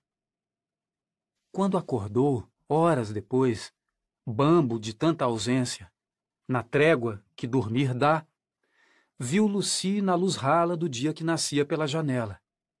Ela estava lá, num silêncio que não combinava com seu destempero, serena, esperando ele acordar. A raiva nele tinha ido embora. A realidade fugia na neblina do sono. Não tinha forças para mandar Lucy sair. Deixou que ela tentasse ser dele como nunca tinha deixado antes. Viu ela tirar a roupa, revelar os seios, no tamanho exato de não faltar nada nem sobrar, seios firmes, empinados como dois olhos abertos contemplando o céu, Viu ela revelar o ventre, os pelos, as pernas desenhadas e longas. Deixou ela se aproximar, sentar na sua boca, roçar suave os pelos no seu rosto. Sentiu o cheiro dela, a pele macia da bunda carnuda esfregando na sua cara, o sexo molhado querendo sua língua, tentando provocar sua sede. Nada aconteceu. Nada latejou nele. Nem quando ela foi ficando louca, quando pegou seu pau triste e pôs na boca, quando molhou o bico do peito com os dedos e se deitou sobre ele, se movimentando frenética, desvairada, nem quando implorou com palavras chulas para ter ele dentro dela. Nada aconteceu. Lucy tinha tentado tudo o que sabia. Esbarrou no próprio cansaço. Achou que tinha chegado perto, mas viu como nunca o tamanho da distância. Ele não estava lá. Não botou ela para fora porque estava ausente. Só seu corpo, vazio de vontade, continuava ali, sem reação, respirando indiferente. Era um homem morto no corpo vivo, sem vontade de gozar. Morto como os pais de Lucy, incapazes de dizer sim para ela. Sofreu. Desistiu de insistir. A vontade de chorar embolou na garganta. Encostou o corpo na parede fria, sem pressa, fechou os olhos úmidos e soltou o ar como quem põe para fora um peso. Pôs a mão na cabeça, arrancou os grampos e deixou que caíssem no chão se desfazendo de tudo o que não era ela. Libertou os cabelos que se desmancharam macios sobre os ombros agudos. Venâncio viu. Reconheceu. Deixou escapulir sem controle uma emoção visceral. Era assim que Dalva se preparava para ele. A lucidez ficou fora de alcance. Os olhos se encheram de uma água triste. Mar, viu no movimento de Lucy o que amava em Dalva e a possibilidade de tocar a felicidade que já tinha sido sua quando ela também era. Trepou com Lucy, fingiu que não era ela e acreditou. Fez amor. Tinha anos de saudade represada. Capítulo 27 não se dá tanta alegria a uma puta impunemente. É um perigo tirar das cinzas quem, com muito custo, aceita não ter tudo o que quer. Lucy não entendeu o que pôs o reverso em jogo. Não quis saber de onde veio toda a paixão de Venâncio. Apenas experimentou ser ela de novo. Retomou a fé no próprio taco. Se achou melhor do que imaginava e, no entorpecido da vaidade, não calculou o risco do que vivia. Já tinha trepado mais de mil vezes, em todo lugar, de todo jeito, com todo tipo de homem, conhecia e gostava do gozo, sabia a delícia de escorrer, mas dessa vez tinha sido diferente. Dessa vez, junto com o corpo, tinha ela. A carne e as entranhas não foram sozinhas, como de costume. Deitar com Venâncio acordou lugares desconhecidos, estremeceu o invisível, arrepiou a alma com a pele dele. A saliva, o sêmen, tudo parecia o primeiro gole. Era a poesia no corpo. O jeito de mandar nela, sem força, fazer ela querer o que ele queria, trouxe a novidade da submissão. Se é assim que a obediência fica cega, é assim também que ela se torna leve. Perdeu a indiferença. Foi expulsa do paraíso. Agora sim ia conhecer a dor de verdade. Mas, enquanto era só alegria, Lucia empinou o nariz e aumentou o volume. Tinha o que queria, ia esfregar na cara de todo mundo a conquista.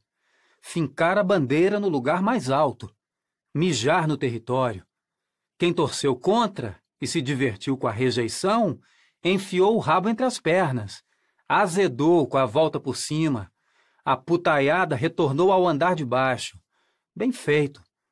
Mas ter Venâncio ainda era pouco. Muito mesmo seria Dalva não ter mais. A sofredora eterna, bem longe, era o pedaço que faltava para a alegria ficar completa. Tratou de esperar por ela no alpendre. Ia ser a primeira a saber da melhor trepada de sua vida. Agora a vaca vai ter que procurar seu rumo! gritou Lucy assim que Dalva apareceu na esquina. O mundo parecia agarrado no mesmo lugar. A plateia ia se formar, Dalva ia seguir seu caminho de cabeça erguida e Lucy faria seu espetáculo. Tudo no leito do previsível, é lá que o caminho está. É lá que a água vira rio. Dalva ouviu a descrição maldosa de Lucy e os detalhes do que viveu com Venâncio. A cara continuou imóvel, mas o estômago revirou. Pensou em parar, ficar ali ouvindo, deixar o vômito vir e molhar tudo, espalhar o fedor que carregava por dentro. A cicatriz no dedo repuxou custou a dar conta do que ouviu e precisou fazer força para manter o passo. Luci berrava. Venâncio acaba de virar o homem da minha vida. Trepamos com vontade, ele dentro de mim batendo estaca. Eu aguento o tranco, tenho carne. Beleza de homem, hein, dona Dalva? Mas para a senhora acabou. Pode fazer as malas que agora é meu. Provei, gostei, vou ficar com ele para mim.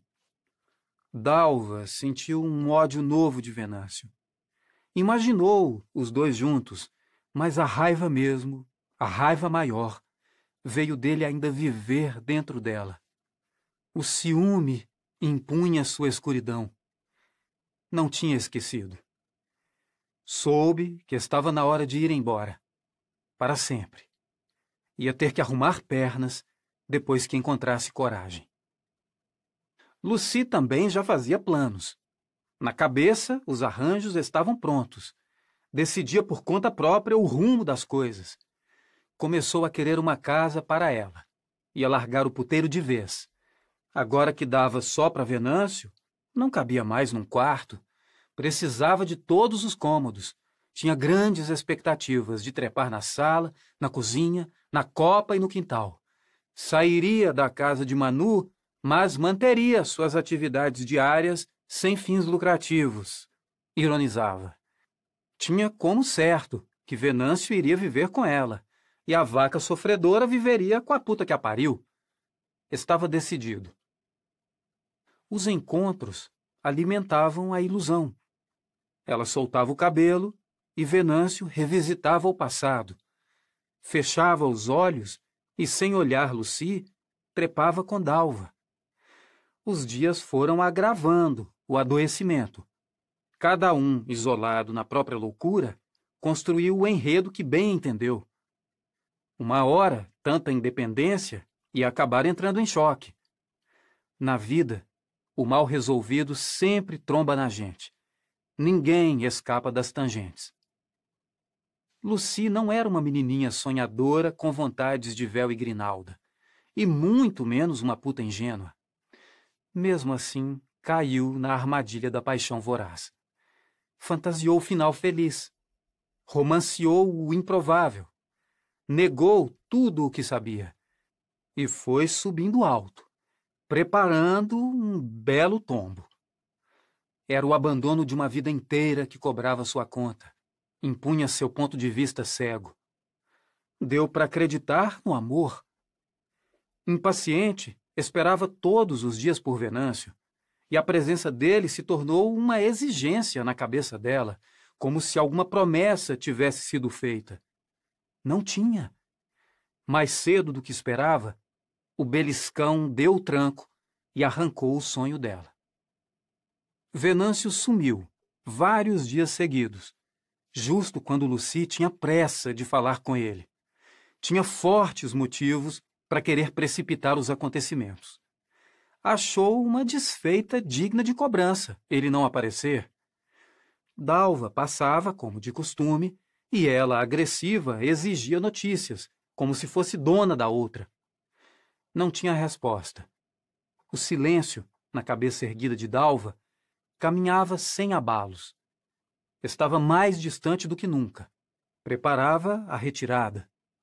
Sua indiferença irrigava o veneno. A irritação tomava o comando do que se seguia. Lucy reagia grosseira, aos trancos, xingava todo mundo, pisava duro, ofendia os inocentes, possuída por uma acidez difícil de aguentar. Desaforo esse homem sumir sem dar satisfação nenhuma filho de uma puta bagacenta, ordinário.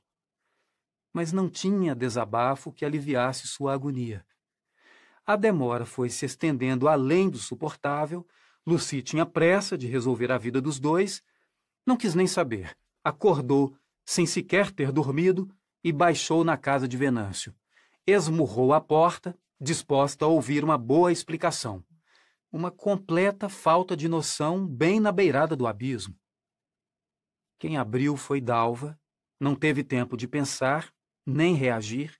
Lucia arredou ela para o lado e entrou, falando sem medir consequências. Caminhou à vontade até dar de cara com Venâncio, já no rumo do surto. Descolorido, alterado, respirando fora do ritmo.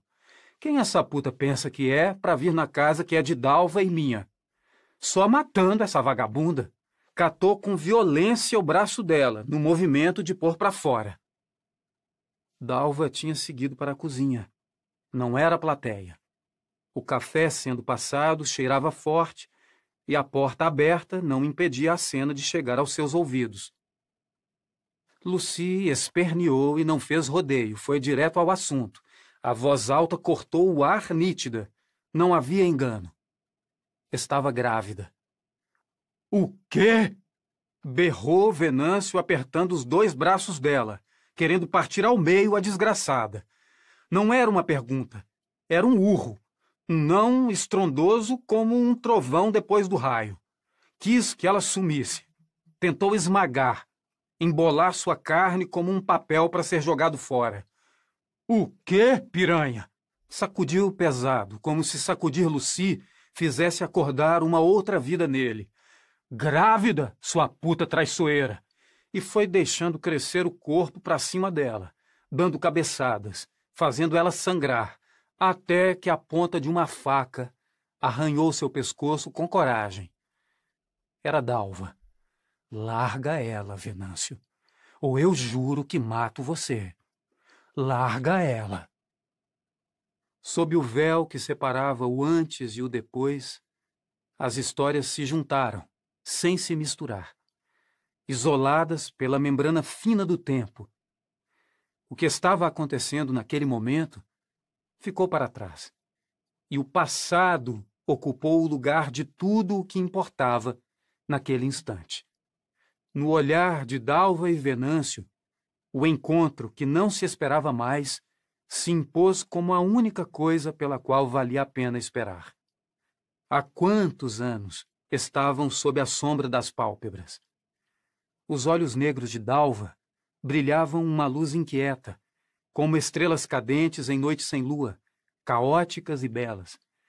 Sustentavam, penetrantes, o comando que as palavras davam, mas entregavam, desprotegidos, a fragilidade de estar ali, diante de Venâncio. Da parte dele, ouvir a voz de Dalva amaciou todas as notas. Era com ele que ela falava. Era para ele que ela olhava. A faca afiada, as palavras duras, a jura de morte, soaram como esperança. Me perdoa, Dalva. Me perdoa. Ele existia de novo no sopro do hálito dela. Renascia de sua costela ofegante. Soltou Lucy, desatento, não importava mais. Nada que viesse de outra mulher significava. Me perdoa, Dalva. O peito de Dalva arfava com o peso do esforço. A mão recuou a faca, enquanto os olhos buscaram o desvio.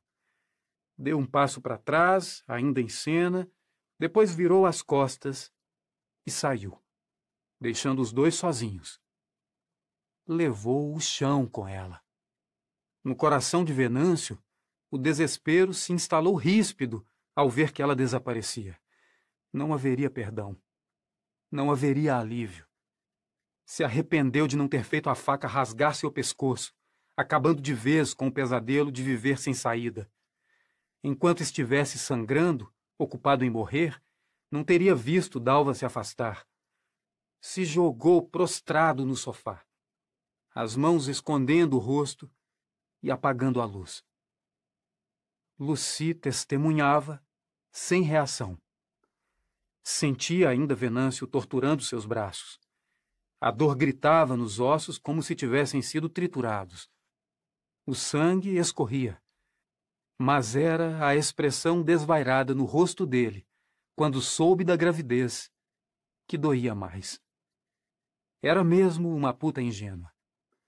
Todos os homens, todas as penetrações, todos os líquidos que desaguaram nela, todo o ódio das esposas traídas, toda a trama contra Duca pareciam insignificantes diante da densidade do que viveu ali. O que viu entre eles era um grande amor desencaminhado. Não tinha lugar para ela.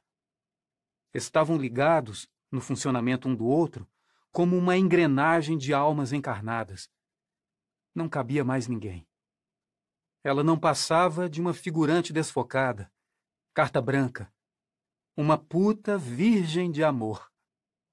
Não era nada, não provocava nada, nem a paixão de Venâncio, nem o ódio de Dalva. A vida dele, de verdade, acontecia bem distante do enredo que ela inventou.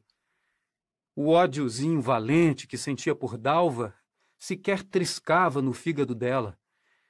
A mulher que ela tanto infernizava todos os dias nem vingança queria. Pegou uma faca com os dedos deformados pelos seus dentes e sequer mirou na sua direção. Ao contrário, salvou o pescoço dela, talvez a vida, talvez o filho. Não sabia reagir a isso. E, de certa maneira, preferiu não saber. Calou, assustada, não tinha forças para rejeitar a piedade de Dalva, nem para amaldiçoar Venâncio ou cobrar dos dois a conta de toda a ilusão desfeita. A dor no corpo foi ocupando mais espaço Queria sair dali. Pensou em Brando, com vontade de ter o colo do tio. Ser um pouco filha. O desprezo de estar sendo fraca não demorou a aparecer. Reagiu na superfície. Respirou fundo e foi embora, carregando o incerto. Pela segunda vez na vida, não tinha um plano. Estava outra vez órfã. Capítulo 28 Para que serve ser livre? Para que serve poder escolher entre ninar ou jogar longe um filho que nasce? Venâncio pegou seu menino no chão, ainda cego de ciúme. Saiu de casa, com ele chorando forte nos braços, com passos largos, decididos demais para quem ainda não sabia aonde ir. Seguiu sem rumo, apertando o ritmo das pernas. Aos poucos foi recuperando alguma lucidez. O que tinha feito? O arrependimento veio de uma vez, como um soco que acerta em cheio o pior lugar, o mais sensível, o mais doloroso. Estava num turbilhão sem volta. Pensou no pai e pôs a culpa nele. Repassou um a um os piores momentos: o suco na toalha, as grosserias repentinas, as reclamações constantes, a violência física, o humor desagradável, a vergonha de ser seu filho. Quantas vezes quis um pai diferente? Tinha aversão a ter intimidade com ele. Não confiava, sabia que seria surpreendido pelo desagradável todas as vezes que estivessem juntos.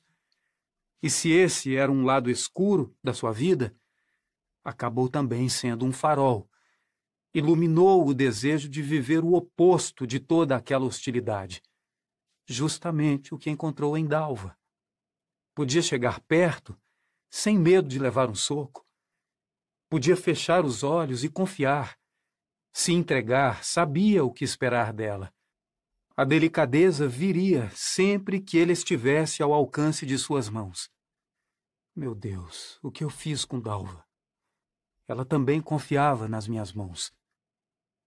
O rancor do pai veio à tona mais forte ainda. Compareceu inteiro, profundo. Culpou seu José não pelo que ele, Venâncio, tinha feito, mas pelo que ele era. Por não ter escapado do que viveu, não ter se transformado em outra coisa. Tentava se defender, argumentava consigo mesmo que não tinha escolhido jogar o filho longe. Não tinha era sido capaz de não jogar. Maldito! A liberdade é uma conversa fiada, é palavra de efeito, sempre no meio de uma frase para impressionar os desatentos. No fundo, estamos presos à incapacidade de ser outra coisa diferente do que somos, do que a história da gente tramou. Queria uma saída. Divagava. Apertou o filho nos braços e implorou a Deus pela vida dele. O que ele tinha feito não tinha perdão. Negociou. O perdão não existe justamente para perdoar o imperdoável? As bobagens, os pequenos atritos, os erros aceitáveis não precisam tanto de perdão, Basta uma boa vontade, um pouco de amor e tempo e tudo se dissolve. Implorou por uma saída. Meu Deus, protege meu filho. Mas o menino tinha se calado. As mãozinhas estavam frias e a boca arroxeada. Estava eternamente feito. Lembrou de Dona Aurora, e a aflição esquentou ele por dentro. Pesou toneladas. No dia seguinte, que esmurrou bambu e pediu Dalva em casamento, ela amanheceu na sua casa. Chegou cedo, quase com o sol. Dona Inês abriu a porta numa alegria sem tamanho por receber a sogra do filho. Serviu o café fresco que tinha acabado de fazer, com broa de fubá quente, nem atentou para o óbvio de que uma visita tão cedo é movida pelo que não pode ser adiado. Ficou lá, fazendo sala, sustentando a conversa, sem desconfiar do assunto que trazia Aurora ali. Venâncio acompanhou calado, só da boca para fora. Por dentro, dúvidas, vergonha, medo falavam alto. Teve vontade de largar as duas e fugir dali. Resistiu, e a um triz de não poder mais aguentar, viu a sogra conduzir o desenrolar das coisas. Inês, Preciso conversar com Venâncio. Não é meu filho. Ele concordou com a cabeça. Dona Inês percebeu, um pouco relutante, que eles queriam ficar sozinhos. Saiu se perguntando por que não podia participar da conversa. Resmungou. Não foi fácil começar. Foi muito grave o que aconteceu ontem. Bambu é uma pessoa da família. Muito querido. É nosso amigo há muitos anos. E eu não gostei de ver ele ser machucado dentro da minha casa. Alguns machucados a gente cuida, lava, desinfeta, se for preciso costura. O machucado da casca, a casca cai e com o tempo a marca desaparece. Mas outros machucados, a gente não tem muito o que fazer. Não é mesmo? Ou porque causam um estrago de todo tamanho no corpo, ou porque ferem a alma, de um jeito irreversível demais. Um machucado desses destrói não só quem apanha, mas quem bate. Pior do que isso. Acaba com o amor.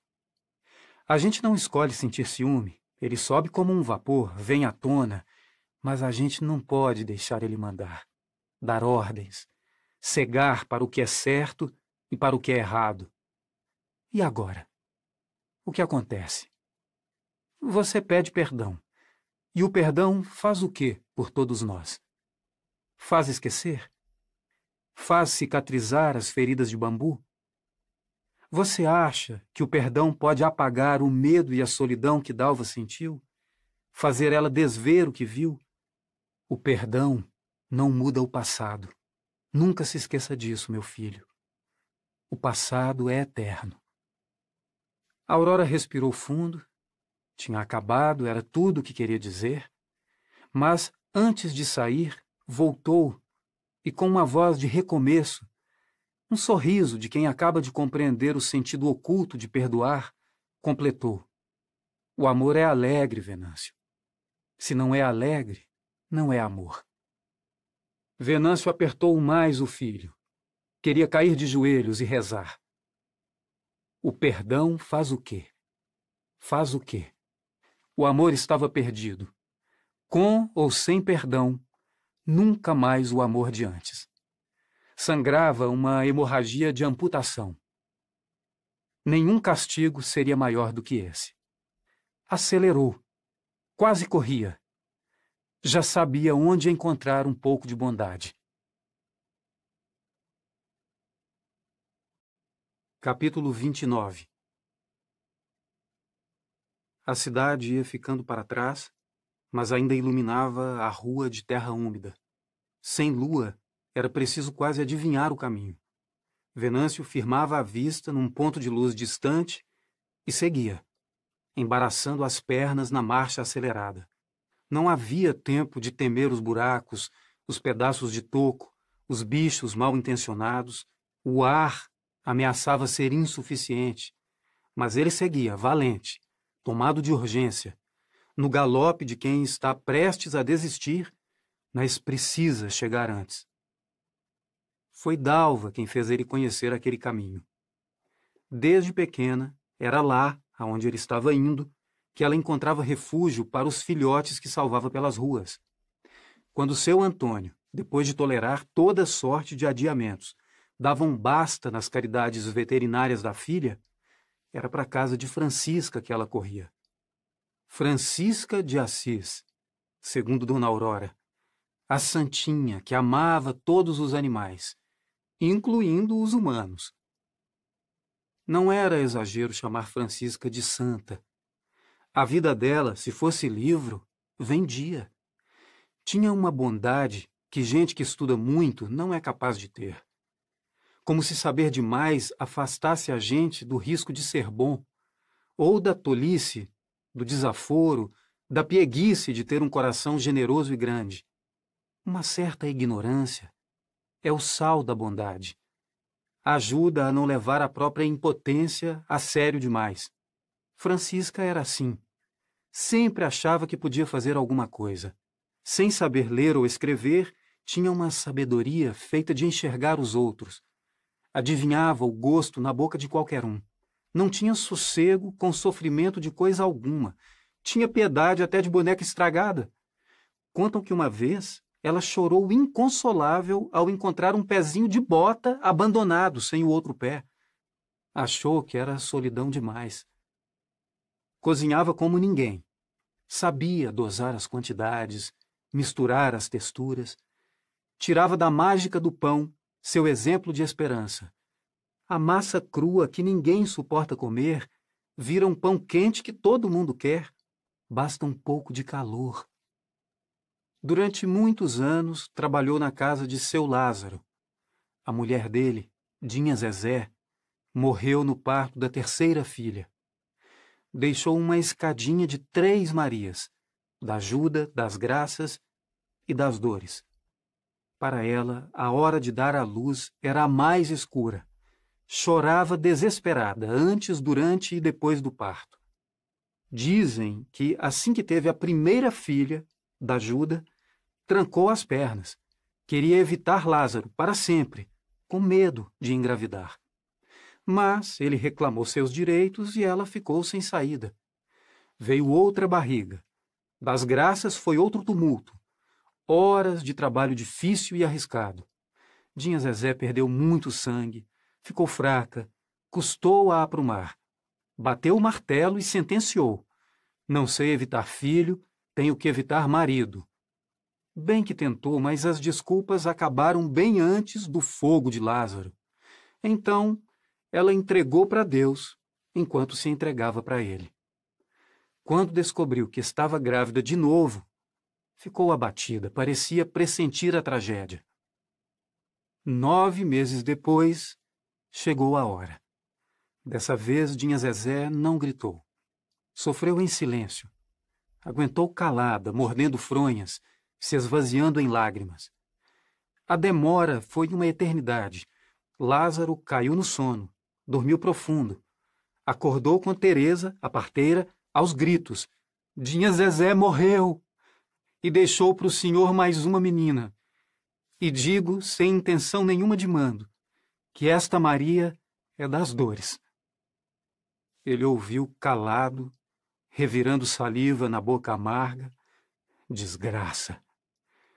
A morte põe um olho no passado e outro no futuro, e deixa a gente cego na hora, no encontro do que foi e do que será, na tortura do que poderia ter sido impõe o desespero do definitivo.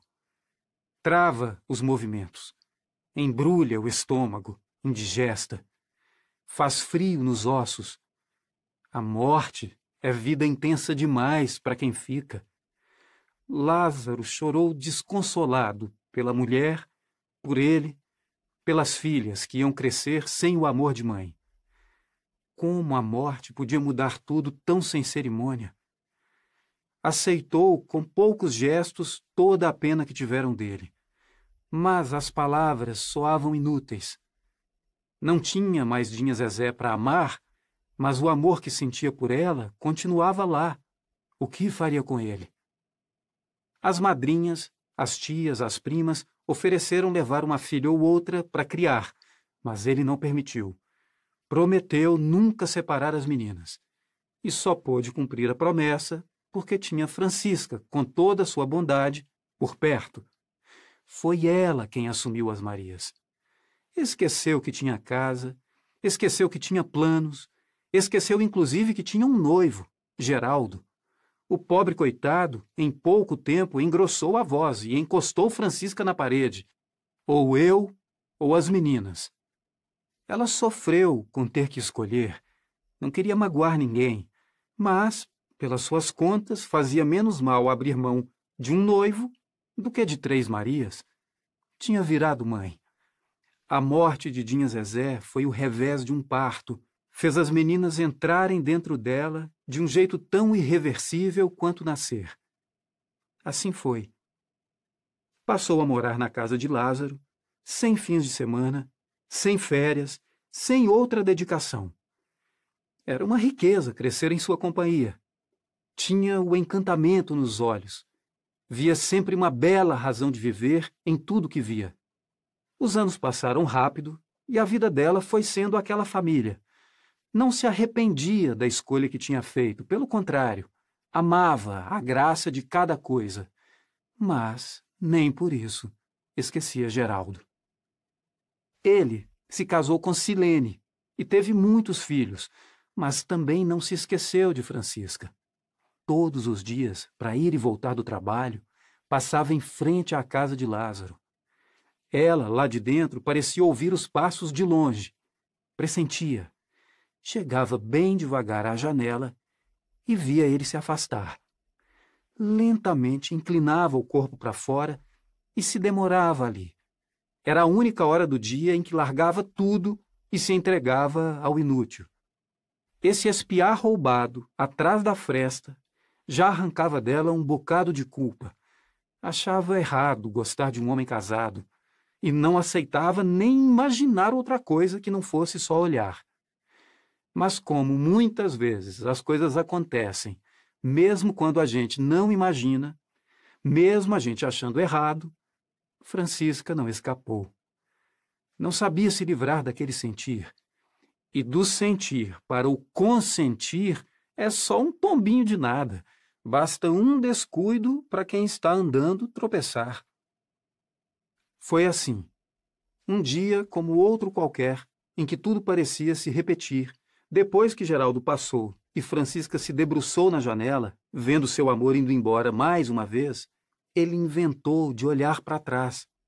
Ela, na pressa de se esconder, voltou o corpo para dentro e, sem se abaixar o suficiente, bateu a cabeça no marco da janela. Caiu tonta no chão, num quase desmaio. Geraldo percebeu o que aconteceu e voltou apressado. Abriu a porta da casa e entrou ajoelhou ao lado de Francisca e se aproximou mais do que devia. Quando ela abriu os olhos e viu ele ali tão perto, entre acordada e confusa, entre passado e presente, não encontrou corpo para resistir.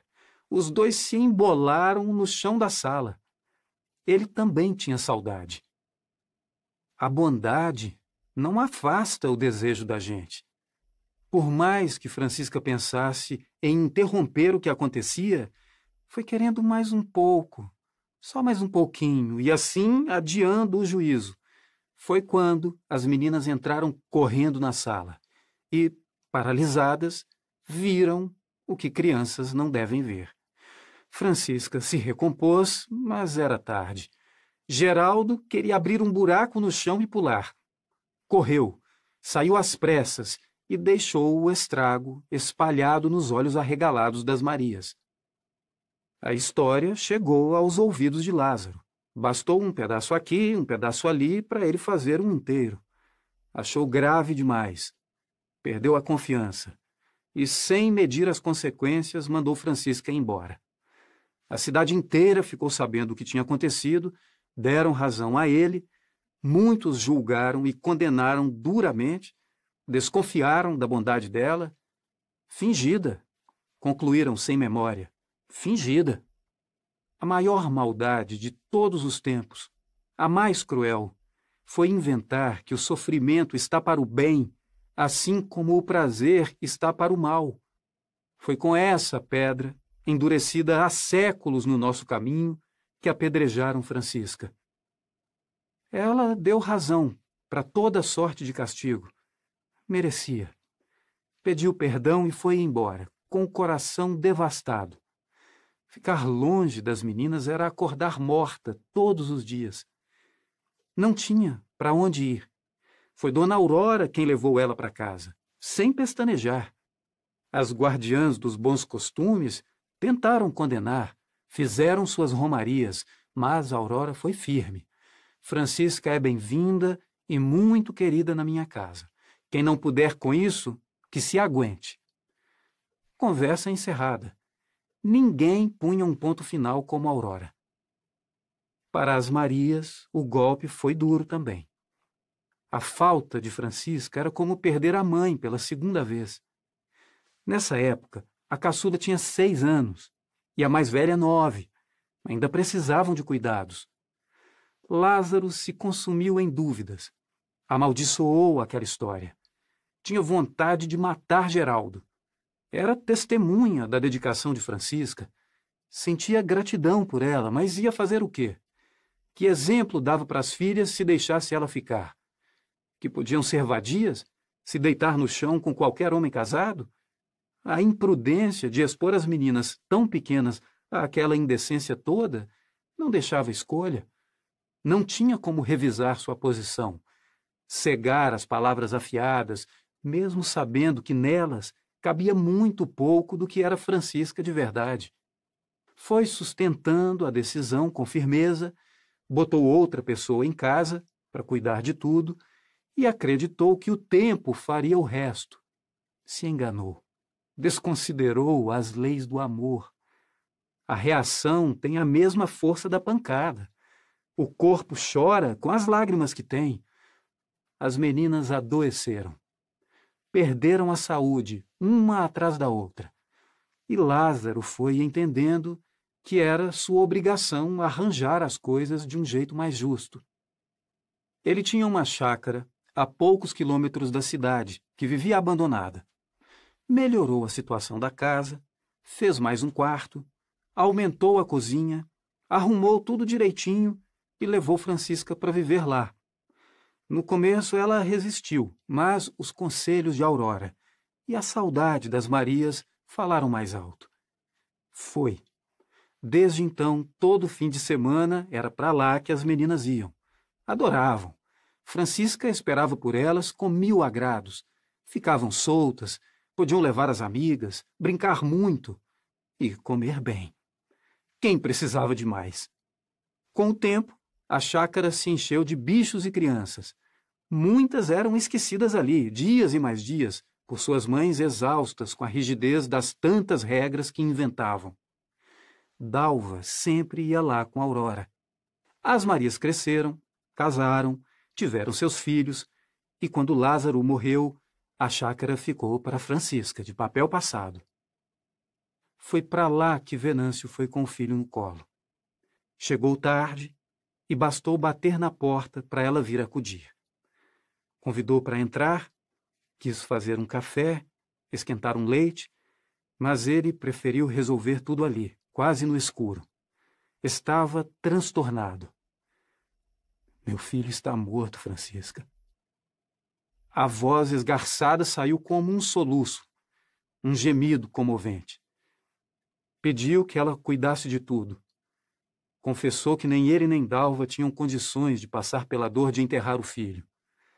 Não entrou em detalhes sobre o que tinha acontecido, e ela não insistiu. Viu que ele estava em carne viva. Francisca gostava muito de Dalva e Venâncio.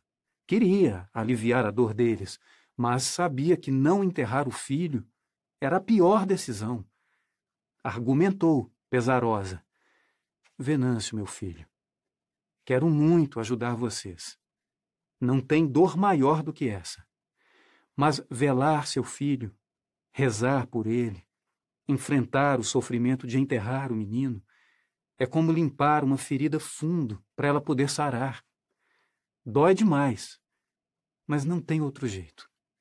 Sem isso, não cicatriza. O pus fica lá, apodrecendo tudo. A dor estaciona atravessada no peito. Eu vou com você ajudar Dalva. A aflição dele aumentou. Mais ela tinha razão, mais ele se desesperava. Apenas sacudiu a cabeça em silêncio e foi se afastando. Estava nas mãos dela. Francisca adivinhava o fel na boca de Venâncio. Tudo o que ele calava, ela ouvia nitidamente. Não adiantava insistir. Como ele se chama? Vicente. Ele ia se chamar Vicente. Ela teve misericórdia. Era melhor ele ir chorar sozinho. Não havia consolo para um coração tão cheio de dor. Vai com Deus, Venâncio. Vai com Deus. Vou enterrar seu anjinho. Dar a ele asas para subir ao céu. Francisca de Assis. Aurora tinha razão. Era mesmo um bom nome para ela. Capítulo 30 O tecido leve e acetinado já começava a amarelar com o tempo. A falta de ar, de sol e principalmente de movimento tem o poder de estragar as coisas e faz sem dó o mesmo com a gente. Dalva desenterrou no armário seu vestido de noiva. Lavou o forro, relendo com a ponta dos dedos cada nome, lembrando cada história bordada ali. Não era um gesto de saudade. A saudade que tinha de tudo que não aconteceu depois de seu casamento não cabia nem nos gestos, nem na falta deles.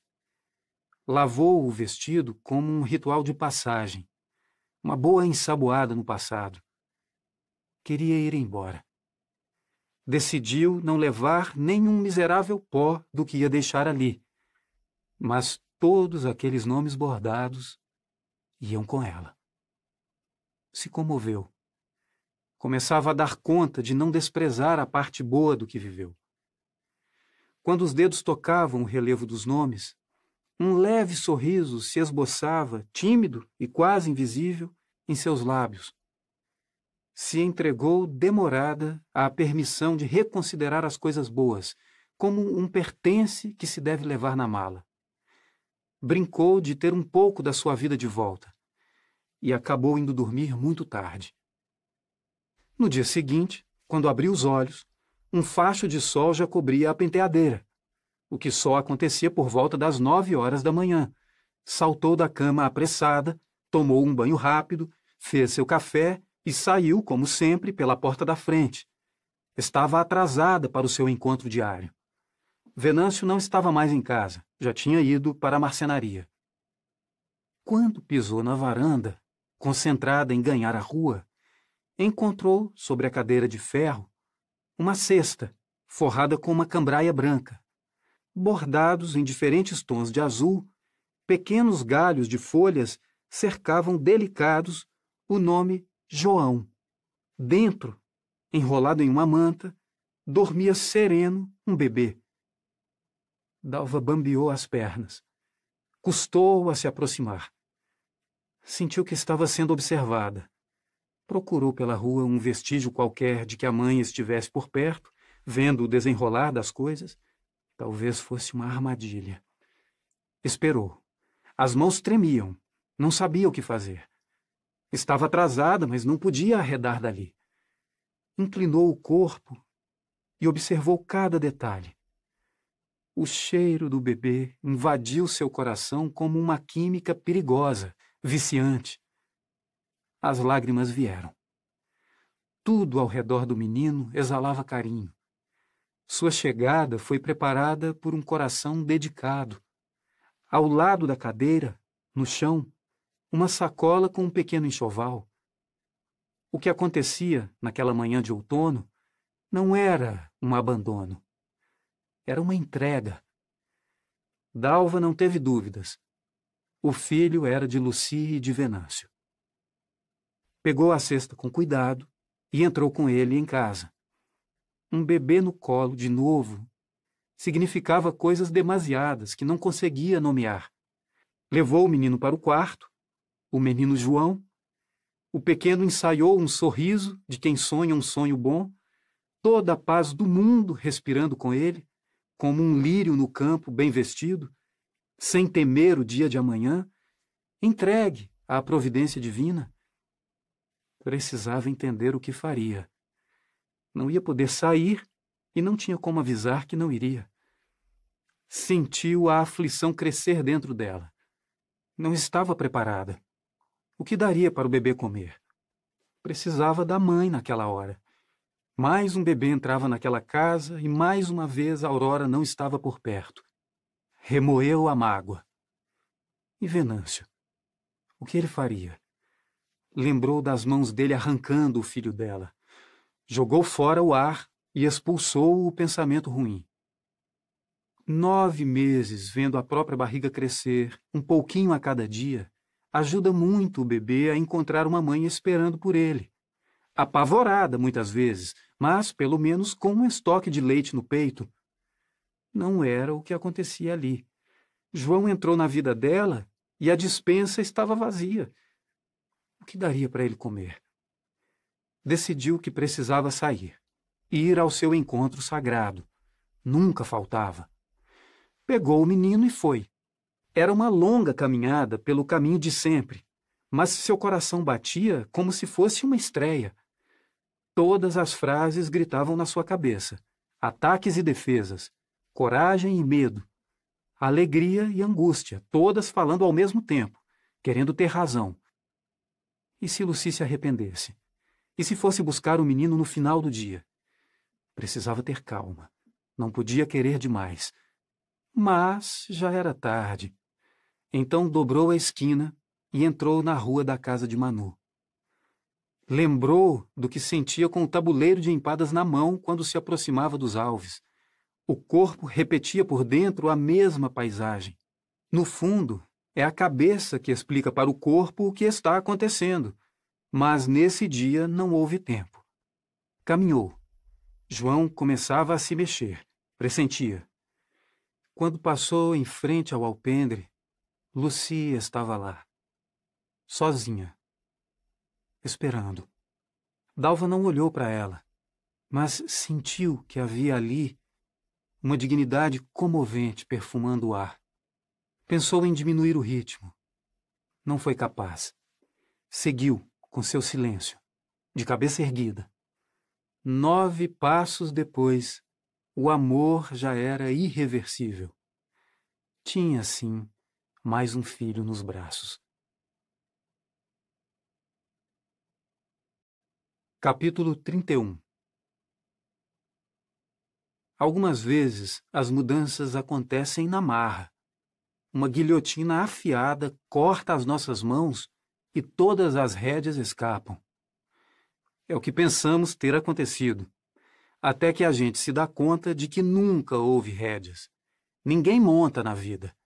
Brincamos de escolher. Brincamos de poder conduzir o destino.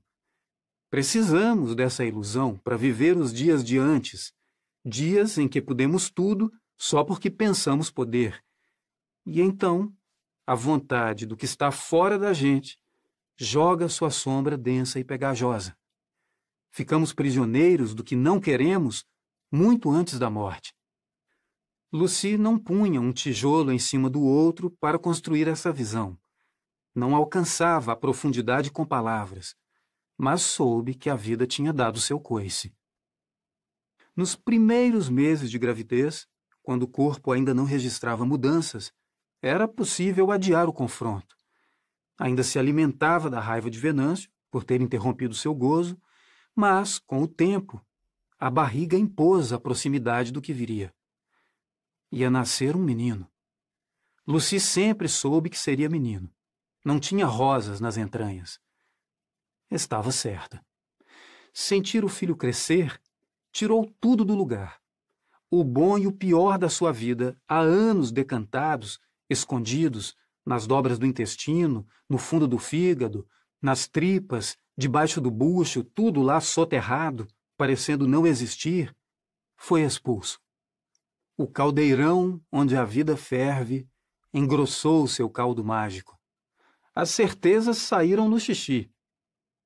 Uma ternura inédita encontrou um orifício qualquer por onde entrar. Se tivesse notado a fissura a tempo, teria tamponado, só viu quando não podia mais nada. As infiltrações dão sempre uma surra sorrateira na gente, de modo que a ternura pingou miúda e foi tomando conta. Lucy queria porque queria botar a estranha para fora. Então começou a bordar. Estava dominada. João. Um sono oco da boca. Redondo. Uma única vez levou um João para a cama e não conseguiram trepar de tanto que riam. Achou a alegria melhor do que todos os orgasmos. Queria dar esse nome para o filho. Estava açucarada. Onde foi que perdi meu chicote? Puta meiga. Lucy tinha aprendido a bordar com Duca, a tia megera. Lavou direito as mãos, menina. Era sempre assim que a repetitiva começava. Mandava fazer de novo, e de novo até ficar perfeito, um fio triscando o outro delicado, nenhum com permissão para sobressair, nem força demais para não repuxar, nem força de menos para não ficar bambo. Sabia bordar tão bem como trepar. pensou em Duca com alguma gratidão. Se desconfiasse que o nome do que sentia era esse, teria voltado atrás. Lembrou do amor da tia por Cleia e Valéria, os olhares e gestos, e compreendeu alguma coisa que sempre odiou. Passou a limpo. E assim foi fazendo a manta, as roupinhas, sempre com diferentes azuis e brancos, um carinho feito à mão para o filho, que ela daria logo depois de nascer. Nem por um momento pensava em ficar com ele. Mais por ele do que por ela. Essa era a grande novidade de estar encharcada, com os rios do crescimento circulando à vontade. Tantas correntezas trouxeram a surpresa maior de todas: querer o bem, ainda que doesse nela. Até então, não sabia que o mundo tinha cantos. Só dava notícias do centro, seu lugar preferido. Viu, da esquina, alguma coisa que não era ela mesma. É claro que nem só a bondade boiava nesse oceano. Lucy queria sua vida de volta. Tinha seus egoísmos sem culpa. Seu corpo e seus orgasmos enfileirados faziam falta. Gostava de ser puta, de ver aqueles homens rastejando, se derramando sob o poder de sua batuta. Mas, naquele momento, o que não queria ocupava muito mais espaço. Não queria um filho crescendo num puteiro, no colo daquelas mulheres tristes, dormindo nos lençóis manchados de porra, vendo homens estúpidos pagando pelo que não conseguiam ter de graça. Um bando de covardes que desistia de suas mulheres na cama em nome da convivência na mesa. Homens partidos. Vai entender porque uma puta que gosta de dar começa a se importar com a putaria. Mas Lucy começou. Tinha suas crenças, suas contradições e, de alguma maneira, suas lembranças. Era muito pequena quando perdeu a mãe. Teve dúvidas se dar o filho para Dalva era repetir o próprio abandono. Não, não era. Dalva não era Duca. Dalva tinha um amor abundante no coração. Não seria avarenta de afeto.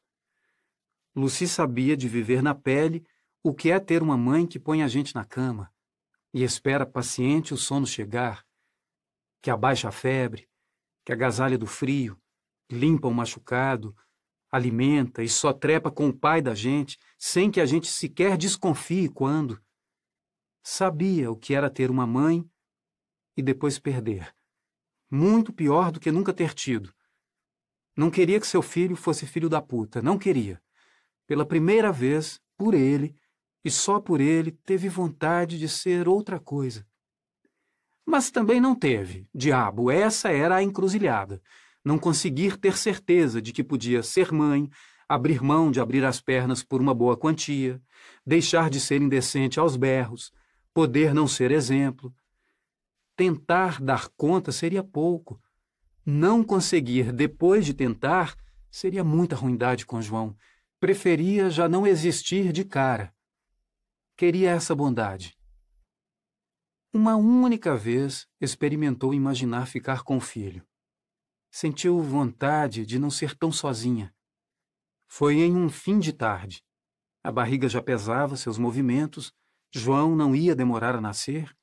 Bateram na porta do seu quarto de um jeito diferente. Tinha alguém esperando por ela na sala. Era Brando. Ele estava lá. O coração de Lucy se comportou mal. Denunciou. Não era banal ver o tio ali. Era um acontecimento poderoso dentro dela. Ele estava mais velho, bonito, como sempre, com seu sorriso no canto da boca indecifrável, vendo o mundo um pouco de longe. Ainda quero você dentro de mim, tinham sido as últimas palavras que disse ao tio, uma espécie de promessa que ele vinha merecer. Quando bateu os olhos em Lucy, ficou desconcertado. A barriga de nove meses entrou na sala antes dela. Estava grávida. Sagrada demais não trepariam. Ensaiava há muito tempo aquela noite. Grávida. Já era uma puta velha para ser pega de surpresa. Se tinha um menino ali dentro, foi porque ela quis. Sabia de trás para frente como evitar filho. Foi a primeira coisa que aprendeu com ele. Brando quis ouvir tudo, mas, sem ouvir nada, suspeitou que a ilusão tinha jogado sua rede invisível. Lucy sonhou com o amor e acordou no meio do pesadelo. Estúpida. Ele tinha avisado. Estúpida. Ela desconversou, não quis falar muito. A história com Venâncio em voz alta soaria mais tola do que desejava confessar. Mudou de assunto. Levou o Brando para o quarto e pediu que ele ficasse aquela noite. Queria botar aqueles anos em dia, saber como tudo se ajeitou depois que ela foi embora. No fundo, queria saber de Duca, de como ela juntou os pedaços e fez a vida continuar. Brando contou, sem resistência, como se precisasse falar sobre aquilo. Ouvir a própria voz e, ao som dela, organizar os pensamentos acumulados durante todos aqueles anos. Logo depois que você foi embora, Duca disse que não me perdoaria. Entrou para o quarto e saiu pronta para ir ao casamento de Noêmia. Chegamos de braços dados na igreja, como se nada tivesse acontecido. Na frente dos outros, nada de ruim nos acontece. Somos de dar inveja. Daquele dia em diante, ela nunca mais tocou no assunto, nem permitiu que eu tocasse. Nada mais foi dito. Mas nada foi esquecido um dia sequer. Aquilo passou a ser parte de cada olhar nosso, cada palavra que trocamos um com o outro. Cada noite, cada manhã, cada refeição juntos, sem trégua. Nosso silêncio era você. Quando Cleia e Valéria perguntaram, Duca chamou as duas no quarto. E não sei o que foi dito lá. Nada veio à tona. Nenhum olhar enojado na minha direção, nenhum silêncio torto me acusando de canalha, nada. O que eu sei é que seu nome desapareceu de vez nunca mais foi pronunciado dentro da nossa casa. Duca pôs uma pedra pesada em cima do assunto. Pegou todas as suas coisas e queimou. Me disseram que na igreja ela deu notícias curtas e vagas. Falou que você escolheu ir embora sem dar satisfação do que ia fazer ou para onde ia. Deixou claro que tinha feito a parte dela e que não queria mais se aborrecer com esse assunto. Ninguém se atreveu. Você foi sendo esquecida até que descobriram seu paradeiro de puta poderosa. O escândalo movimentou a cidade. Duca ficou abalada, mas manteve a posição. Não me interessa, não me surpreende. Foi o que disse da boca para fora, mas por dentro veio o horror daquele dia. Tinha sido testemunha do seu poder, Lucy. Viu você me arrastar, sofreu agressiva. A cada nova vítima apurada, diminuía um pouco a úlcera dela. Até hoje é assim, como se cada mulher traída fosse a prova de que o problema não é ela. É você. Um demônio de pele macia. Calou, olhou sem pressa para Lucy e deixou o desejo tomar a palavra. Buscou os seios dela com mãos delicadas, se enfiando decote adentro, segurando seu seio farto de gravidez avançada. A pele continuava um cetim por onde deslizar os sentidos. Lucy viu o corpo arrepiar. Abriu um pouco o vestido, para facilitar que as mãos do tio continuassem ali, amansando a saudade dos dois. Gostava dos seus seios grandes, e desde que ficou grávida não deixou nenhum outro homem se aproximar, Agora queria o tio dentro dela. Mas uma espécie de pudor tirou sua iniciativa. Vocês ainda trepam? Perguntou sem conseguir esconder o quanto estava excitada. Via o desejo nos olhos de Brando, enquanto ele apertava o bico de seu peito, procurando o pulso preciso, fazendo com que ela quisesse o aperto seguinte, levemente mais forte do que o anterior. Você e Duca ainda trepam? Insistiu. Brando não respondeu. Arredou o vestido dela e chupou o bico assanhado. Penetrou com dedos nela. provocando seu gozo aos poucos, até transbordar violento. Lucy quis retribuir, mas ele não deixou. Ainda quero você dentro de mim, confessou sincera. Eles dormiram abraçados, como um casal que espera junto o filho que vai nascer. Ele fazendo carinhos inocentes nos cabelos dela. À noite, fez da cama um ninho, um descanso para qualquer guerra. Antes de clarear, Brando foi embora, depois de encostar a boca nos ouvidos de Lucy e prometer, suave: Eu volto. Nos minutos seguintes, ainda misturada com o sono, Lucy quis muito, mais do que qualquer coisa em toda a sua vida, ficar com o filho. Mas a claridade que acorda tudo não demorou a agir. João nasceu pouco tempo depois. Naquela manhã, quando viu Dalva passar com ele, tremeu por dentro. Reparou como os braços dela protegiam seu filho.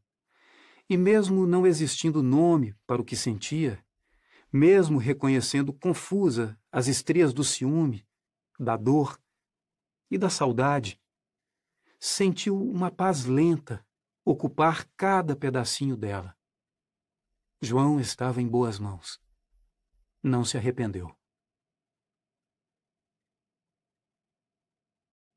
Capítulo 32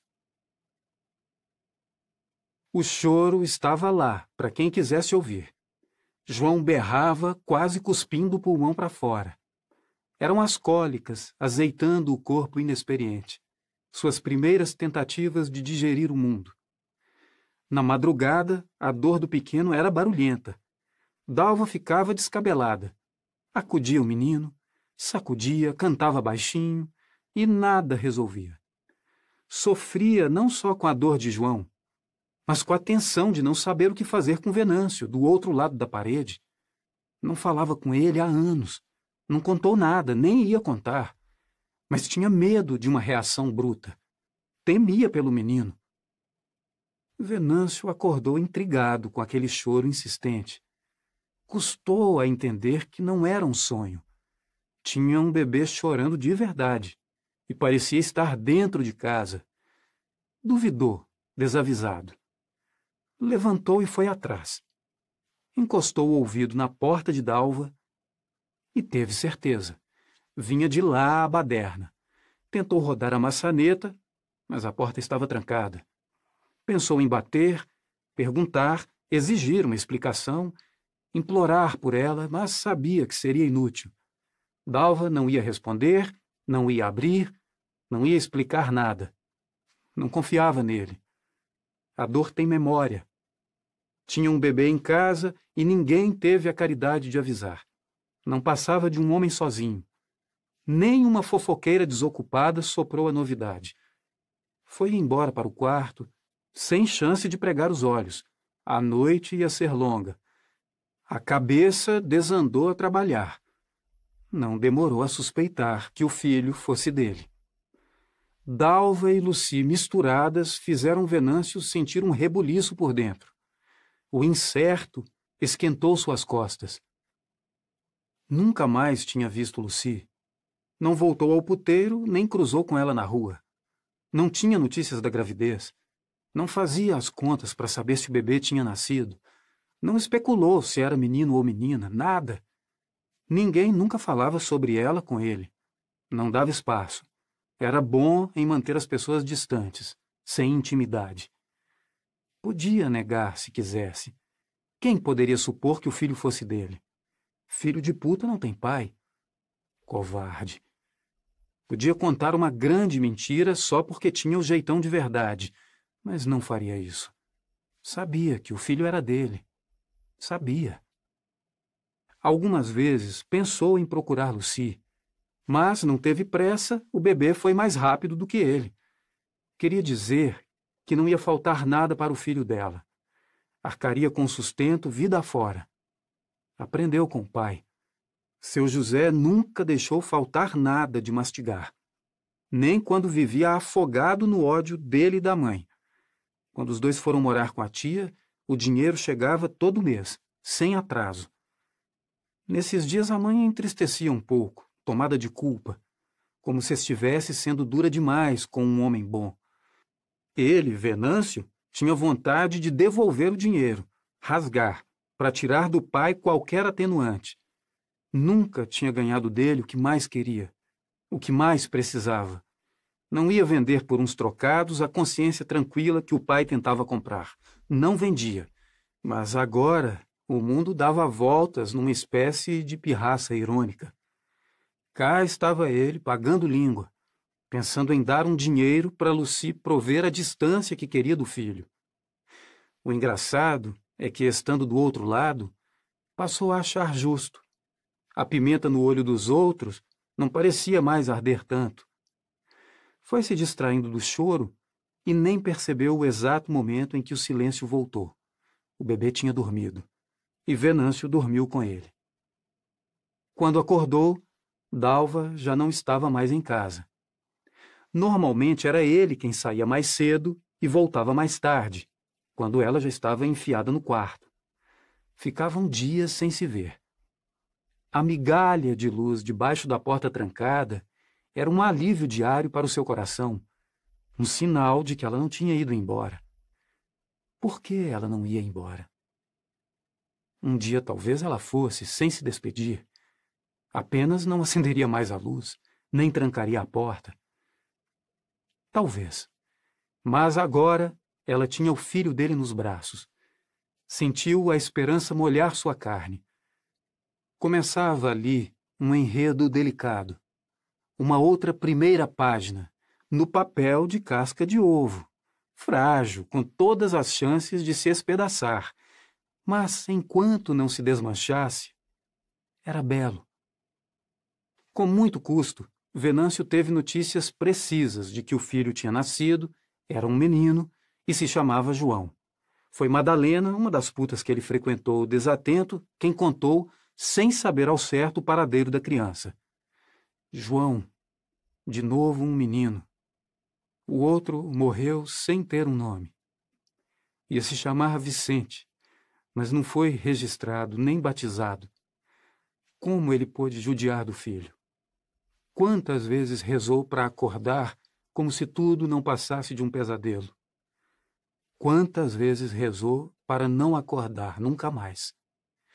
Uma dor que fazia ele morrer todos os dias, muitas e muitas vezes. Estava agarrado nesse lugar, e agora, de onde ele menos esperava, vinha uma correnteza de novas promessas. João era ele nascendo de novo, um recomeço, um vapor de esperança. Ficou como uma criança, tramando um jeito de se aproximar, sem pensar nos riscos, imaginando se esconder debaixo da cama de Dalva, se aventurar sobre caixotes mal empilhados para espiar pela janela, vasculhar o lixo atrás do que ele comia, do que ele punha para fora, subir em árvores para esperar Dalva passar, queria ver o menino. E mais do que tudo, ver Dalva cuidando dele. Ver Dalva nascendo de novo também. Os rastros eram discretos, embora as cólicas continuassem escandalosas. Vez ou outra, uma fralda amanhecia ao sol, esquecida, como uma bandeira branca ao vento, acenando uma paz qualquer entre eles. Então, depois de muito tempo nessa perseguição silenciosa, uma manhã, ao ouvir o chuveiro de Dalva ligado, Venâncio tomou coragem. Subiu nos caixotes e entrou no quarto pela janela levemente aberta. O filho estava deitado no meio da cama, quase sem roupa, com o sol delicado das primeiras horas esquentando seu corpo. Tinha os olhos grandes e profundos, olhos de infinito, com aquela presença densa de quem ainda não sabe escapar com os pensamentos, uma sabedoria que a gente vai perdendo com o tempo. Venâncio se aproximou lento, mal pisando o chão. Olhou demorado, o coração comovido. Pegou nas mãozinhas do menino, passou o dedo suave no seu rosto, sentiu o seu cheiro, tocando a ponta do nariz em seus pezinhos, achou João tão bonito a pele tão boa. Pegou o filho contra seu peito num abraço cuidadoso. João, não tenha medo de mim. Pensou, fechando os olhos e respirando junto com ele, como se pudessem levantar um vôo abençoado. Olhar a terra lá de cima, entre o azul e as nuvens, ver todas as águas indo para o mar, sem o risco de se perderem pelo caminho. A culpa quis atrapalhar, com ofensas, mas Venâncio ignorou. Só queria estar ali um pouco, descansar do desamor. Sentia o ar quente saindo da boca pequena e a vida sendo calorosa com ele. João, meu filho! Nesse momento, as mãos de Dalva tomaram o menino dele, com o rosto transtornado. Ela tremia, quase sem ar. O pavor de ver Venâncio jogar o filho longe se apoderou dos seus gestos. Cegou, cobriu João com uma manta e se virou. Não disse nada. Nunca dizia nada. Essa era a pena perpétua que Venâncio pagaria. A prisão a que estava condenado. Mas dessa vez, ele não se entregou à tortura. Não desabou. Não ia desistir do que sentiu naqueles segundos. Estava vivo de novo. Dalva não podia ver ele por dentro, e sem ver, não podia acreditar em nada que não fosse o que ele tinha feito com o filho deles. Ele não era só o horror daquele dia. Quanto de sofrimento ela ainda queria? Quanto mais ela aguentaria ver ele sofrer? João estava ali como uma chuva que vinha lavar tudo, molhar todo o deserto. Tinha experimentado as primeiras gotas, queria o temporal. Não tranque mais a porta, Dalva, por favor. Não tranque mais a porta. Mal saiu do quarto, ouviu a chave girar novamente. Não tinha importância. Fez uma cópia da chave. Ela entrava no banho, ele entrava no quarto. Dalva deixava o menino de um jeito, na cama, e encontrava de outro. A pulga mordia fundo atrás da orelha. Ela conferia a porta e estava trancada. Espiava pela janela e não via nada. Não tinha o que fazer. Suspeitava de mãos atadas. João crescia e engordava rápido. A rotina sagrada dos dois não se alterava. Saíam cedo e voltavam ao entardecer. Antes da chegada do filho, Venâncio acreditava que Dalva ia à igreja. Algumas vezes seguiu seus passos de longe, viu com os próprios olhos ela entrar e só sair no final do dia. Mas agora começava a duvidar de que passasse tanto tempo por lá com o filho tão pequeno, que ainda precisava de uma pilha de cuidados: comer, dormir, trocar e depois tudo de novo, e de novo num ciclo sem fim. Desconfiou. É claro que tinha alguma coisa errada ali. Mas ia ficar para depois. Agora tinha pressa, em outra direção se dedicou. Quando Dalva acendeu a luz, as pernas bambearam. Não acreditou no que viu. No canto do quarto, um berço de madeira. Reconheceu as mãos de Venâncio. As ripas fininhas faziam uma grade delicada, que não terminava reta, mas em uma onda suave, como se fosse o desejo de uma vida sem arestas. Os pés, em balanço, eram capazes de ninar João até ele dormir. Caindo como uma névoa do alto ao chão, um véu delicado protegia o berço. O colchão e os travesseiros estavam cobertos com fronhas, mantas e lençóis bordados com o nome dele. Pequenas estrelas, de diferentes tons de madeira, caíam dependuradas sobre o berço como uma cortina leve, desalinhada, fazendo um céu sensível a toda brisa. Dalva chorou de perder o fôlego. Não estava preparada para sentir o que sentiu. Como ele se atrevia a fazer isso? Como ousava amansar seu coração, lançar aquele afeto sobre ela, suavizar suas mágoas, deixando em neblinas o passado? Com que direito? Ele fazia ela enxergar o que já tinha amado nele. Como ele pôde dar uma forma tão linda ao amor de pai, se deveria ser capaz apenas de sofrer, sofrer e sofrer, depois de tudo que tinha feito com eles? Dalva já não podia mais tirar o berço de João, nem dela mesma. Estava vulnerável. Um pedaço de pão no leite. Amolecia. Venâncio não parou por aí. Todos os dias marcava sua presença. Deixava um agrado ou outro na mesa e um bilhete para João, como se ele soubesse ler. Tenha um bom dia, meu filho. Cuide de sua mãe.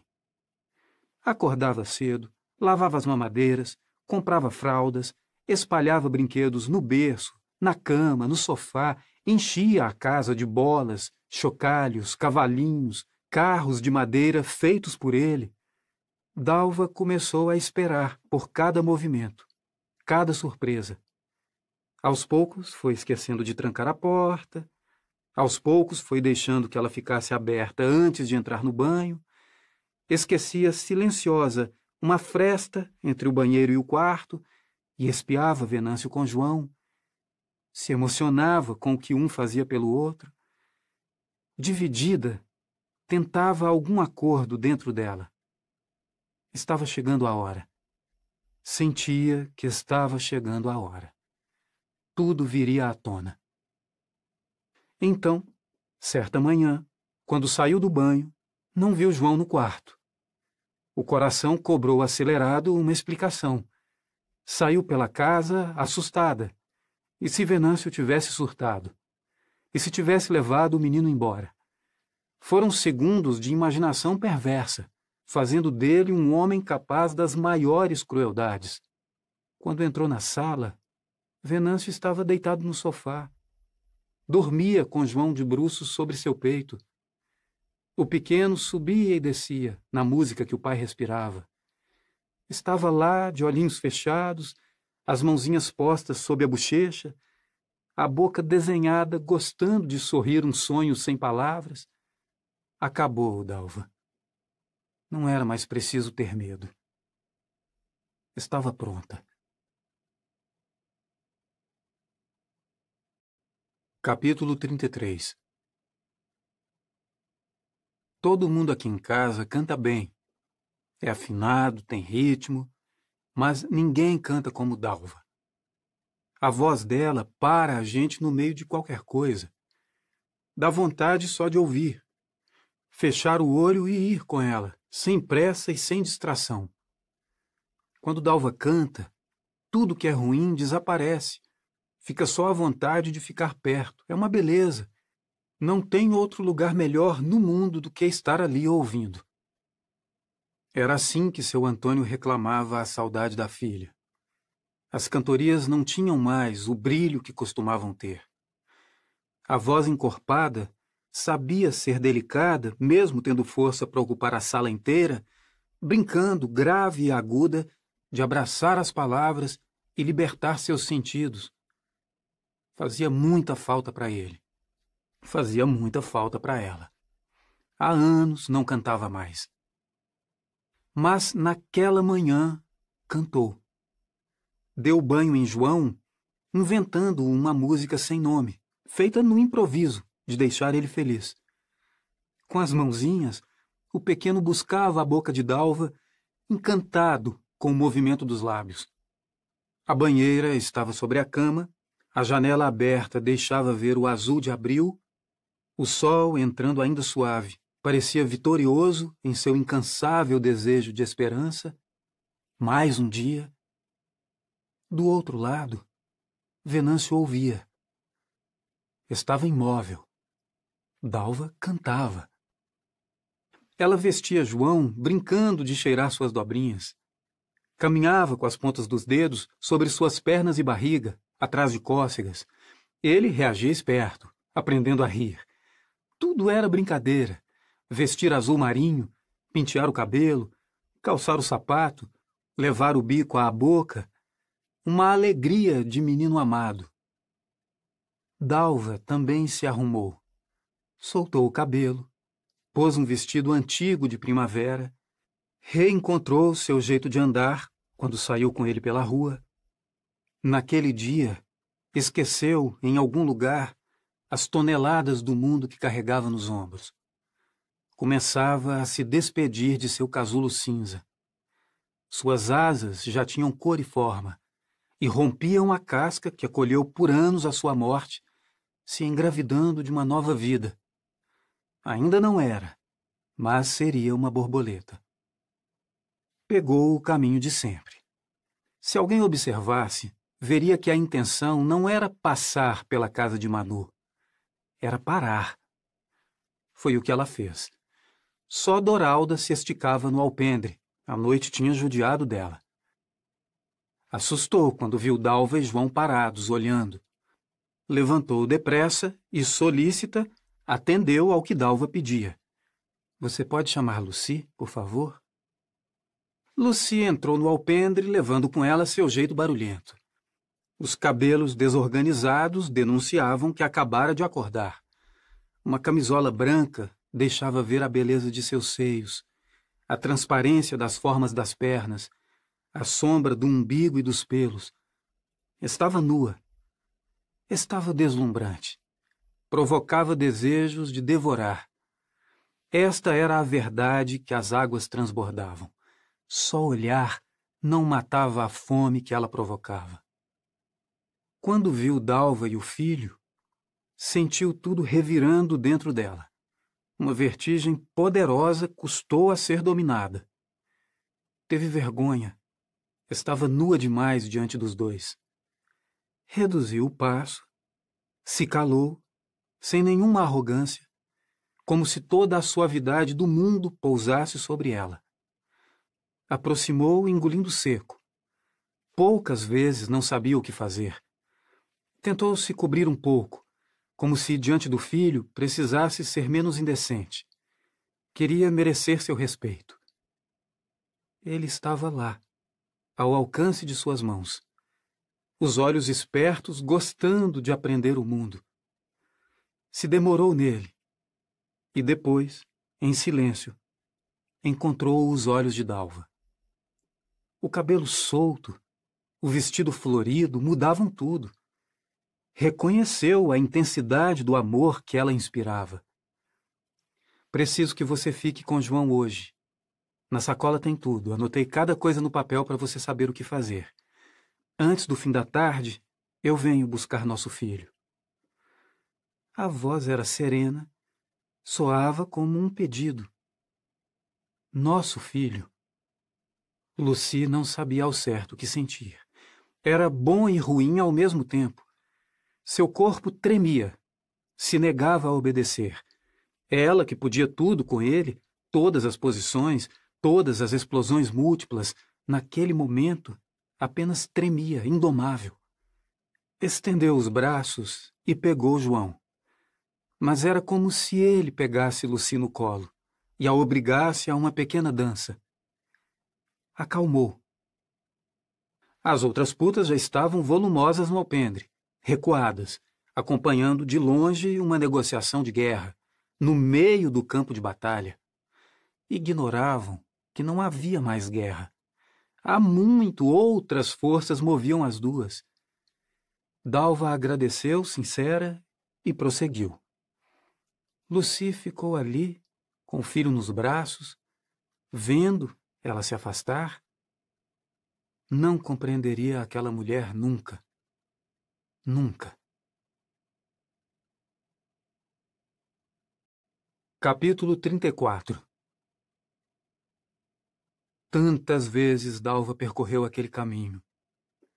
Atravessou a igreja sentindo o silêncio do seu vazio. Mesmo nos piores momentos, o som da igreja deserta fazia bem para ela, como se todas as preces feitas ali encontrassem no silêncio e apenas nele o ouvido generoso de Deus. Saiu por uma porta lateral que vivia trancada. O padre, um homem piedoso que conhecia Dalva desde menina, deu a ela a chave, sem exigir explicações. Confiou. A porta dava para um descampado que cortava, abandonado, o caminho para a casa de Francisca. Dalva seguiu por ele.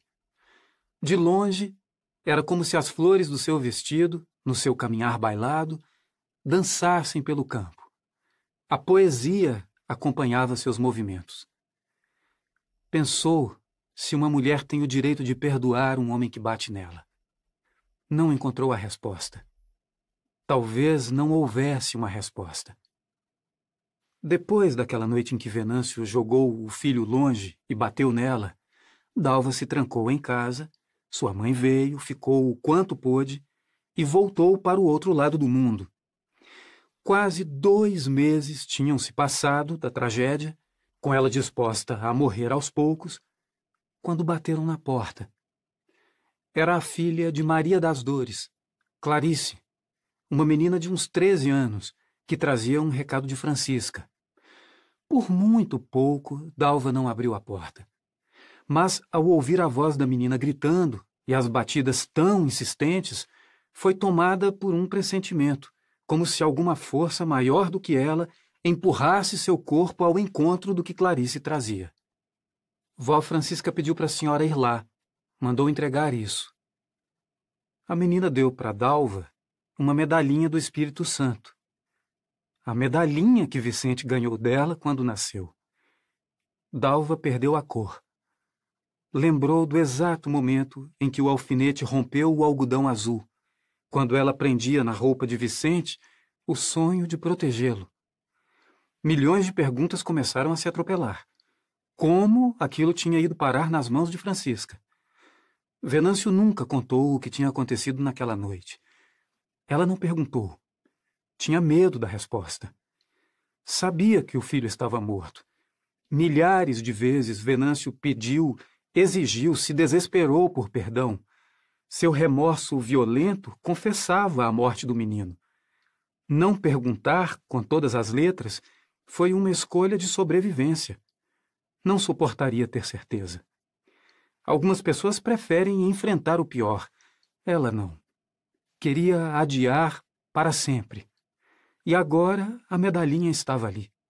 Teve a certeza que tentou evitar renovou o desespero.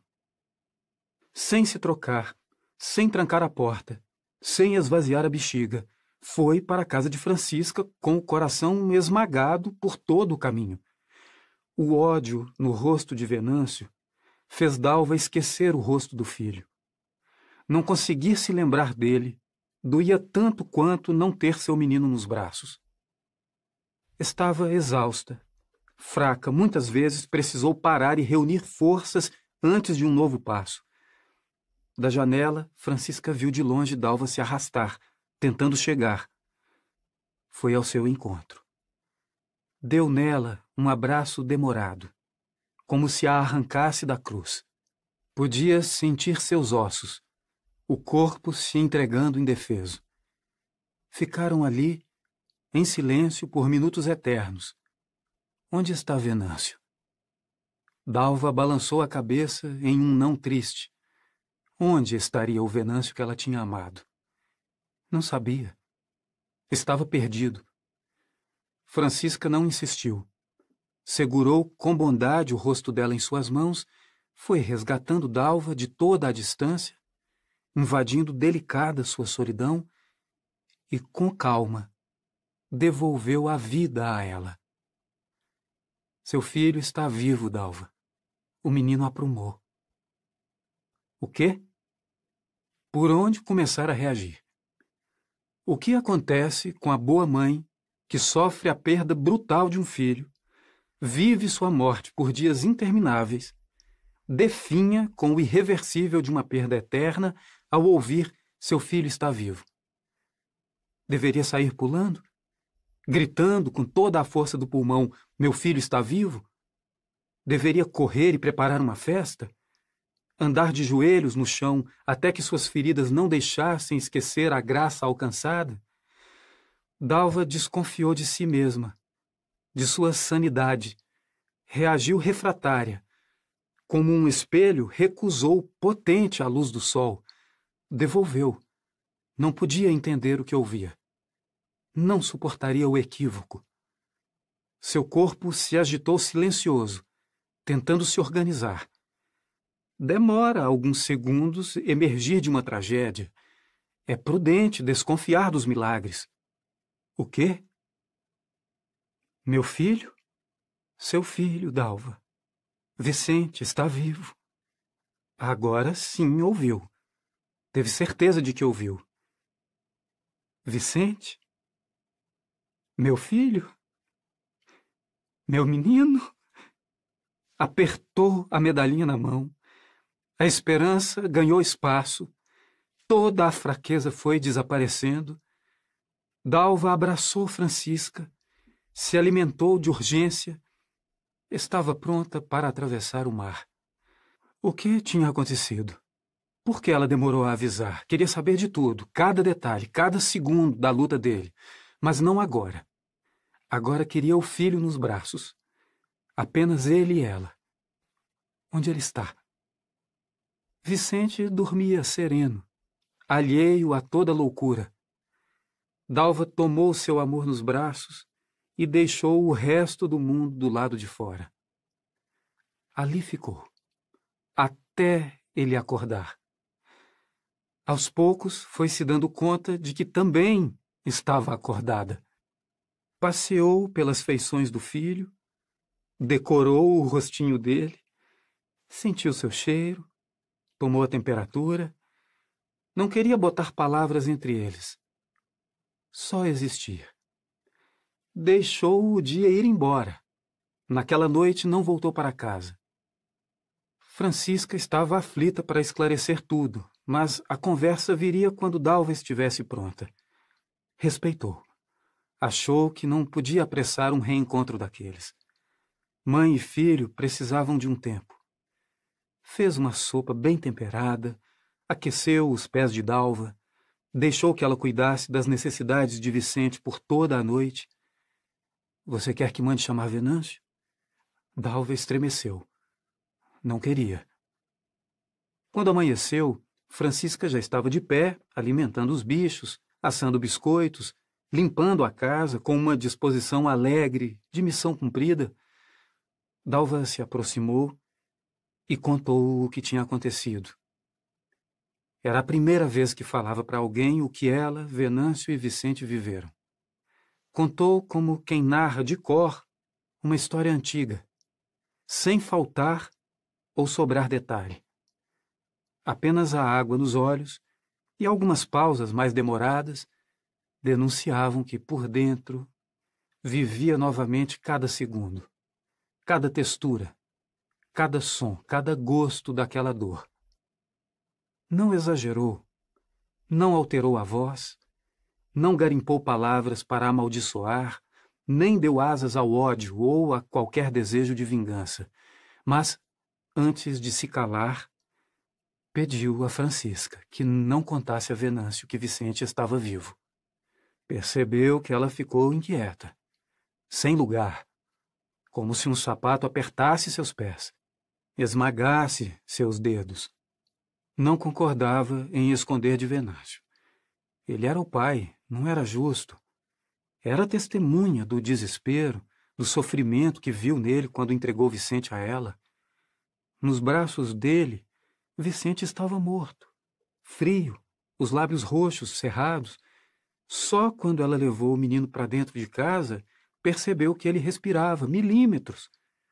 Estava muito fraco, num morre e vive incerto. Foram dias difíceis.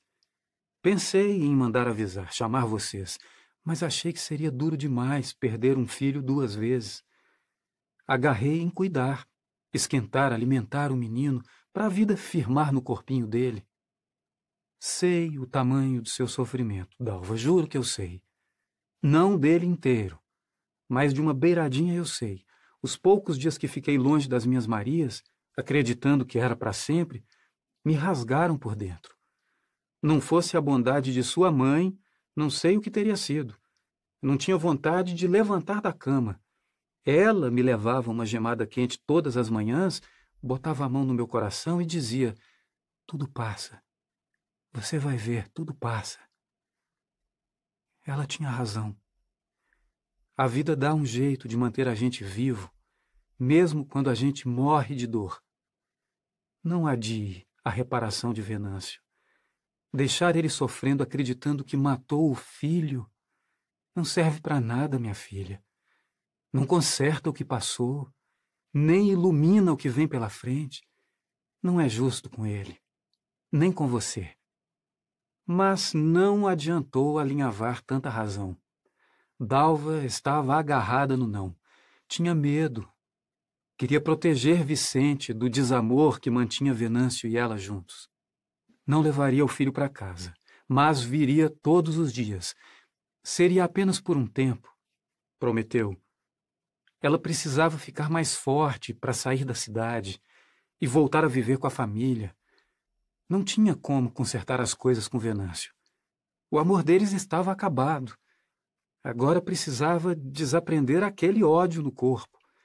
Não dependia mais só de um pensamento justo, dependia de novas células, de trocar o próprio tecido.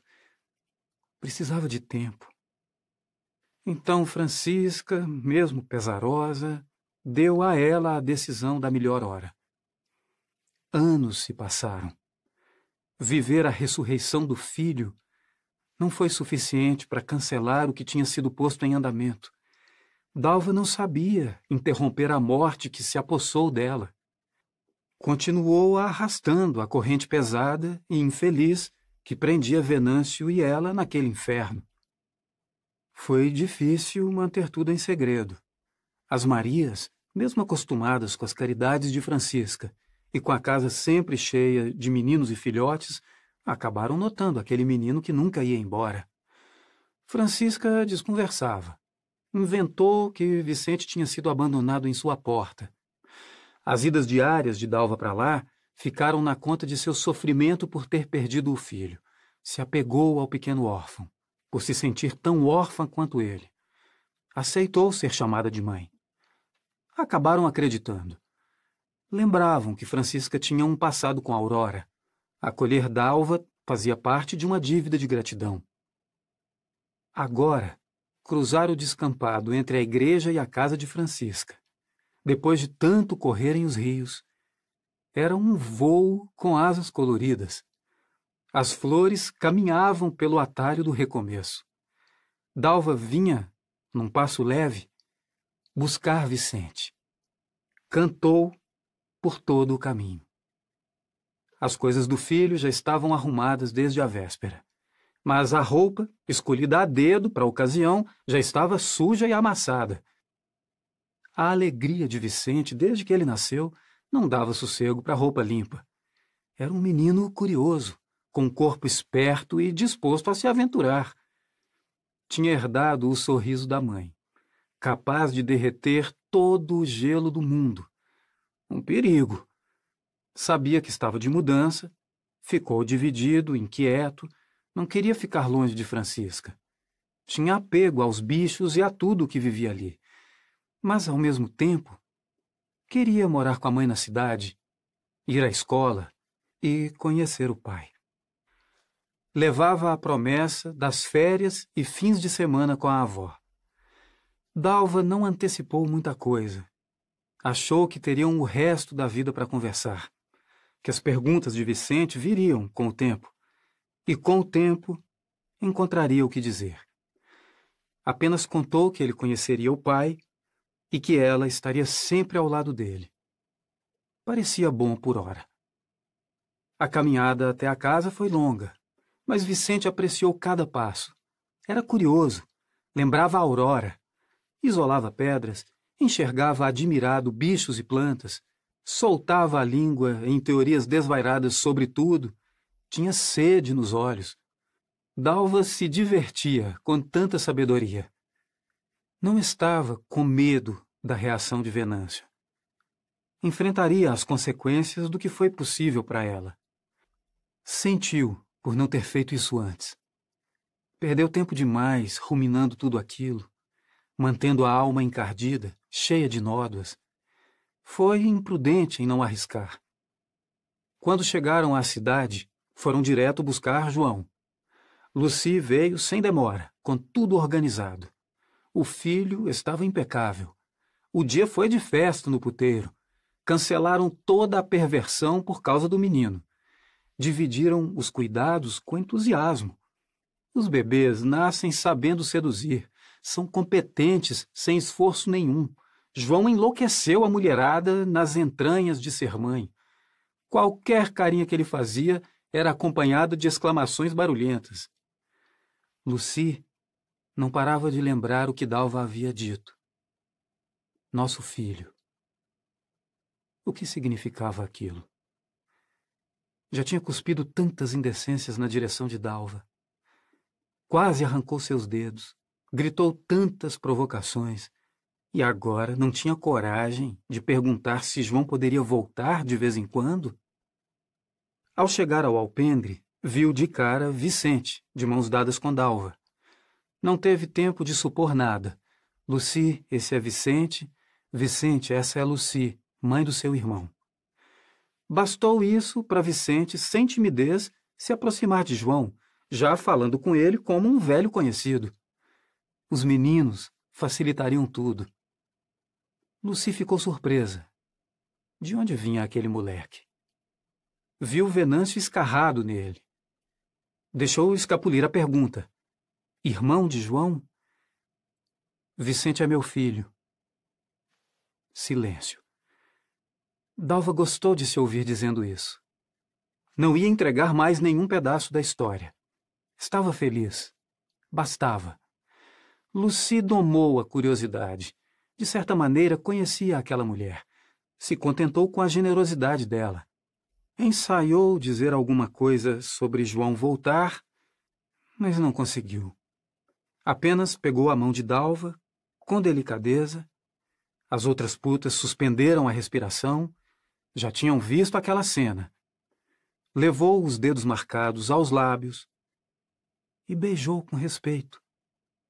Dalva confiou. Não teve pressa. Sorriu sincera e começou a se afastar. Depois de poucos passos, se virou novamente e disse: Venha ver João sempre que quiser. Você sabe onde ele mora. Capítulo 35 Venâncio chegou em casa e não encontrou ninguém. Nos últimos tempos, não precisava mais se contentar com a luz debaixo da porta para saber que Dalva e João estavam lá. Mais luzes ficavam acesas, mais portas abertas. Ouvia a voz de Dalva nos cuidados com o filho. Para ele ainda não havia voz, nem olhos, nem ouvidos, nem gosto algum. Seguia não existindo, sendo lembrado a cada dia do que tinha feito. Mesmo assim, sentia na casa um ar novo, um cheiro de chuva com sol, Agora que amava João, passou a amar mais ainda Vicente.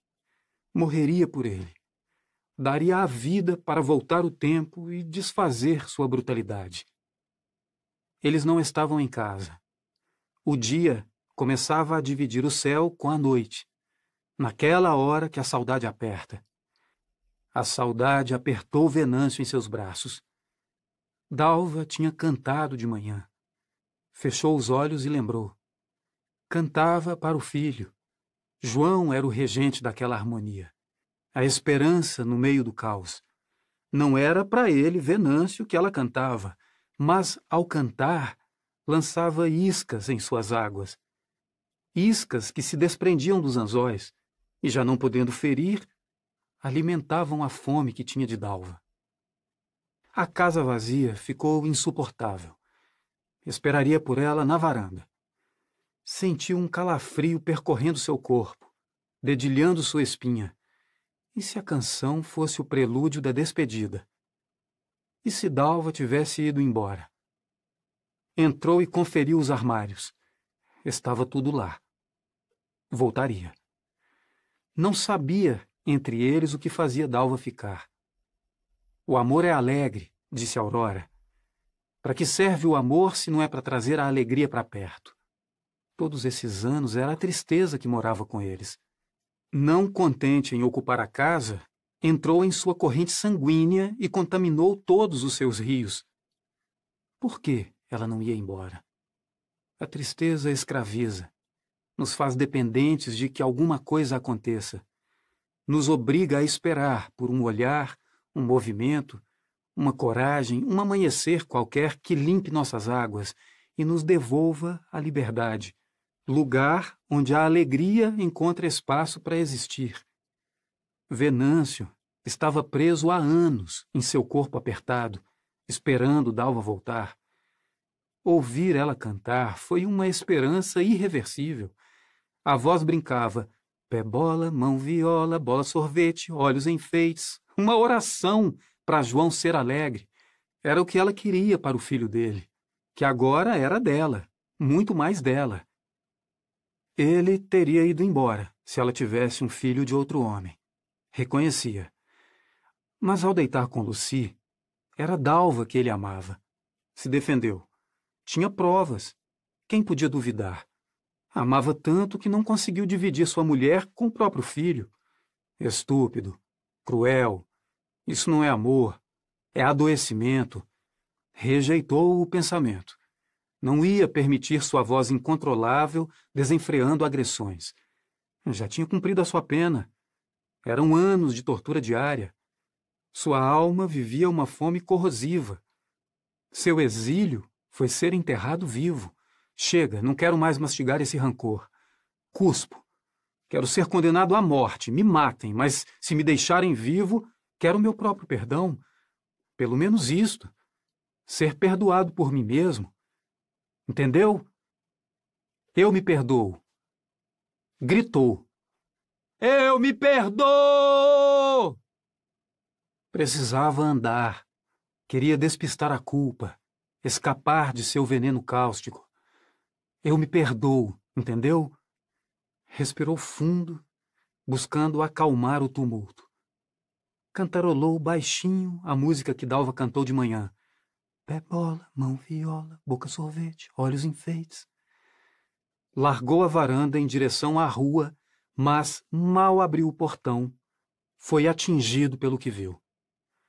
Ela, em seu vestido branco de flores, caminhando de ombros abertos, os cabelos soltos, a valsa inspirando seus passos. Vinha sem arrastar aquela maldita noite com ela. Onde jogou fora aquele peso? Tinha nos braços um pacotinho azul que segurava com graça. Era João. Tudo vibrou dentro dele. Teve vontade de chorar com a beleza da borboleta. Custou a notar que do seu lado direito, segurando na outra mão, vinha um menino. Estranhou. Firmou os olhos nele. Seu corpo soube de tudo na hora. Ele inteiro precisou de mais tempo para se dar conta. A verdade se conhece aos poucos. Quem seria? Lembrou, sem mais nem menos, de um retrato dele quando criança, que encontrou apertado entre os dedos do pai morto. Um retrato surrado, de tanto ser carregado. Dona Inês dizia que seu José nunca deixou de levar o filho com ele, aonde quer que fosse. Seu pai não sabia chegar perto, Venâncio.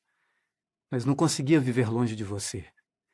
Que diabos, por que estava pensando naquilo?